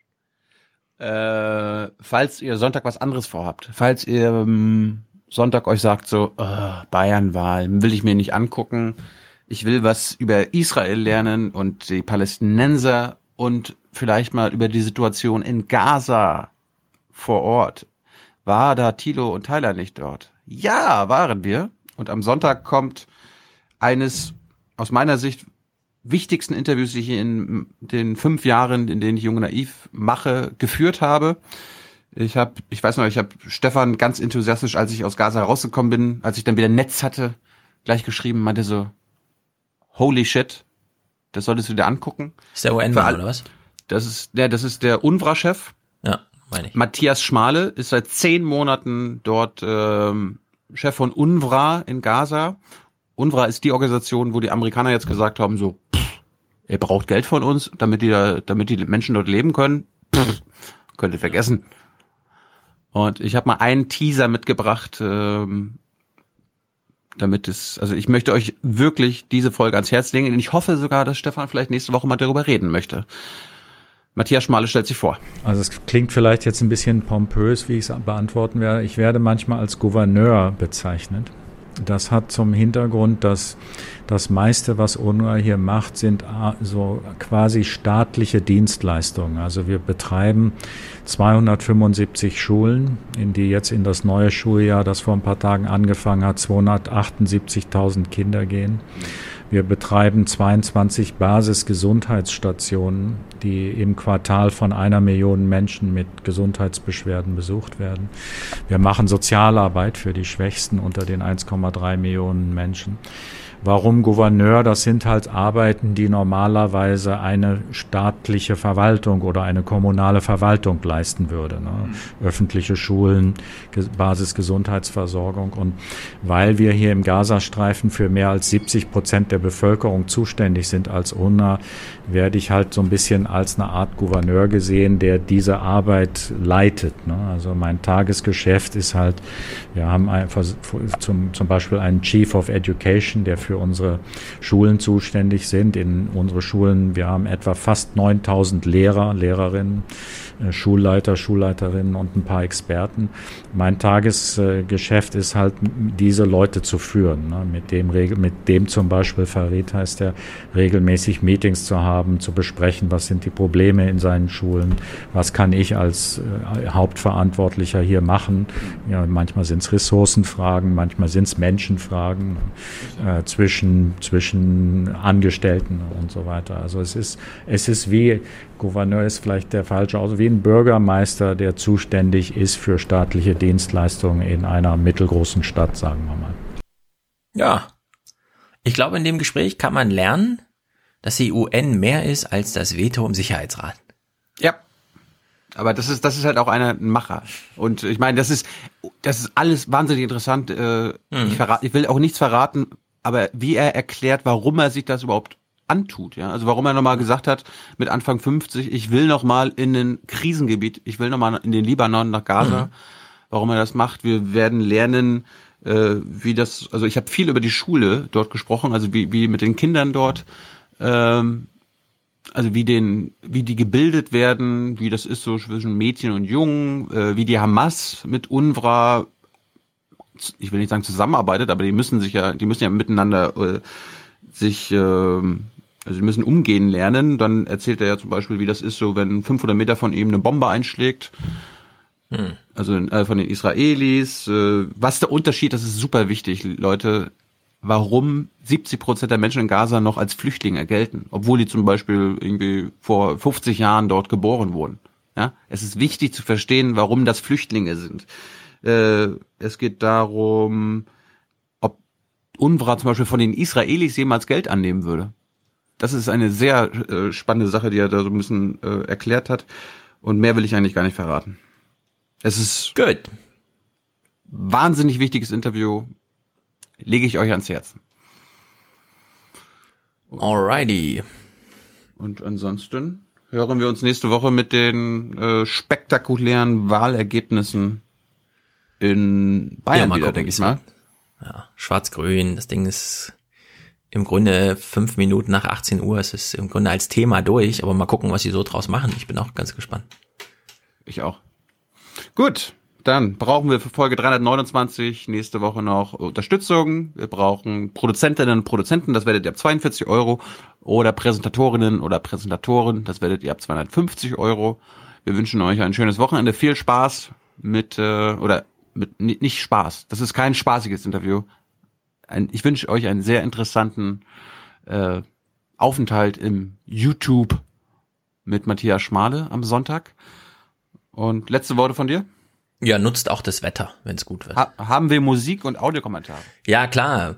Matthias hat uns äh, Spektak Musik. Wir tauchen jetzt hat er, zum. Hat er, hat er Zeit gehabt auf seinen Kreuzfahrten noch nebenbei? Ja. Er hat uns ein schönes äh, Stück Philipp Amthor redet mit Oma Erna gemacht.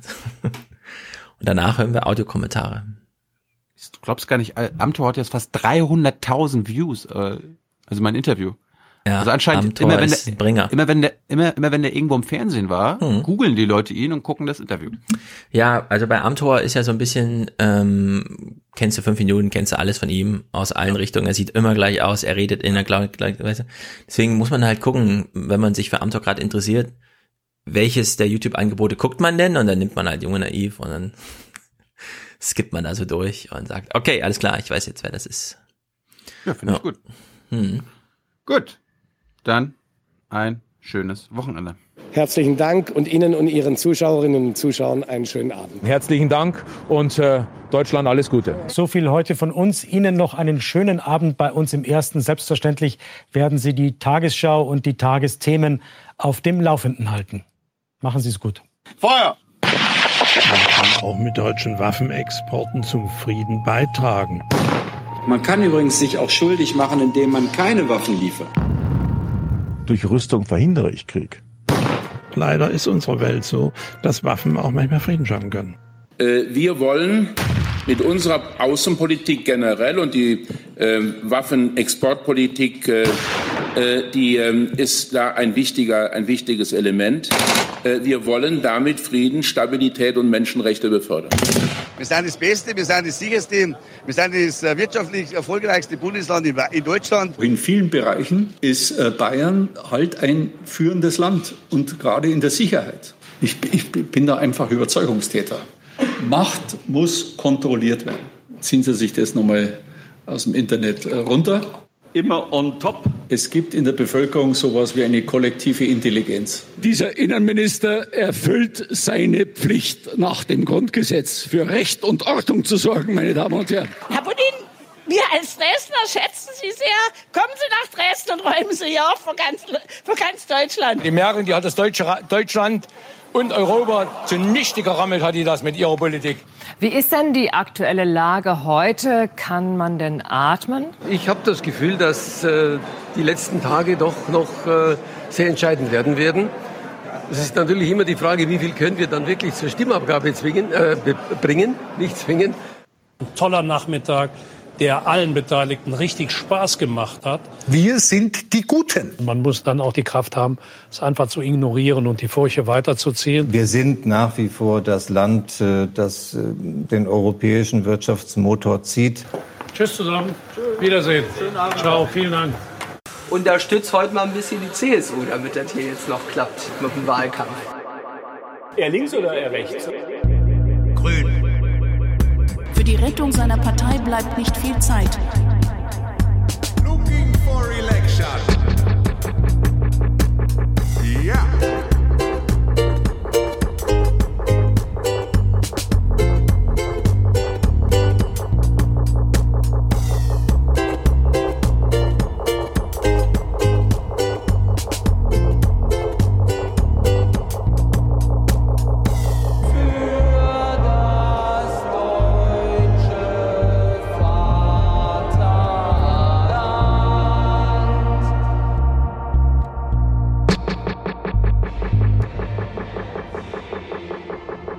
So aus dem Herz gesprochen. Ach, das ist ganz nett. Und das als junger Mensch, das findet man selten. Ach, ich freue mich. Haben Sie ganz vielen Dank, dass Sie mich da angesprochen haben. Alles Gute für Sie. Ja? Ach, das ist, das ist nett von Ihnen. Danke. Alles Gute. Das ist aber, was mir nicht gefällt, das ist, ich lese ja auch gründlich die Zeitung, dass Sie so gegen die AfD ja, das ist nicht einfach. Wir müssen mit denen umgehen. Ja, ja aber das nicht immer gegen. Also genau, für unsere Themen, für unsere Themen. Das ist das Wichtige. Versuchen Sie miteinander.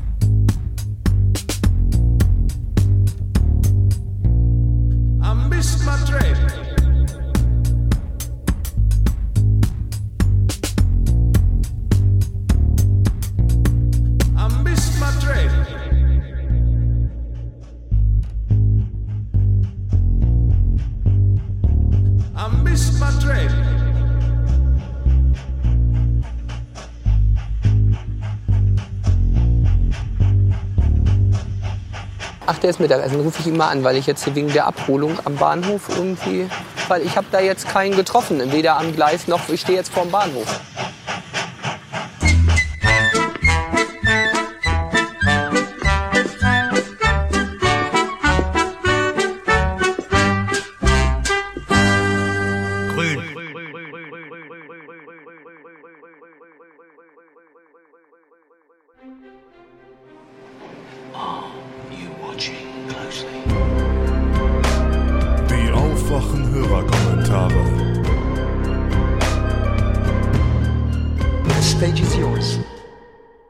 Hallo Thilo, hallo Stefan, ich bin der Cyril aus Köln. Und ich wollte nur mal einen kleinen Hörerkommentar aufnehmen zum Thema Grüne und grüne Jugend im Hambi. Ähm, ihr hattet ja letztes Mal kritisiert, dass die Grünen sich das vielleicht zu wenig auf die Fahnen schreiben und dass es ihnen momentan an dem einen großen Thema mangelt, das sie sozusagen besetzen können. Und ähm, ich würde dem stark widersprechen wollen, weil ich eben aus Köln komme und hier mehrmals vor Ort war im Hambi und ähm, die Grünen da regelmäßig ähm, mit Spitzenpersonal auch unterwegs sind. Also beispielsweise Anton Hofreiter ist bei Sonntagsspaziergängen mitgegangen. Jetzt am Samstag war natürlich massiv äh, grünes Spitzenpersonal da. Ähm, unter anderem auch Annalena Baerbock oder auch äh, die parlamentarische Geschäftsführerin in der Bundestagsfraktion, ähm, Britta Hasselmann und sowieso von der Grünen Jugend ähm, das gesamte Personal aus ganz Deutschland im Prinzip. Ähm, und ja, die NRW-Grünen haben dann sogar am Sonntag, also direkt am Tag nach der großen Hambi-Demo am Samstag, ihren NRW-Parteitag abgehalten auf dem Hambi-Gelände oder auf dem Gelände, wo die Demo stattgefunden hat, mit einem großen Zelt und haben damit eben sich auch ganz klar ähm, ja, dieses Thema Kohleausstieg nochmal auf die Fahnen geschrieben.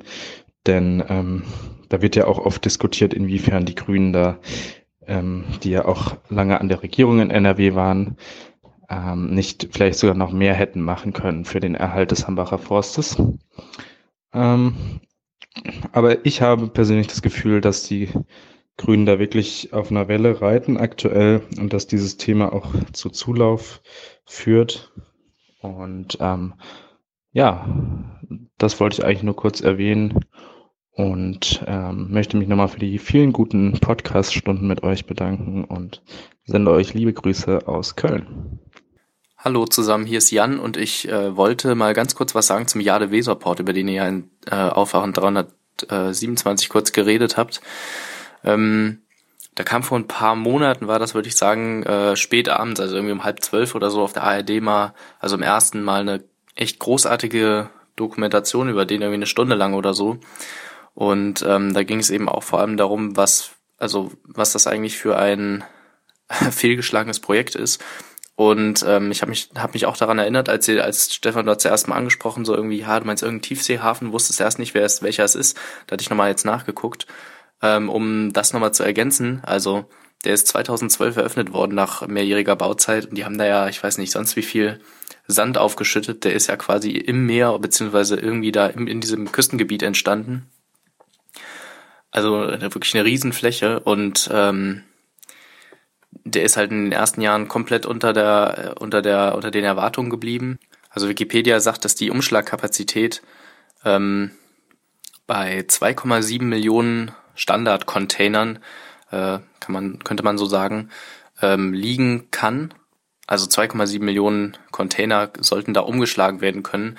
Und äh, dann war es allerdings so, dass 2013 gerade mal 85.000 äh, um, umgeschlagen worden, wurden und 2014 waren es noch weniger, 67.000. Ich glaube, Maersk, also diese äh, riesen Containerschiff, äh, dieses Containerschiffunternehmen hat jetzt ähm, hat er jetzt äh, irgendwie ein bisschen mehr äh, ja, Linien an diesen Jade Weserport angeschlossen und mittlerweile ähm, laut Wikipedia sind es jetzt 550.000, also äh, wesentlich mehr als noch vor vier Jahren.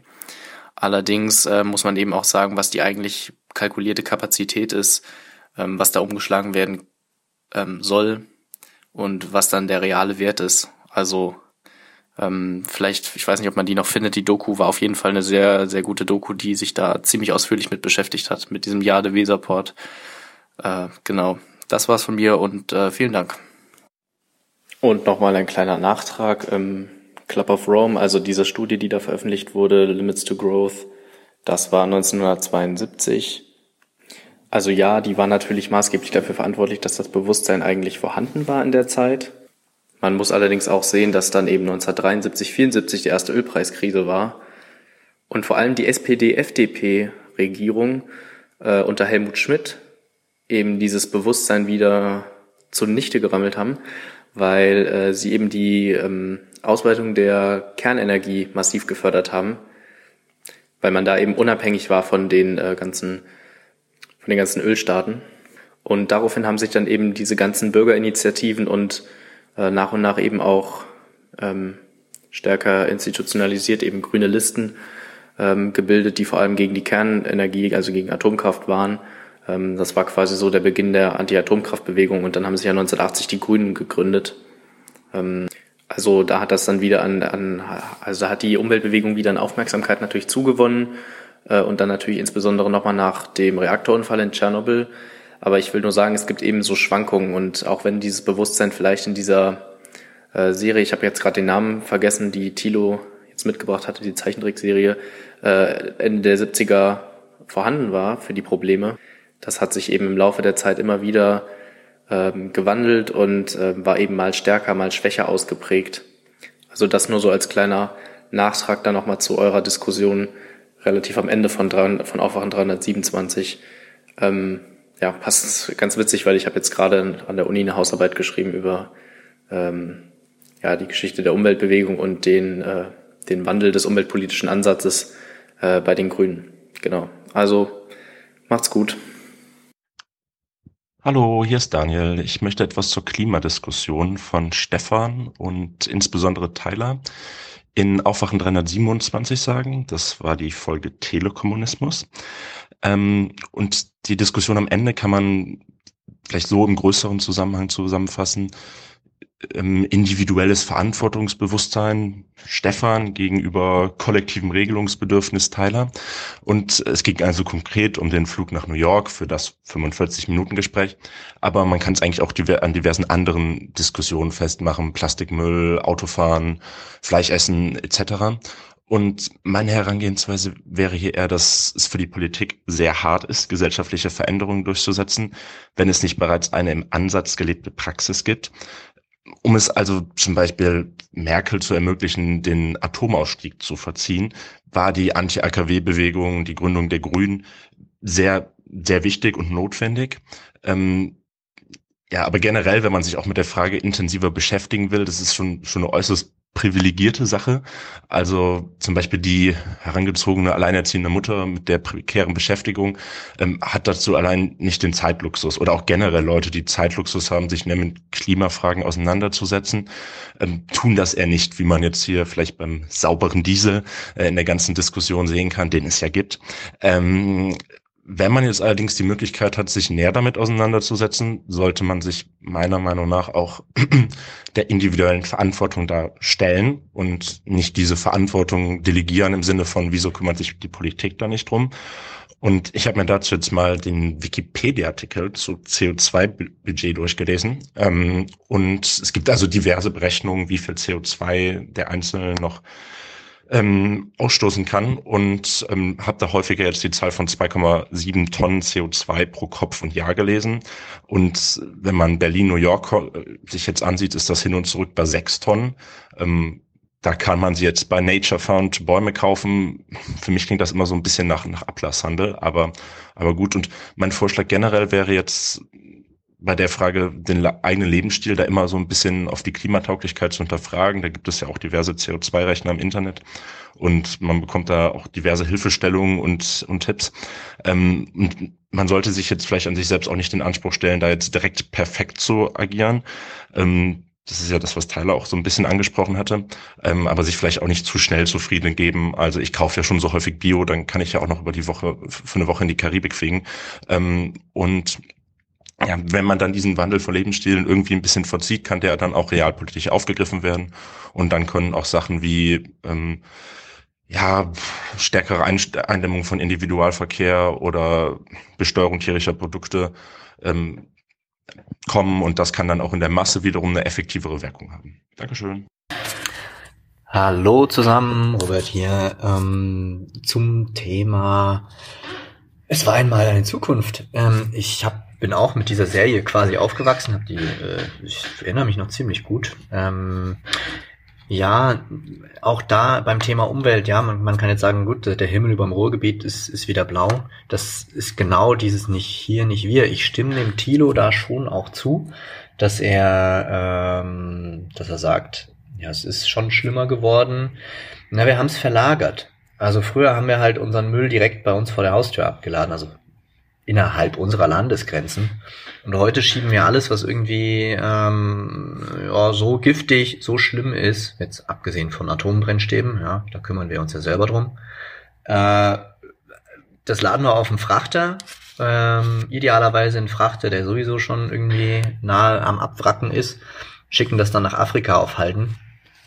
Ähm, und ja, und wenn wir dann nach 20 Jahren feststellen, hey, warte mal, in unserem hochtoxischen Müll, den wir da abgeladen haben, illegalerweise, ähm, da sind ja Rohstoffe, die wir brauchen, dann wird das Zeug plötzlich wieder was wert und dann lassen wir afrikanische Kinder da auf den Müllhalden rumkraxeln, um uns dann das Lithium aus irgendwelchen Akkus wiederzuholen. Ganz großes Tennis.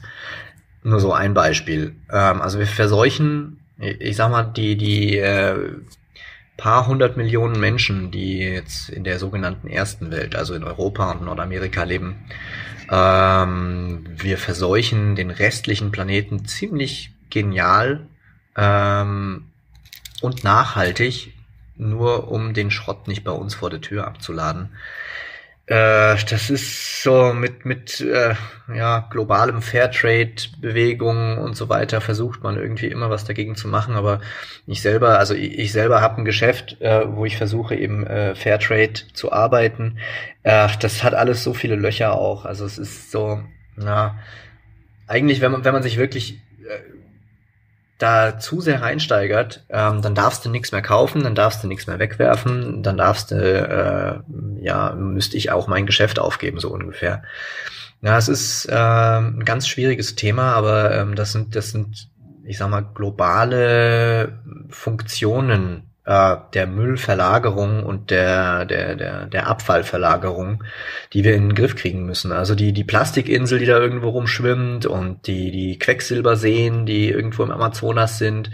Äh, also ähm, artenreichstes Bio, artenreichste Biosphäre der Welt, Amazonas, und wir kippen da Quecksilber und sonst was hin. Naja, na gut, so viel dazu, mein kleiner Rant.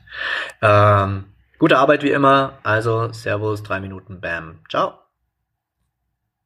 Robert nochmal mit einem kleinen Nachtrag zu Fairtrade, Öko und Bio. Das Problem ist, wenn ihr euch mal, wenn ihr mal bewusst irgendwie in den Laden geht oder versucht was zu kaufen und schaut mal, was für Produkte diese Labels haben, dann ist das äh, sozusagen der absolute Bodensatz an äh, verarbeitetem Produkt. Also das ist Tee, das ist Kaffee, das ist alles sehr basisch. Also das, das, das, da, da ist, das ist nicht weiterverarbeitet worden. In dem Moment, wo solche Sachen in die nächste Verarbeitungsstufe gehen. Also ähm, ja, um es ganz stumpf zu sagen, probier doch mal einen Bio-Fairtrade-Drucker zu kaufen. Ah, so viel dazu. Also, das ist so ein bisschen das Problem, dass wir äh, so ein Greenwashing betreiben mit Produkten, wo es sehr einfach ist, das umzusetzen. Ab der nächsten Komplexitätsstufe funktioniert es nicht mehr. Das heißt, du wirst wahrscheinlich auch in 50 Jahren kein Öko-Fairtrade-Auto kaufen können. Also dann, naja, ciao. Ja, hallo, Fabian hier aus Altenburg. In der letzten Aufwachenfolge der 327 hatte Sam doch nach einer Wahlkampfempfehlung für die Landtagswahl in Bayern gefragt. Äh, er schwankte so zwischen Linken und den Grünen und eigentlich ging es ihm vor allem, so hörte sich das an, äh, darum, wie er am besten taktisch klug wählt.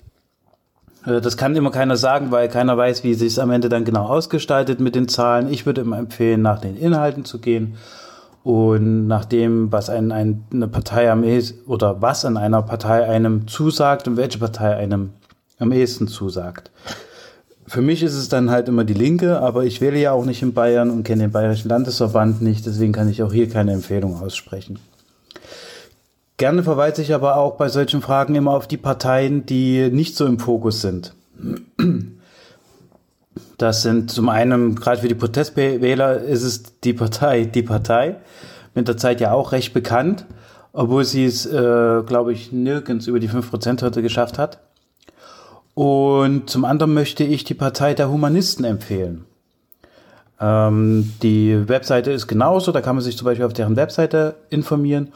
Oder, um das gleich noch mit einer Podcast-Empfehlung zu verknüpfen, ich höre sehr gerne den Man glaubt es nicht Podcast, der heißt einfach genauso, man glaubt es nicht, oder MGEN abgekürzt.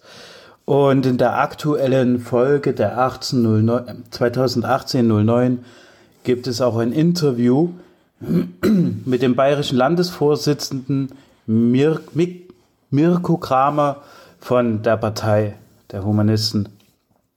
Dort geht es natürlich in dem Interview auch um seine Person und was die Partei so ausgestaltet. Deswegen würde ich auch Wer sich dafür äh, interessiert, auch empfehlen, das Interview bis zum Ende anzuhören, weil so die größeren Themen wie Umweltschutz, Sozial, Sozialpolitik, Europapolitik äh, kommen erst so hinten raus, die ganz großen Themen. Deswegen würde ich da auch empfehlen, jeder, der sich das anhören mag, doch bitte dann auch ganz anzuhören. Es geht nur eine halbe Stunde, von daher nicht so lang. Äh, das, diese Partei, Partei der Humanisten, ist auch im komme gleich drauf, im Wahlomaten äh, vertreten. Und so kann sich jeder auch mal ausprobieren, wie viel Übereinstimmung er inhaltlich mit dieser Partei hat. Ja, das wäre es gewesen. Ich wünsche euch noch viel Spaß. Ciao. Hallo, hier ist Philipp. Äh, ich komme ursprünglich aus Portugal, äh, aber wohne schon seit sieben Jahren in Berlin. Äh, ich höre schon die Aufwachen-Podcast seit uh, hier Sendung 150, glaube ich. Leider habe ich nie was äh, gespendet, obwohl ich äh, arbeitstätig bin. Äh, da muss ich was noch ändern. Ähm, und ich möchte was zum Integration und AfD äh, ja, mitteilen, also oder meine Gedanken. Ne? Äh, zuerst möchte ich mich entschuldigen äh, wegen meiner Akzent oder falls ich zu viele grammatikalische Fehler mache. Deutsch ist nicht die einfachste Sprache zu lernen, aber ich bin seit lange hier. Ne? Ähm, ja, und äh, zu diesem Thema. Äh, ich habe gerade äh, die letzte Sendung gehört, also die äh, 327, glaube ich. Und ich finde schon interessant ähm, die Entwicklung von der Podcasts äh, zum Thema AfD, Integration. Also ganz interessant war auch schon während der Wahl hier in Deutschland, ähm, wie ich glaube Stefan einmal ähm, zu diesem Thema was gesagt hat, dass Teile äh, hier in diese Sachsen-Anhalt äh, äh, mich erinnert hat. Also wie reagiert man zum zur AfD und ähm, was die Tra Strategie, dass Linke oder Oppositionen, äh, andere Parteien haben können. Und, und Jens sagt auch, äh, ja, manchmal äh, gibt wahrscheinlich keine. Ne? Ähm, und das, das ist tatsächlich, was ich seit lange äh, darüber gedacht habe. Ist, ähm, wir haben tatsächlich hier, dass die Parteien in Deutschland äh, ja ihre Wähler repräsentieren, ne? Und ähm, muss man schon sehen, dass äh, die Wähler repräsentieren nicht mehr Deutschland. Also das klingt komisch zu sagen, aber von der gesamten Bevölkerung haben wir viel, viel also nach einer kurzen Recherche ähm, hier im Google, ne, im Internet sieht man, dass in Deutschland gibt's äh, 9 Millionen Ausländer. Und ich bin einer davon. Also ich bin Ausländer, äh, noch EU-Bürger, deutlich mehr Rechte als andere Ausländer, wie viele meiner Freunde, die aus der EU kommen. Aber ähm, trotzdem äh, bin ich nicht Teil der Gesellschaft, der, der Gesellschaft. Ne? Äh, das, das äh, ist äh, für mich eine der großen Probleme der Demokratien in dieser Welt heutzutage oder diese Etage de, de, des Kapitalismus muss man auch überlegen, ähm, dass diese große Wählerraum nicht mehr äh, die Bevölkerung oder die Einwohner oder die, äh, die Leute, die hier äh, arbeiten, leben, äh, ihre Leben machen, äh, repräsentieren. Also ich darf alles machen, wie eine deutsche Bürger, äh, darf so viele Bockwurst essen, wie ich will, zu Fußball gehen hier in Berlin, zu FC Union, mitfeiern mit den Menschen, äh, einkaufen, konsumieren, alles, was ich möchte. Aber Politik werde ich abgegrenzt. Warum diskutieren wir dann Integration? Immer diese, diese Rede von Integration von allen Parteien, das eigentlich für Ausländer oder für mich persönlich anstrengend ist. Warum soll ich mich integrieren? Also, was heißt das schon integrieren? Wie, wie in romanischer Zeit, dass äh, die Römer, dass äh, ich kriege Land und Platz äh, und bin jetzt Teil Bürger hier der großen Imperium. Oder äh, was ist diese Idee von Integration? Ähm, ich muss Deutsch lernen, Arbeit suchen und ein guter Bürger sein. Ja, aber das, das machen die meisten schon, oder? Äh, am Endeffekt darf ich nicht entscheiden, an, äh, an was über mich entschieden wird, oder? Das, das ist äh, der Hauptproblem. Ich glaube, das ist nicht nur ein deutsches Problem, sondern ein Problem Europas und Amerikas und äh, China sogar, äh, dass sie schon diese Diskussion haben äh, mit dem Nationalismus das und äh, Ausländerfeindlichkeit äh, in China, äh, dass sie jetzt äh, angefangen haben. Da, warum verdienen äh, Lehrer so viel, ausländische Lehrer, äh, Chinesen sollten das gleiche verdienen wie die ausländische Lehrer, die hier arbeiten und Sommerjobs machen. Oder hier der Brexit, äh, glaube ich, wurde nicht geschehen, es wäre nicht geschehen, wenn, wenn die Ausländer äh, wählen dürfen. Ich glaube, die ganze Debatte um Integration, Flüchtlinge, ähm, und äh, andere Thema über Migration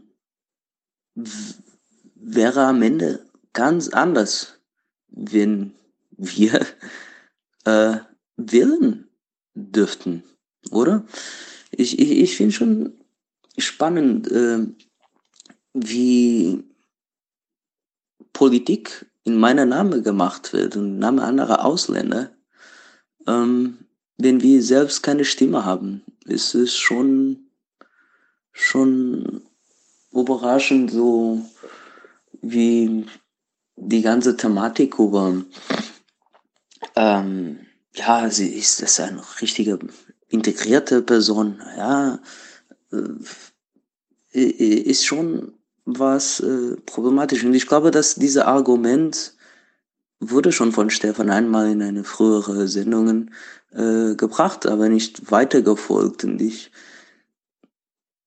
ja, kann nur das verstärken, dass die, ich glaube, wir haben eine Grenze erreicht in äh, der demokratischen Welt, äh, mindestens in die EU-Projekt oder Idee, dass es nicht mehr äh, sich entwickeln kann, diese Rutsch nach äh, rechts ist das tatsächlich passiert aufgrund des, ähm, des ähm, Abgrenzung der Wähler. Ne? Ich mindestens als EU-Bürger darf immer meine für meine Bezirkswahl hier, weiß ich nicht, wie, wie das genau das heißt, ähm, äh, äh, wählen. Ne? Also hier darf ich mindestens für meinen Bezirk entscheiden, wer in, ihr in dem, im Rathaus kommt. Aber die große Politik bin ich abgegrenzt, so wie alle anderen Ausländer. Und das finde ich, äh, ja, eine Problem, die sich nicht leicht löst, ähm, das äh, wahrscheinlich auch ähm, äh, nicht nur in Deutschland äh, diskutiert werden sollte, aber auf EU-Niveau und wäre eine Möglichkeit, diese rechten Rutsch oder diese Rutsch nach rechts zu, zu überwinden. Ne? Naja, ich rede schon seit lange, ähm, aber ich würde gern noch eine Gruß an Stefan und Thilo, äh, Jens und Tyler auch äh, senden. Ich freue mich auf eure Podcasts jedes Mal, dass es rauskommt. Höre euch gern, während ich meine Wohnung sauber mache oder auf der Arbeit. Ne? Und ähm, ja, weiter mit der guten Arbeit. Und äh, das ist nicht nur gut für Deutschland, sondern äh, für alle Zuhörer, die nicht Deutsche sind. Ne? Schöne Gruß. Ja, hallo, hier ist Sven. Ich habe gerade äh, den Podcast zum Thema Kritik gehört und ähm, möchte spontan mal meine Gedanken dazu äußern, bevor ich sie wieder verliere. Mm, also was das Thema betrifft, ist, ähm, ist eine Kritik quasi auch ein Kunstwerk oder eben nicht? Würde ich sagen, dass es für mich das, so wie ich Kritik konsumiere, nie ist, sondern für mich ist Kritik immer nur ein Informations- eine Informationshilfe. Ne? Möchte ich einen Film schauen oder möchte ich ein Buch lesen oder möchte ich, gucke ich mir eine Serie an oder eben nicht. Ähm, deswegen kann ich Stefans Haltung in dem Thema so gar nicht für mich nachvollziehen, weil ich aber auch kein Mensch bin, der jemals Feuilleton gelesen hat. Ähm, und generell das geschriebene Wort nicht so eine wichtige Rolle spielt in seinem Leben. Ähm, und aufgrund der Informationsbasis würde ich sagen, dass so Plattformen wie IMDB zum Beispiel, die ja mh, Durchschnitt von, von sehr, sehr, sehr, sehr, sehr vielen Menschen ähm, widerspiegeln und dann auch einen Punktwert vergeben, was mir natürlich leicht macht, am Ende des Tages eine Entscheidung zu treffen. Ähm, nutze ich sehr viel und, und da würde ich auch den großen Vorteil sehen in, in der Kritik, die jetzt in, eben in einem Internet stattfindet und eine breit, auf einer breiten, breiten Basis fußt, ähm, als eben einen einzelnen äh, Zeitungsjournalisten zu nehmen, der ähm, der ihm nur seine Meinung kundtut und vielleicht auch mal auf irgendein Werk einhaut, was es vielleicht in der Form gar nicht verdient hat. Oder der Leser das in dem Sinne gar nicht versteht, weil er ähm, die Kritik an sich, an dem Werk nicht versteht. Ob es intellektuell ist oder gesellschafts- oder soziologisch. Ne? Ja, das vielleicht kurz von mir dazu. Danke. Lieber Stefan, vielen Dank für den Aufwachen-Podcast. Als angehender Student der freien Kunst und Cineast möchte ich mich gerne kurz zur in Aufwachen Kritik geäußerten Position von dir und Wolfgang äußern, dass ein Film ja jedes kulturelle Werk sowie ein Produkt einer Gesellschaft ist, als auch selbiges beeinflusst. Das kann man natürlich nicht leugnen. Die Frage ist bloß, inwieweit diese Zusammenhänge Teil einer Kritik sein müssen, ja dürfen.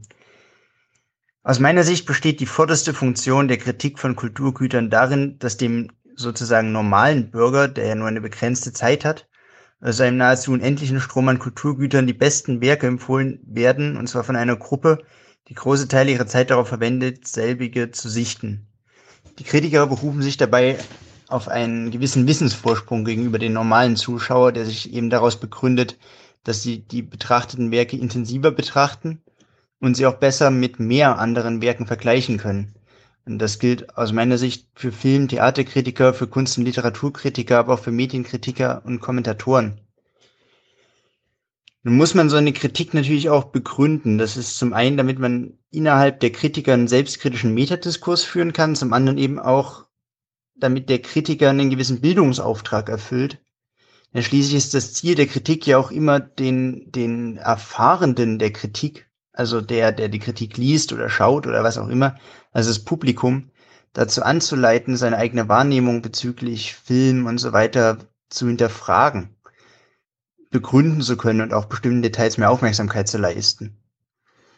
Und gerade wenn es um diesen Bildungsauftrag der Kritik geht, ist bei einem aus meiner Sicht so vielschichtigen Medium wie ein Film die Analyse der ästhetischen Funktionen, über die ihr euch so ein kleines bisschen despektierlich geäußert habt, aus meiner Sicht unglaublich wichtig.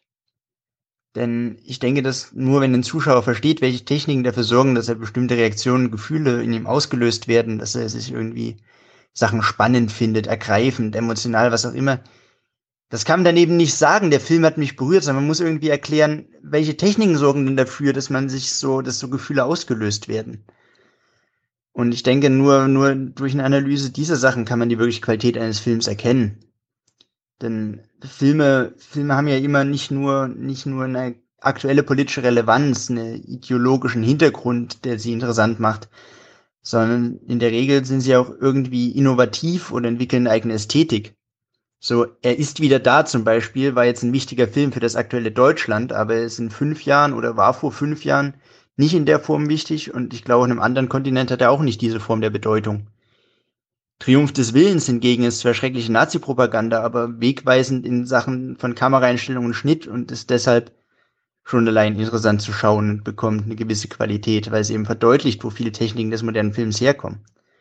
Letzte Corps ist 10 auf der anderen Seite ist aber auch ein komplett artifizieller Film, der einfach bloß versucht, Ästhetik und Gestaltung zu erforschen und damit einen eigenen Wert schafft. Ich denke, dass Kulturgütern im Wesentlichen ja immer versuchen, mehr auszudrücken als Fakten über die eigene aktuelle politische Situation und Lage irgendwie, was, was allgemein Menschliches darzustellen, also zumindest die größeren oder einen eigenen Wert damit zu schaffen. Und ich glaube, dass die reine Ideologiekritik da einfach begrenzt ist.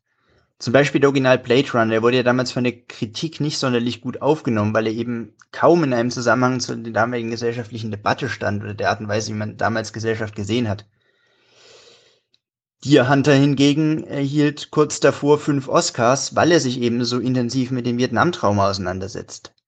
Blade Runner hingegen ist mit seiner Gestaltung aber fast alleine das komplette Cyberpunk-Genre gegründet und gilt heute als einer der grandiosesten philosophischen Filme überhaupt, während Deer Hunter aus heutiger Sicht fast vollkommen unschaubar ist.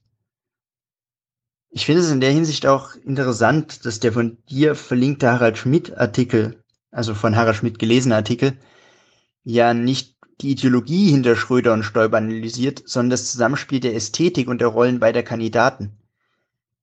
Worauf ich eigentlich damit hinaus sagen möchte, ist, dass ich glaube, eine sorgfältige Analyse von ästhetischen Funktionen, von Gestaltung und so weiter zu oft verschmäht und zu wenig gemacht wird und eben auch leider oft schlecht gemacht wird, wie eben das Beispiel, was zitiert hast, wo du sagst, muss ja nicht, weil unterhält ja. Also das, das ist, das ist natürlich die falsche Aussage, weil man muss natürlich sagen, ja, okay, der Film hat nicht unbedingt die beste Aussage, wie jetzt zum Beispiel in Dirty Harry, der ja in einer massiven Form damals Selbstjustiz ja quasi gerechtfertigt hat. Aber er macht es eben wieder wett, weil er es schafft, eine Ästhetik aufzubauen, eine Spannung aufzubauen, eben durch durch ganz spezifische Mittel, wie eben das Einsatz von speziellen Farben, von einem sehr treibenden Soundtrack, von einer unfassbar guten Inszenierung. Also man muss immer diese Gesamtheit betrachten und das wollte ich gerne nochmal betonen. Ansonsten vielen Dank für eure Arbeit und jo, tschüss. Hallo liebe Aufwachengemeinde, hier ist Tobi. Ich möchte Bezug nehmen zu einem Audiokommentar der Folge 320. Es heißt Louis guckt KenFM. Und ich möchte dazu noch eine zweite Meinung liefern. Louis bezieht sich dabei auf ein Video oder einen Beitrag von KenFM, das heißt Nachdenken über, KenF, äh, über Chemnitz und nimmt dabei Bezug auf die Kritik zu einem vorherigen Beitrag über Chemnitz und er entschuldigt sich dafür, falsche Begriffe verwendet zu haben. Was wir ja eigentlich auch von anderen Medien in der Aufwachengemeinde fordern. Ähm, zu deinem Vorwurf nach dem Video, dass äh, KenFM rechts sei. Ich finde zu den Begriffen rechts und links, dass es bürgerliche Kategorien sind und diese eigentlich überholt sein sollten. Das wurde im Aufwachen-Podcast auch schon in Frage gestellt. Warum es insbesondere zu KenFM überholt sein sollte, da, wenn man sich die anderen Projekte anguckt und deren Ziele, einem klar werden sollte, dass sie ein höheres Ziel verfolgen, oder zumindest ist das meine Einschätzung. Ähm, Projekte wie Tree TV oder die Unterstützung von Human Connection oder äh, die Unterstützung der Friedensbewegung, die als Ziel nicht rechts, nicht links, sondern wer mag es glauben, den Frieden hat.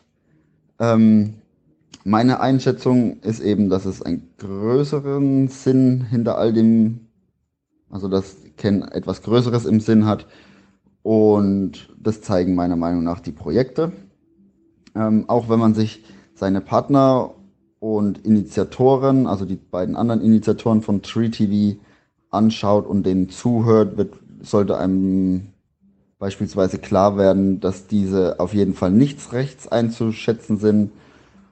Und darauf könnte man Rückschlüsse über Ken ziehen und die reden sehr positiv darüber und über die Projekte und sehen die größeren Ziele. Ähm, ich finde es aber nicht gut, nach, sich nach einem Video, nach einem Jahr ähm, eine Meinung zu bilden und ja, die Menschen gleich zu framen. Äh, denn ich finde, bei gleichen Zielen sollte man auch am gleichen Strang ziehen.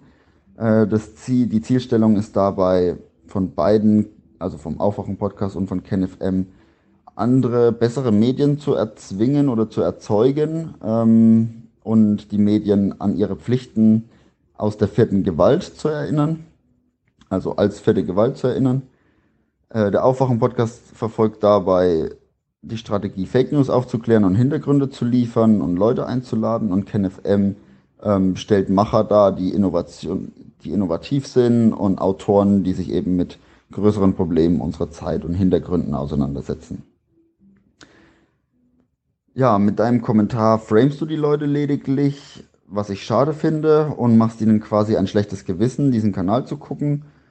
Ähm, und deshalb appelliere ich an die Aufwachenhörer, sich doch ein eigenes Bild zu machen und nicht einfach einer Stichpro sehr kleinen Stichprobe zu trauen und einer Meinung und sich kein schlechtes Gewissen einreden zu lassen.